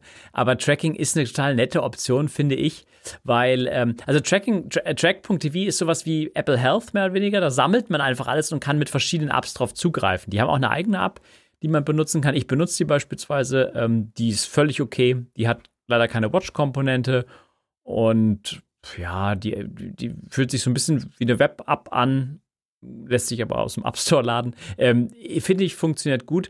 Und der, der Sinn ist, äh, das mit zu dokumentieren, was man so schaut, ist natürlich, dass man irgendwie vielleicht mal auf den Knopf drücken kann am Ende des Jahres und sagen kann, hey, der Streamingdienst lohnt sich noch für mich und der vielleicht nicht mehr, weil ich das aufschlüsseln kann nach Streamingdienst, was ich geschaut habe über das Jahr hinweg. Ich habe es jetzt öfters mal wieder, dass meine Schwester fragt nach Empfehlungen, was zu schauen wäre und dann kann ich sagen, kann ich in der History nachschauen, was habe ich denn geschaut, was hat mir denn gefallen, äh, ohne irgendwie kompliziertes nachschlagen zu müssen. Das ist halt für mich die zentrale Anlaufstelle, ähm, einfach mal zu schauen und im Überblick zu behalten, was ich schaue und, und was mir gefallen hat. Ich werde auch von dem Dienst öfters mal darauf hingewiesen, was gerade neu wieder anläuft. Ja, zum Beispiel, du hast Staffel 1 von Serie XY gesehen, jetzt passierte vier Jahre nichts. Ähm, und jetzt läuft wieder die Staffel, die nächste Staffel. Und dann kriege ich das über diesen Weg ganz gut mit. Das ist ja oft kein gutes Zeichen, wenn so eine Produktion lange pausiert. Ja, außer es ist Curb und ähm, man muss Curb Enthusiasm weiterschauen und da liegen manchmal große Pausen dazwischen. Ähm, das hätte ich allerdings auch so mitbekommen, muss man sagen. Es, äh, da hat äh, Trakt jetzt nicht irgendwie mir den entscheidenden Hinweis gegeben. Aber es ist echt ähm, ein sehr netter Dienst, der dir mittlerweile, wenn du da in diesem VIP-Programm bist, äh, auch eine Podcast-App haben die in so einer Beta in Vorbereitung. Also Podcast-Apps, heißes Thema. Ähm, scheinbar, nachdem, also ich weiß, es ist bestimmt nicht auf Castro zurückzuführen, aber sie machen jetzt auch eine Podcast-App, ähm, äh, die noch nicht in einem Stadium ist, wo ich sie benutzen möchte, aber sie kommt zumindest. Und ähm, finde ich ganz, ganz nett, weil Podcasts natürlich auch in, in so einen Entertainment-Konsum fallen können. Kalenderfunktion, du kannst da extrem tief einsteigen. Du kannst ganze Kalender kannst du dir und du kannst einzelne Anmerkungen zu Folgen, kannst du als Notizen abspeichern. Sie sie machen recht viel um das Thema herum. Es ist jetzt keine Weiterentwicklung, die da von Woche zu Woche irgendwie Riesensprünge macht, aber sie bleiben halt irgendwie dran und das ist halt hauptsächlich ein Webdienst. Ähm, der, der für mich im, im, Web funktioniert und die App ist halt einfach im iPhone da, um halt mal irgendwie schnell abzuhacken, okay, habe ich geschaut. Oder ich mache jetzt so einen Rerun. Ich meine, ich persönlich mache nie Reruns von irgendwelchen Serien. Ja? Das ist mir ein völlig fremdes Thema. Aber, aber es scheint Leute zu geben, die sowas tun. Und dann kannst, dann kannst du natürlich da auch den Überblick behalten, welcher Episode du gerade bist. Und äh, wie gesagt, weil gerade echt so viel wechselt. Ähm, ich habe zum Beispiel, ich meine, man kann auch Leuten folgen und so, kannst zum Beispiel schauen, welche anderen Freunde gerade irgendwas schauen und sich da Inspiration holen. Ähm, ich finde es aber allerdings jetzt gerade, also ich meine, es gibt ganz viele Serien, die fließen jetzt zurück zu Netflix, also so HBO-Zeug, wo die ausprobieren. HBO geht ja gerade so mit wehenden Fahnen gerade so irgendwie so ein bisschen unter und lizenziert jetzt auch Zeug zurück wieder an Netflix. Und du behältst einfach keine Übersicht sonst, wo du was geschaut hast und wo du was schauen kannst und äh, wo mal was gelaufen ist. Und ähm, sie haben auch so Dienste, wo du halt nachschauen kannst, ähm, bei welchem Streamingdienst sowas gerade läuft. Also du bist an Serie XY interessiert und kannst über eine Integration von einem Dritt Dienst in Trakt kannst du nachschauen, okay, das läuft jetzt gerade bei den folgenden Diensten oder lässt sich nur kaufen oder was auch immer. Das ist halt das ist relativ äh, zentrale Geschichte, die tolle Dienste und Überblicke dir geben über deinen Konsum, wenn du denn sowas erfassen willst. Ich kann verstehen, dass man das auch nicht brauchen äh, muss oder, oder vielleicht manuell macht, aber ich finde, also für mich ist es ein wirklicher Mehrwert und ich finde es einfach spaßig auch zu sehen, irgendwie, okay, jetzt ich, ich schaue äh, Serie XY gerade sehr gerne, in vier Tagen kommt die neue Folge. Also ist einfach irgendwie was, was ähm, mir immer noch Spaß macht und das äh, sei an dieser Stelle deswegen nochmal wiederholt als Pick. Gut, und natürlich äh, sieben Millionen andere Apps, die alle Leo verwendet. Was ist dein Favorit zurzeit? Ich, ich, benutze lustigerweise auch die, die eigentliche, also den, okay. den, den hauseigenen Client. Also ich, ich ab und zu springe ich mal wieder zu was anderem hin und her, aber ähm, Ripple ist ja so ein Klassiker zum Beispiel, der irgendwie auch immer ganz nett war. Aber jetzt, äh, ich bin da mit dem, bin da auch voll an Bord bei dem Standard-Client. Aber du bleibst als Basis, als Datenbasis bleibt äh, Trakt. Deine, ja, ja, deine, Trakt ist immer der Unterbau, also die, die ver okay. verknüpfende Komponente. Ich weiß nicht, wie viele Jahre ich da jetzt Abonnent bin, aber ich glaube, das geht schon ziemlich lang zurück inzwischen. Der Chat fragt, wie greifen die auf die Daten zu? Also du gibst von Hand ein, was du guckst ja. Und sie haben selber die Metadaten über, Richtig. wie heißt die Folge und wie lange ist die und wann ist sie rausgekommen und so. Die haben auch ein ganz solides Paket an Metadaten, habe ich den Eindruck. Also das ist auch äh, selbst irgendwie esoterisches Zeug oder irgendwelche deutschen Dokus oder so findest du alles normalerweise sofort äh, da drin. Ja. Ist irgendwie alles gut verzeichnet und du hast ja, die haben ja auch, äh, wahrscheinlich ist es Just Watch, was die integriert haben, dass du halt mhm. halt schauen kannst, bei welchen mhm. Diensten gerade das jetzt auch in Deutschland zum Beispiel irgendwie gestreamt wird oder wo du die Serie halt finden kannst. Und äh, halt Zeug natürlich irgendwie kannst du dich dann auch irgendwie halt durchklicken oder die verschiedene Bewertungsdinge haben sie halt integriert. IMDb und, und Rotten Tomatoes und so weiter. Also alles ganz äh, schon nett gemacht. Also du merkst halt, dass es von Leuten gemacht ist, die da halt selbst Bock drauf haben und die ja. halt selbst, die halt selbst wissen, was sie halt äh, wollen, wenn sie irgendwie Serien schauen äh, oder Filme schauen und äh, das ähm, und, und, und irgendwie verschiedene Einstellungen halt, um auch irgendwie so Spoiler zu vermeiden, die jetzt irgendwie im Kommentaren auftauchen könnten so, oder ja, nee, oder als Beschreibung oder, den, oder Beschreibungstext und Bildern, genau, ja, also das ist was ja Streaming Apps, die scheren sich da ja überhaupt nicht drum, ja, also Streaming App wenn du da ja. So, so Schauspieler, weißt du, Schauspieler ja. XY äh, mhm. war in Folge 3 da, in Folge ja, 4 nicht mehr. Er nie mehr oh, auf Abfolge. Was Abfolge wird wohl 4, passiert sein, so, weißt du, und, und das kannst du halt vermeiden durch äh, gut, also wenn du Apps benutzt, die das halt ein bisschen beachten. Und ähm, mm. ähm, nee, also das ist schon so ein manueller Prozess so, also äh, für mich auch. Aber es, es läuft, läuft dann halt auch viel automatisch, weil er dir so eine, so eine Next-Up, Up-Next-Liste gibt, mm. wo dann deine Serien, die du gerade schaust, äh, auftauchen, dann kannst du sie abhaken oder da kannst du halt auch sagen, okay, die, äh, der TV-Show war nichts für mich, dann schmeiße ich die da dauerhaft raus. Ähm, und äh, du kannst verschiedene Sortierungen beispielsweise äh, angeben, etc., sodass du es so ein bisschen nach eigenem Gusto abstimmen kannst. Und, und diese, ich lebe in dieser Up-Next-Liste mehr oder weniger. Oder mhm. was ich auch mache, ist, ich sehe irgendwie einen interessanten Trailer von einem Film, dann, dann packe ich den in eine Watch Later-Kollektion. Und irgendwann, wenn ich mal Lust habe auf einen Film, weißt du, und da schaue ich diese, diese Kollektion durch und mittlerweile sind sie dann vielleicht irgendwie bei einem Streaming-Anbieter verfügbar, die Filme. Ja. Und dann äh, kann, ich, kann ich da reinschauen. Also so als Merkliste halt auch. Ja.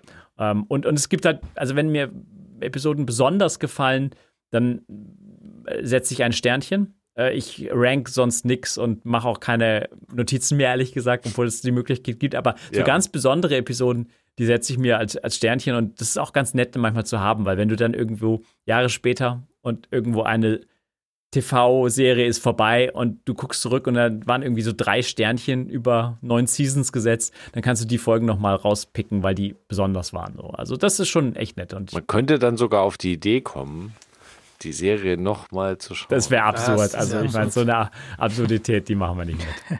Neun Sie. Also für mich ist das vielleicht auch so ein entscheidender Dienst, weil ich zum Beispiel extrem gehemmt bin, eine Serie überhaupt anzufangen, wenn da vier Staffeln verfügbar sind. Das ist, ist ab, also da, dann ist so komplette, Blo nee, dann blockiert es bei mir schon alles. So nach dem Motto, das wirst du nie schaffen, deswegen fängst du gar nicht erst an. Deswegen, wenn was Neues kommt, dann schaue ich gerne rein und dann entscheide ich, okay, ist was für mich, ist und wenn dann die zwei, drei Folgen davonlaufen, dann, ah, dann ist schon, dann ist problematisch bei mir. Also deswegen äh, rewatched oder so eine Wiederholung ist überhaupt nicht drin. Hm. Naja, gut. Ich lenke mal Track TV, dann könnt ihr euch das mal anschauen. Ich brauche das auch nicht, aber ich bin auch völlig verwirrt, was ich gesehen habe und was nicht und wo ich stehe. Und wenn das dann auf einem anderen Streamingdienst bin, bin, bin ich verloren. Ja, ja. Da kann ich auch nichts machen. äh, gut. Ich habe was, weil die Sprechkabine gerade kurz zwischen den Staffeln steht und ein Päuschen, muss ich es trotzdem loswerden, sonst vergesse ich es und es wäre zu schade, weil nämlich es gibt eine App vom äh, Bund Naturschutz in Bayern, die heißt Eichhörnchen in Bayern. Ist die, ist die auf bayerische Landesgrenzen beschränkt? Ich hoff's. Also kann ich, kann, kann ich keine, mit, mit bayerischen Eichhörnchen kann ich da auch mitmachen? Oder, oder sprechen die mich nicht an? Nee, ich, ich kann ja jetzt keinen Standort außerhalb von Bayern setzen, weil ich bin ja in Bayern. Na sowas. Hm. Kann man hier Eichhörnchen. Und zwar ist es ein Eichhörnchen-Melde-App natürlich. Ja, also natürlich, Du kannst dort, du kannst dort, äh, nee, doch, es geht auch außerhalb, es geht auch in Hessen. Ha, Ja, ja, ja. Aber nicht so viel los, weil die wird wahrscheinlich eher so in Richtung Bayern gemarketet, diese App. ja, ja. Okay, dann muss ich das ja mal ändern. Ja, solltest du. Auf jeden Fall ist es eine App, wo man Eichhörnchen melden kann. Wenn man ein Eichhörnchen sieht, kann man dort melden. Ja. Ähm, nämlich hier melden plus, also Standort. Wenn du schnell genug bist, ein Foto. Muss- Unbedingt, muss ja. aber schnell sein. Natürlich persönlich und zwar also richtig so porträtnahe Aufnahme ja, natürlich. Selfie zusammen Ja. mit dem Eichhörnchen. Ja, mindestens unbedingt. so nah, ja, so ne? mindestens so, ja, ja, ja. Und dann kannst du eingeben äh, Datum und Uhrzeit. Aha. Und dann kannst du eingeben erstes Tier, Fellfarbe rot oder rotgrau oder braungrau oder dunkelbraun-schwarz Mhm. oder unsicher, wenn du es nicht gesehen hast. Und dann kannst Ja. du dazu schreiben, was das Eichhörnchen gerade gemacht hat. Eichhörnchen mit Futter, Eichhörnchen klettert, zwei Eichhörnchen jagen sich, Eichhörnchen läuft über Straße, sehr gefährlich. Oh, sehr gefährlich. Große Oder- Gefahr. oder Eichhörnchen tot. Oh nein, nein, oh nein, oh, das, Das ist ja schrecklich. eine schreckliche App. Gibt es auch die Option, vielleicht kein Eichhörnchen, vielleicht war es kein Eichhörnchen. Oder irgendwie unsicher, bei allem unsicher antippen. ja. Und dann kommt halt eine Karte raus, wo Leute Eichhörnchen gesehen haben, in welchem Zustand, ob das alleine war oder zu zweit oder tot. Okay. Und Okay.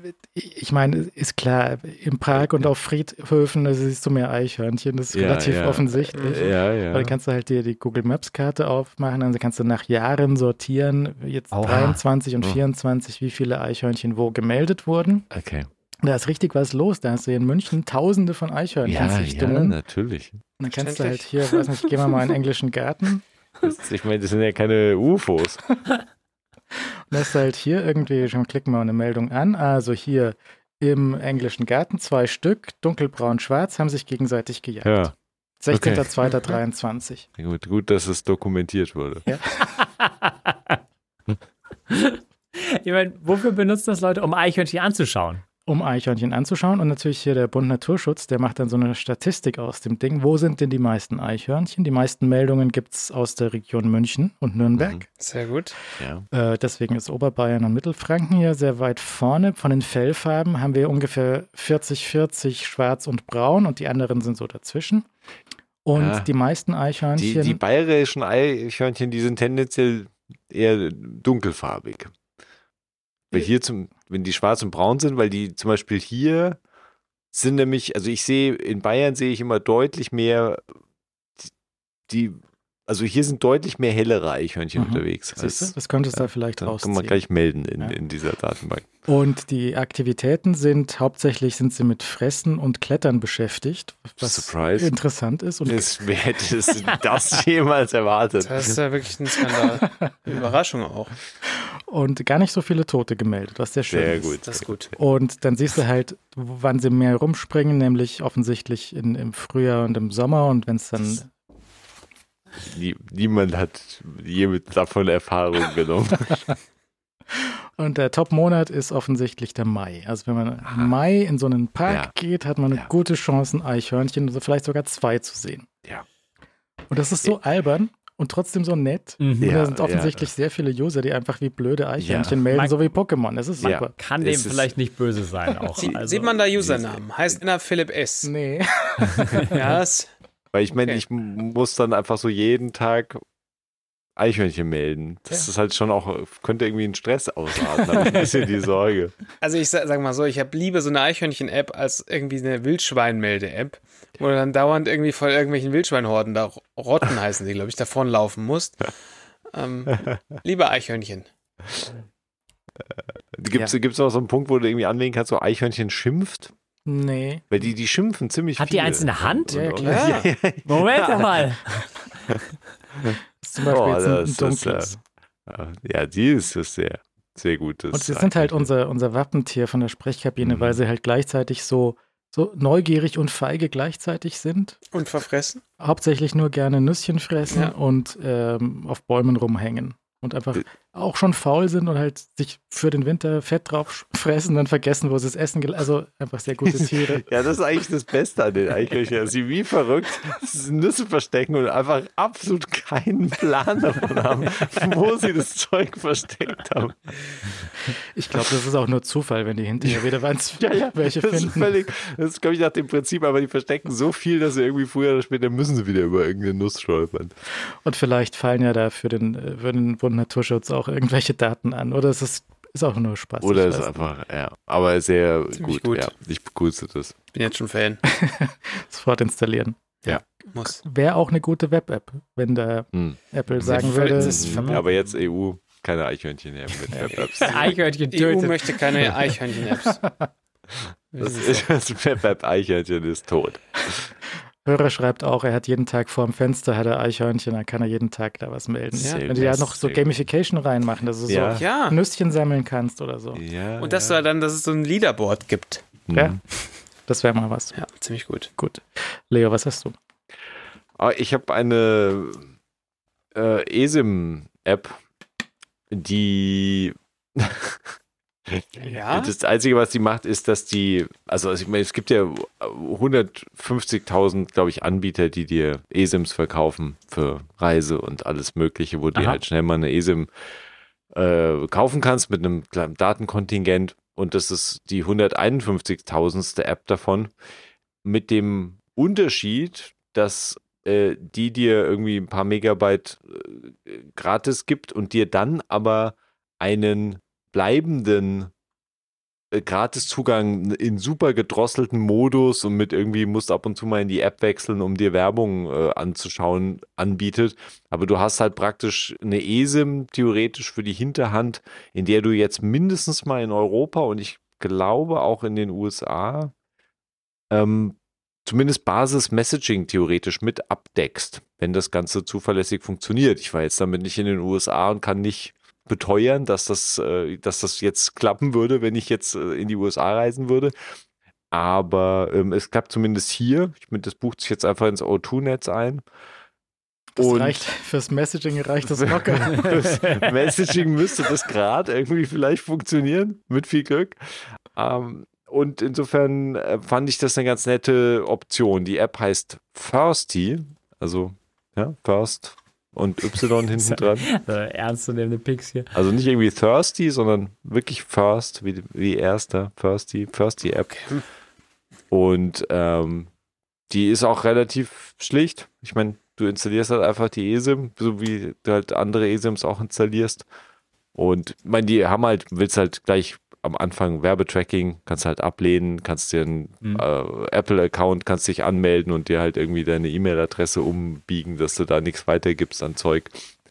Und dann kannst du da einfach die ESIM installieren und, und aktivieren und du hast dann halt für die Hinterhand, wenn das so gut funktioniert, wie es hier in Deutschland zu funktionieren scheint, dann mindestens mal in Europa, was jetzt natürlich auch jetzt für, für uns jetzt nicht so spektakulär ist, weil in Europa sowieso das Problem natürlich nicht besteht, aber mindestens mal dann auch für die USA theoretisch, wenn es da halt funktioniert, ähm, auch einfach Messaging inklusive und äh, soll auch, soll auch noch für weitere Länder ausgerollt werden. Keine Ahnung, wie schnell die sind, ob die irgendwie neu sind und wieder verschwinden oder ob die das jetzt irgendwie einfach mal als Werbeaktion gemacht haben, um halt Leuten dazu zu bringen, diese eSIM zu installieren.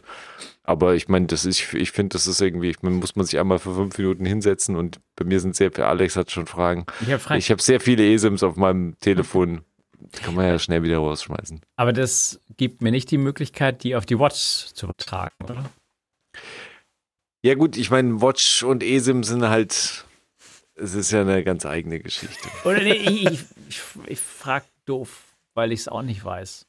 Nee, das ja, nee, nicht, ne? also es geht nicht, oder ich hab, hab's, äh, wüsste nicht, wie es hinzubekommen ist. Die, die Watch bleibt ja das alte Limit. Du kannst Ja. halt, ähm, du kannst ja keine, also die eSIM hat halt auch keine Telefonnummer und deshalb kannst du, Hm, die, die okay. Watch ist da sowieso außen vor. Ja, ja, aber das wäre natürlich ja, traumhaft dabei. Ja, ja, ja, klar, der für Messaging auf der Watch wird das völlig, das wird so dicke reichen. Das Ja, wäre ja. der totale Hit. Das ist Ähm, ja technisch aber unmöglich. Ja, nee, das, das, das ist nicht völlig, völlig unmöglich. Das ist genauso technisch unmöglich wie, wie, wie äh, Progressive Web-Apps. Web Apps. Ja, das äh, geht nicht. Es geht Das ist einfach auch verboten in der EU, nicht. dass ja, man ja, ist auf die absolut unter, unmöglich. Ähm, Ja. Was vielleicht noch, also hier auf, auf der Website steht es nicht, aber in der App steht drin, dass es auf äh, USA, EU, Schweiz, UK und Türkei gehen sollte. Also Hm. Schweiz, ah, ja, UK Schweiz auch war dabei. inklu- Ja, Sch Ah, ja, das ist gut, dass Ja. du es nochmal sagst, weil Schweiz hatte ich äh, gesehen, UK hatte ich nicht bewusst gesehen, Türkei kann natürlich auch interessant sein, je nachdem, wo man halt irgendwie durch die Gegend reist. Ähm, aber Schweiz ist natürlich ein super essentielles Ding, weil da kommst du ja nun im Zweifelsfall einfach mal durch und Leute rennen da ja immer wieder in das Problem rein, äh, dass sie plötzlich irgendwas abgebucht bekommen, was sie nicht erwartet haben. Ähm, je nachdem, mit Telekom bist du ja abgedeckt, aber bei anderen, bei Vodafone ist, glaube ich, Schweiz immer noch außen vor. Ich habe hab schon länger nicht mehr nachgeschaut, aber Wenn ihr, wenn ihr die Landesvorwahl sucht, sie ist äh, unter Deutschland einsortiert, heißt aber Germany. Natürlich. So Das ist, ist es das immer doch. Beste immer. Ja. Ähm, das, äh, Sie sagen, es reicht für Online-Calling, also wenn das genug Bandbreite für einen FaceTime-Call hat oder so oder für, für Volte. Das habe ich noch nicht ausprobiert. Also da würde ich mir nicht allzu viele Hoffnungen machen, aber vielleicht für Audio, also ja, also irgendeine FaceTime Audio oder so oder irgendeine andere Ja. Audio-IP-Geschichte könnte schon hinhauen, vielleicht mit ein bisschen Glück, wenn das Netz irgendwie halbwegs hält. Wo- Wonach sucht man denn im App Store? Weil Wenn du du First nicht nach Thirsty. Ähm, Thirsty. Firsty, Firsty. Von, von Ah, Thirsty, not, Thirsty. ich habe immer Thirsty gesucht. Äh, von der Firma Das andere Treffer, du. Bam, Bamboo Connected heißt die, heißt die Firma. Okay. Ich suche jetzt auch mal nach Thirsty im App Store. Schau mal, was. Alex, was Alex da, wo, wo Alex da, in was für ein Loch Alex gefallen ist. Sixpack in 30 Tagen und so. Weißt du, Nice. Das ist auch nicht schlecht. Viele Muskel. Und was ist das für ein seltsamer Aktivierungsvorgang, dass du den Barcode in die Fotos-App als Screenshot Ja. speichern sollst? Was? Das, das ist sehr interessant, weil mir das noch nie begegnet ist und es auch nicht funktioniert hat. Also die sagen, und die, die wollen dann auch, also der Trick ist jetzt nicht irgendwie, um deinen äh, Zugriff auf deine äh, Fotobibliothek zu erschleichen, weil das ist wirklich so, dass es nur speichern kann. Also es befragt nur die Berechtigung an, ähm, Bilder zu speichern, was okay ist, sondern ähm, die, die Anleitung äh, signalisiert, dass du diesen, diesen QR-Code in deiner Fotobibliothek speichern kannst und dann anschließend, weil du hast ja immer das Mhm. Problem, um die ESIM Ja, einzurichten, musst du ja den oder, oder Umständen, du kannst das irgendwie auch anders lösen, aber oft hast du das Problem, dass für die ESIM-Aktivierung du diesen QR-Code scannen kannst Mhm. und den QR-Code auf dem eigenen Gerät zu scannen ist schwierig. Selbst mit Mhm. Es äh, gibt eine Lösung dafür. ja, es gibt, es gibt Lösungen dafür ähm, und du kannst natürlich irgendwie mit Screenshots arbeiten und kannst äh, mit, mit Live-Text dann irgendwie Texterkennung arbeiten. Das funktioniert aber auch nicht immer. Zweitgeräten kannst du arbeiten, aber Apple du- hat ja eigentlich eine Möglichkeit vorgesehen, dass du die anklicken kannst. Ja, Ist das hier auch das der Fall? ist hier nicht der Fall. okay, gut. Großartig. Toll.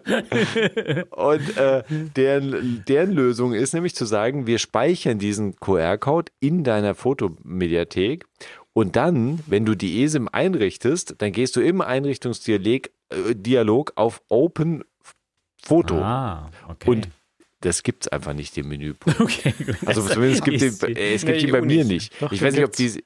Aha. Aber wo? Ich, ich Und warum mach's- hab ich den nicht gehabt? Screenshots und dann sagt er unable to load. Das ist also, er macht es, er nimmt den Screenshot, aber es geht dann nicht. Aber wo, wo kam, wo ist Open Photo? Du musst mir mal einen Screenshot davon Ja. schicken, wo das bei dir aufgetaucht ist. Weil bei mir kam es einfach partout, ist dieses Open Photo nicht als Option erschienen. Ich hatte die auch noch nie gesehen vorher, die Option. Ähm, und war, äh, fand das interessant, dass es die gibt, weil die mir nicht geläufig war. Aber wäre ja nett, wenn das funktionieren würde, weil das wäre dann jetzt der dritte Weg. Weil ich habe es dann natürlich auch äh, gemacht, dass ich halt den, den, den QR-Code halt einfach auf dem iPad äh, abfotografiert habe. Ähm, also der war dann halt in der Fotomediathek gesynkt und aber ist natürlich Käse, wenn du kein iPad hast oder kein anderes Gerät, kannst du Es, es geht halt auch da. nicht und der QR-Code, der ist auch fehlerhaft, weil der hat den rechten oberen Tracking-Marker nicht gesetzt. Der kann gar nicht scannen. Also Okay. es ist, irgendwas ist da Das, interessant. Aber also bei mir hat es am Schluss funktioniert, so mit dem klassischen Weg dann die, den QR-Code abzuscannen auf dem anderen Gerät. Der Kamera. Dann, ja, mit der, Kam mit der iPhone-Kamera. Ja, okay. Das war dann easy, äh, normale, normal. Und dann war es halt auch, die Aktivierung hat, glaube ich, kurz gedauert. Es hat irgendwie, glaube ich, eine Minute oder zwei gedauert, ein bisschen länger gedauert, als ich erwartet habe. Jo, ich habe halt- ja jetzt hier iCloud Fotos, dann kommt es ja hier gleich rausgefallen. Dann müsste ich ja von meinem Mac das scannen können. Ja. Aber das ist ja auch irgendwie ein Problem, was Apple generiert, weil die nicht Ja. den Zugriff auf diese Schnittstelle haben, offensichtlich. Ja, oder nicht gewusst haben, wie sie die irgendwie integrieren. Mhm. Also ich hatte auch neulich gesagt, hier, wer möchte, kann mal diese neuen 1 und 1 Verträge ausprobieren, Mhm. weil die jetzt eigenes Netz betreiben hier und da und weil sie ähm, 5G jetzt anbieten und so. Und äh, ein Hörer hatte sich zurückgemeldet, das, das geht schon. Und ein anderer Hörer hatte sich zurückgemeldet, dass es an einigen Stellen auch natives 5G spricht und irgendwie funktioniert und so.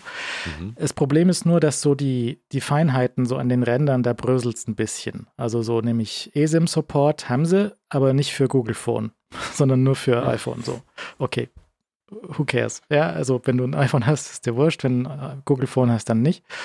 Und äh, irgendwie Volte war ein bisschen, WLAN-Calling war ein bisschen schief. Also so die Feinheiten, so gerade die neueren Sachen, die sind ein bisschen äh, komisch bei 1 und 1. Aber das Ja. ist vielleicht genau der, weswegen ich gesagt hatte, so äh, mal testen, wie sie sich schlagen, nämlich noch, noch ruppig, Ja, ja. was, was zu erwarten war. Aber jetzt hier, dieser, dieser Einrichtungsassistent ist auch komisch. Und das, da haben eben auch ein paar Leute gesagt, die mit diesem eSIM-Provisioning arbeiten, dass das hintenrum ist das ein, ein riesiger Spaß, sagen wir mal, Spaß. Mhm, mhm. Was da hintenrum passieren muss, damit das iPhone dann den Inhalt dieser eSIM laden kann. ja, okay. Äh, ich versuche jetzt nochmal mit dem Scannen, Use QR-Code, Scan QR-Code, Ding Dong. Hallo? Hallo? Scan the U. Das ist nämlich keiner. Da, fehlt, da fehlen einfach Pixel in dem Tracking-Marker. okay. Stark. Das ist ja sehr gut. Ich, ich, ich Photoshop das gleich und dann, Ja. dann geht's Ja. vielleicht. Dann hast du deine ganz eigene eSIM. Aber ihr, ihr seht es ja, ihr seht ja den Screenshot. Ähm, da fehlt das, das Quadrat in der Ecke. Muss mal kurz reinschauen. Ich muss aber. Ja, das ist ziemlich gut. Ja, wird ja über- überbewertet. Quadrate. Der WTF, Das habe ich auch noch nicht gesehen. das habe ich ja noch nie gesehen. Kann man da reinmalen? Wahrscheinlich. Okay, äh, aber wir probieren das alle mal aus und auch Alex in Finnland, was das dann mit welchem Netz und so, das ist vielleicht Ja, interessant. ja. Gibt es auch im Play Store für die Android-Geräte, die Mhm. Sims haben. Mhm. Gut. Alles klar. Danke sehr. Ähm, Basti. So, ich habe ja, ich habe einen Pick dabei, wo ich mir nicht sicher bin, ob der für diese Runde überhaupt angebracht ist. Weil äh, es handelt sich um eine Boxershort. Äh, Mhm. Timo, professioneller Podcaster, Mhm. keine Hosen, Nee. keine Boxershort. Leo vermutlich wasche ich irgendwie immer Splitshorts an oder eine, eine, eine Cargo-Bib. Da braucht man auch keine. Alex hat vermutlich genau eine ähm, Raw Denim äh, Ja. Boxershort. Klar, klar. ja, ja. Offensichtlich. deswegen könnt ihr jetzt auch einfach direkt weghören wahrscheinlich, weil es nicht so nicht so relevant. Ähm, ich war ja bisher immer ein großer Fan von ähm, Ex Officio Boxershorts. Das ist ein amerikanischer Hersteller, machen sehr, sehr ordentliche Boxershorts. Äh, die sind hier nicht so einfach zu bekommen. Manche kriegst du im Globetrotter, aber auch nicht alle Varianten. Und dann habe ich, äh, ich ha- hatte das Bedürfnis, neue Boxershorts zu kaufen. Und habe dann äh, Ja. geguckt, was, sind, was gibt es denn für Alternativen? Und so wie das heutzutage eben läuft, hat Instagram 30 Minuten später angefangen, mich mit Boxershort-Werbung zu besch beschießen. Und eine stach dabei heraus, weil vielleicht kennt ihr das Problem auch nicht. Ähm, ich kenne das Problem schon. Ich habe verschiedene Hosen. Also erstmal, Alex kennt das Problem nicht, aber ich kenne das Problem natürlich. Also ich habe verschiedene Hosen.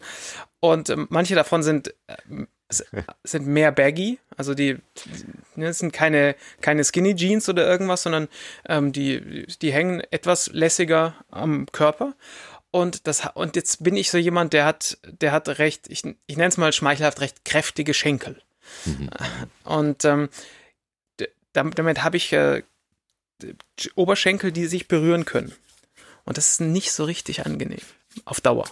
Wenn man dann da eine Hose hat, die, die ähm, ne, ein bisschen weiter unten hängt und dann können die Oberschenkel aneinander reiben. Und wenn man jetzt äh, Boxershorts haben, die Reibung erzeugen, ist das auch nicht so angenehm. Und jetzt stach eine Boxershort äh, aus der, aus der Werbeblut heraus von einem deutschen Startup. Äh, und diese Boxershort nennt sich Smooth. Ähm, so wie die, die, ein deutscher Smooth sagen würde, heißt, haben die sich Smooth genannt. Und ähm, die machen eine Sache ein bisschen anders, und zwar die haben ein Stück, Stück sehr gleitfähigen Stoff zwischen den Schenkeln. Und ähm, Sie nennen es die Super Glide Zone. Genau, die haben sie auch ein Patent drauf angemeldet, sagt, sagt mir die Webseite. Ähm, weil sie haben es beim Deutschen Patent- und Markenamt äh, wahrscheinlich eine Marke angemeldet für die Super Glide Zone. Und ich habe so eine Smooth Boxer Short hier und die hat da in der Mitte so einen Stoff, der, der ist, also es ist, es ist wirklich super gleitig. Ich weiß gar nicht, es ist, der Stoff fühlt sich total, das fühlt sich nicht richtig an, aber gleichzeitig sehr, sehr gut. Und mhm. ähm, außen ist es halt Baumwolle, ähm, ist stretchy, ist, ist also keine so eine schlapprige Boxershot, mhm. wie man das so kennt, sondern so eine, mhm. so eine Brief, die aber ein bisschen länger ist als die normalen Boxershots. Ich würde sagen, äh, ich weiß nicht, wie viel 6 Inch sind, aber 6 Inch ungefähr. Das, ich habe ich habe Ex-Officio Boxershorts 6 und 9 Inch und gibt noch kürzere, 6 Inch sehr gut, 9 Inch manchmal sehr gut. Ähm, und die, diese Boxershort ist. Moment, Moment. Ja. 9 Inch Boxershorts, die, die gehen ja bis zu den bis Unterschenkeln. Zu den Knien. Ja. Die, die, die lange Unterhosen genannt. bis über die Knie. Also oberhalb der Knie hören die auf. 9 okay. Inch Boxershort. Was, was? Das, ja, ja, doch. Timo, Timo, sag's nicht. Sag's nicht. Ich, ich weiß, was du denkst. Ich weiß, was du denkst. Lass uns das einfach weiter scrollen. Ich möchte wissen, was Timo denkt. Ah, wo, wo misst man die 9 Inch? Äh, die Länge der Beinchen. Ach, die Beine. Ja, ja. Die, ähm, aber auch wenn du. Vom Piercing runter bis. ähm, eine Sache, die sie auch haben, solltest du nicht nur 9 Inch ähm, Beinchen brauchen, sondern auch noch woanders 9 Inch haben. Ähm, sie haben einen Komfortbeutel genäht. Wusste ich ähm. vorher nicht, dass es das ein Ding ist. Habe ich jetzt aber auch festgestellt. Was tatsächlich relativ spannend ist, äh, weil man hat ja vorne, vorne so ein Beutelchen dabei in der Boxershort und der hat hier nochmal so eine spezielle Konturnaht. Und das, ich habe das als völlig alberne Und da fragt sich nur jemand, warum der verdammte Podcast explicit ist. Hallo, wir sprechen hier ausschließlich über, über Nähtechniken, ähm, die sehr beeindruckend sind. Und ähm, ich habe das gelesen mit dieser Konturnaht und mir gesagt, ja, hä? Das, war, das ist völliger Quatsch. Ähm, und es, es ist nur ein bisschen Quatsch, ähm, weil, also ernsthaft, das sitzt dann sehr gut. Sage ich jetzt einfach mal, um jegliche explicit Text zu vermeiden. Um, und das ist auch, also ist erstaunlich gut. Und insgesamt muss ich einfach sagen, dass das eine sehr, sehr gute Boxershort ist. Und ich hatte mir, ich hatte mir irgendwie so ein Dreierpack gekauft. Die sind nicht ganz billig. Die nehmen für eine Boxershorts 30 Euro, für drei Boxershorts 60 und für sechs Boxershorts 90 Euro. Es gibt, nicht, es gibt, nur eine, oder? Es ist oder? genau, es, also es gibt drei verschiedene Farben. Ah, es gibt eine Limited Edition ja, noch. Ja, die Kalke ist aber ausverkauft. Ähm, genau, es gibt drei verschiedene Farben, so ein Anthraziten, Schwarz und ein Hellgrau. Okay. Mhm. Ähm, kann man sich da aussuchen, was man haben möchte. Und ähm, habe ich mir gekauft. Und wie gesagt, die ist wahnsinnig angenehm, die trägt sich wahnsinnig gut. Ich habe die jetzt seit zwei Monaten bisher noch keinen Verschleiß. Hast ich du auch so einen Bademantel? Ich habe, natürlich, das bin ja ich quasi. Das ist Fotos von mir. Ähm, nee, den muss ich mir vielleicht noch zulegen. Äh, ich hatte bei einer Boxershort hatte ich, äh, hat sich am Bein eine Naht aufgelöst innerhalb nach dem ersten Waschen und habe ich eine Mail geschrieben, so hey Leute, ich glaube, das soll nicht so sein, dass die sich auflöst. Äh, woraufhin der Gründer gleich geantwortet hat, oder der, der beantwortet der Gründer offensichtlich noch selber E-Mails und meinte so, boah, das tut ihm voll leid, äh, das sollte nicht so sein. Ähm, krieg, ich krieg natürlich sofort einen Ersatz dafür. Er meinte so, oh, die Anthraziten sind gerade aus, kann ich dir auch eine helle schicken? ich so, ich warte auch lieber, weil eine helle möchte ich nicht. Und ähm, habe dann halt auch sofort einen Ersatz bekommen, also auch Kommunikation mit denen super, super easy und super angenehm gewesen. Also insgesamt bin ich sehr, sehr, sehr begeistert ernsthaft, also von einem Stück Unterhose. Ähm, also sie haben eine Anti-Loch-Garantie sie haben eine Anti-Loch-Garantie. Wenn du innerhalb von der ersten sechs Monate ein Loch in der Hose hast, kriegst du dann kriegst du eine neue. Was schon, also ich weiß nicht, wie oft man so Löcher in Boxershorts weiß hat. Ich auch nicht.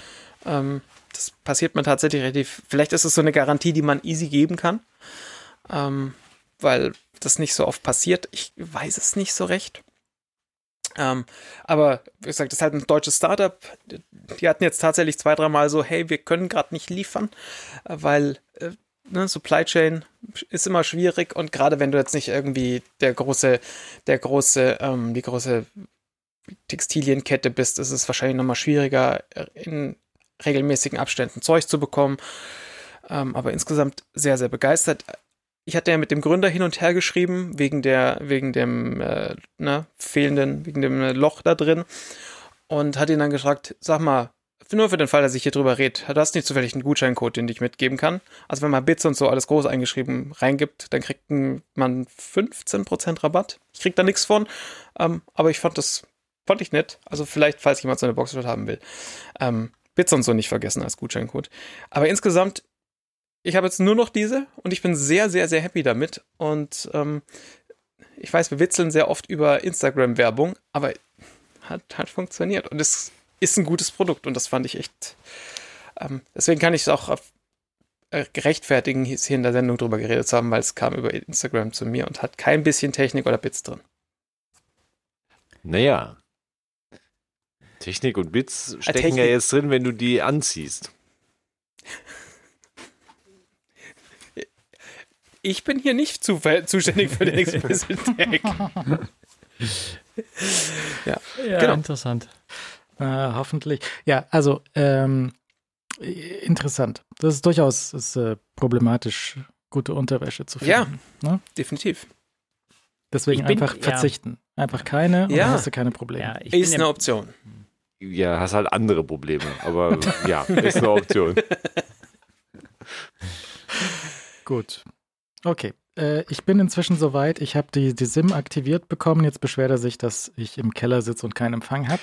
Ja, das ist ja überraschend. Legitim. Aber dass der Trick war, den QR-Code, den er anzeigt, der ist, der ist mit Absicht nicht gültig, weil der kommt erst gültig, wenn du ah. auf Save Foto klickst. Screenshotten geht nicht. Das war ein ah. Fehler.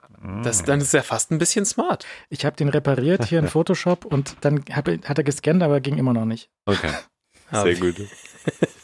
Weil der richtige kommt erst, wenn du Save Foto klickst okay. und dann, dann geht es. Und mhm. dann ist. Ähm, aber Open Photo wäre dann bei dir gegangen. Ja, das hat funktioniert, ja. Also ich, ich habe, das muss mir nochmal ein Screenshot schicken, weil ich habe diesen Eintrag einfach nicht. Bei mir gibt es kein Open Photo in, in dem ESIM Setup Dialog. Das gibt es einfach nicht. Du hast hm. nicht mehr das, das Mini, gell? Ja, doch, hier habe ich auch noch irgendwo rumfliegen. Aber, aber mit das, dem hast du es nicht probiert. Mit also dem habe ich einfach gesagt, dass der Bildschirm zu klein gewesen ist. Der Bildschirm hat das gescannt. Das ist das. Ich habe Mini-Witze nicht erlaubt. Der, der ist jetzt, äh, hat sich dort reingetragen als Travel und sagt Activating, aber geht nicht, weil er kein Netz findet. Ja. Aber hat geklappt. Ist an der Stelle bei dir dann einfach leer oder? Wo, wo, wo? Äh, im, Slack, Im, Slack, ist der Screenshot, sind viele Screenshots ähm, von dem. Das ist. Ach so, lass mich mal schnell schauen. Ich habe es noch nicht gesehen. Ähm, ah. Oh, ah ja, da unten. Oben, nee, da steht bei mir was anderes. Da steht bei mir Details manuell angeben, mhm. eingeben. Okay. Da steht nicht Open Foto. Okay, cool. Ist das, liegt das da an, aber liegt, ich meine, ich habe jetzt das hier gerade, das Betriebssystem ist auf Deutsch. Ob das an der Sprache liegt? Naja, also, oder ist, klick mal da einen leeren Platz, wo das stehen sollte. Ein bisschen über Details manuell. Fehlt einfach der String nee, oder so. Ja, ja, also ich kann, kann da nichts anwählen. Ich kann nur Details manuell eingeben. Und dann muss man ja den ganzen Code eingeben. Mhm. Naja, okay. Haben wir das auch geklärt? Ähm, danke sehr, sind wir alle hübsch angezogen suchen Eichhörnchen und genau. gucken fern dabei. So Immer fern völlig gucken. verrückte Person sitzt vorm Fernseher, sucht Eichhörnchen, hat nur eine Unterhose an. Die gleitet. Guten ah. Abend, danke fürs Zuhören. Bis bald. Servus. Gute Nacht. Gute, Gute Nacht. Nacht. Gute Nacht. Hm.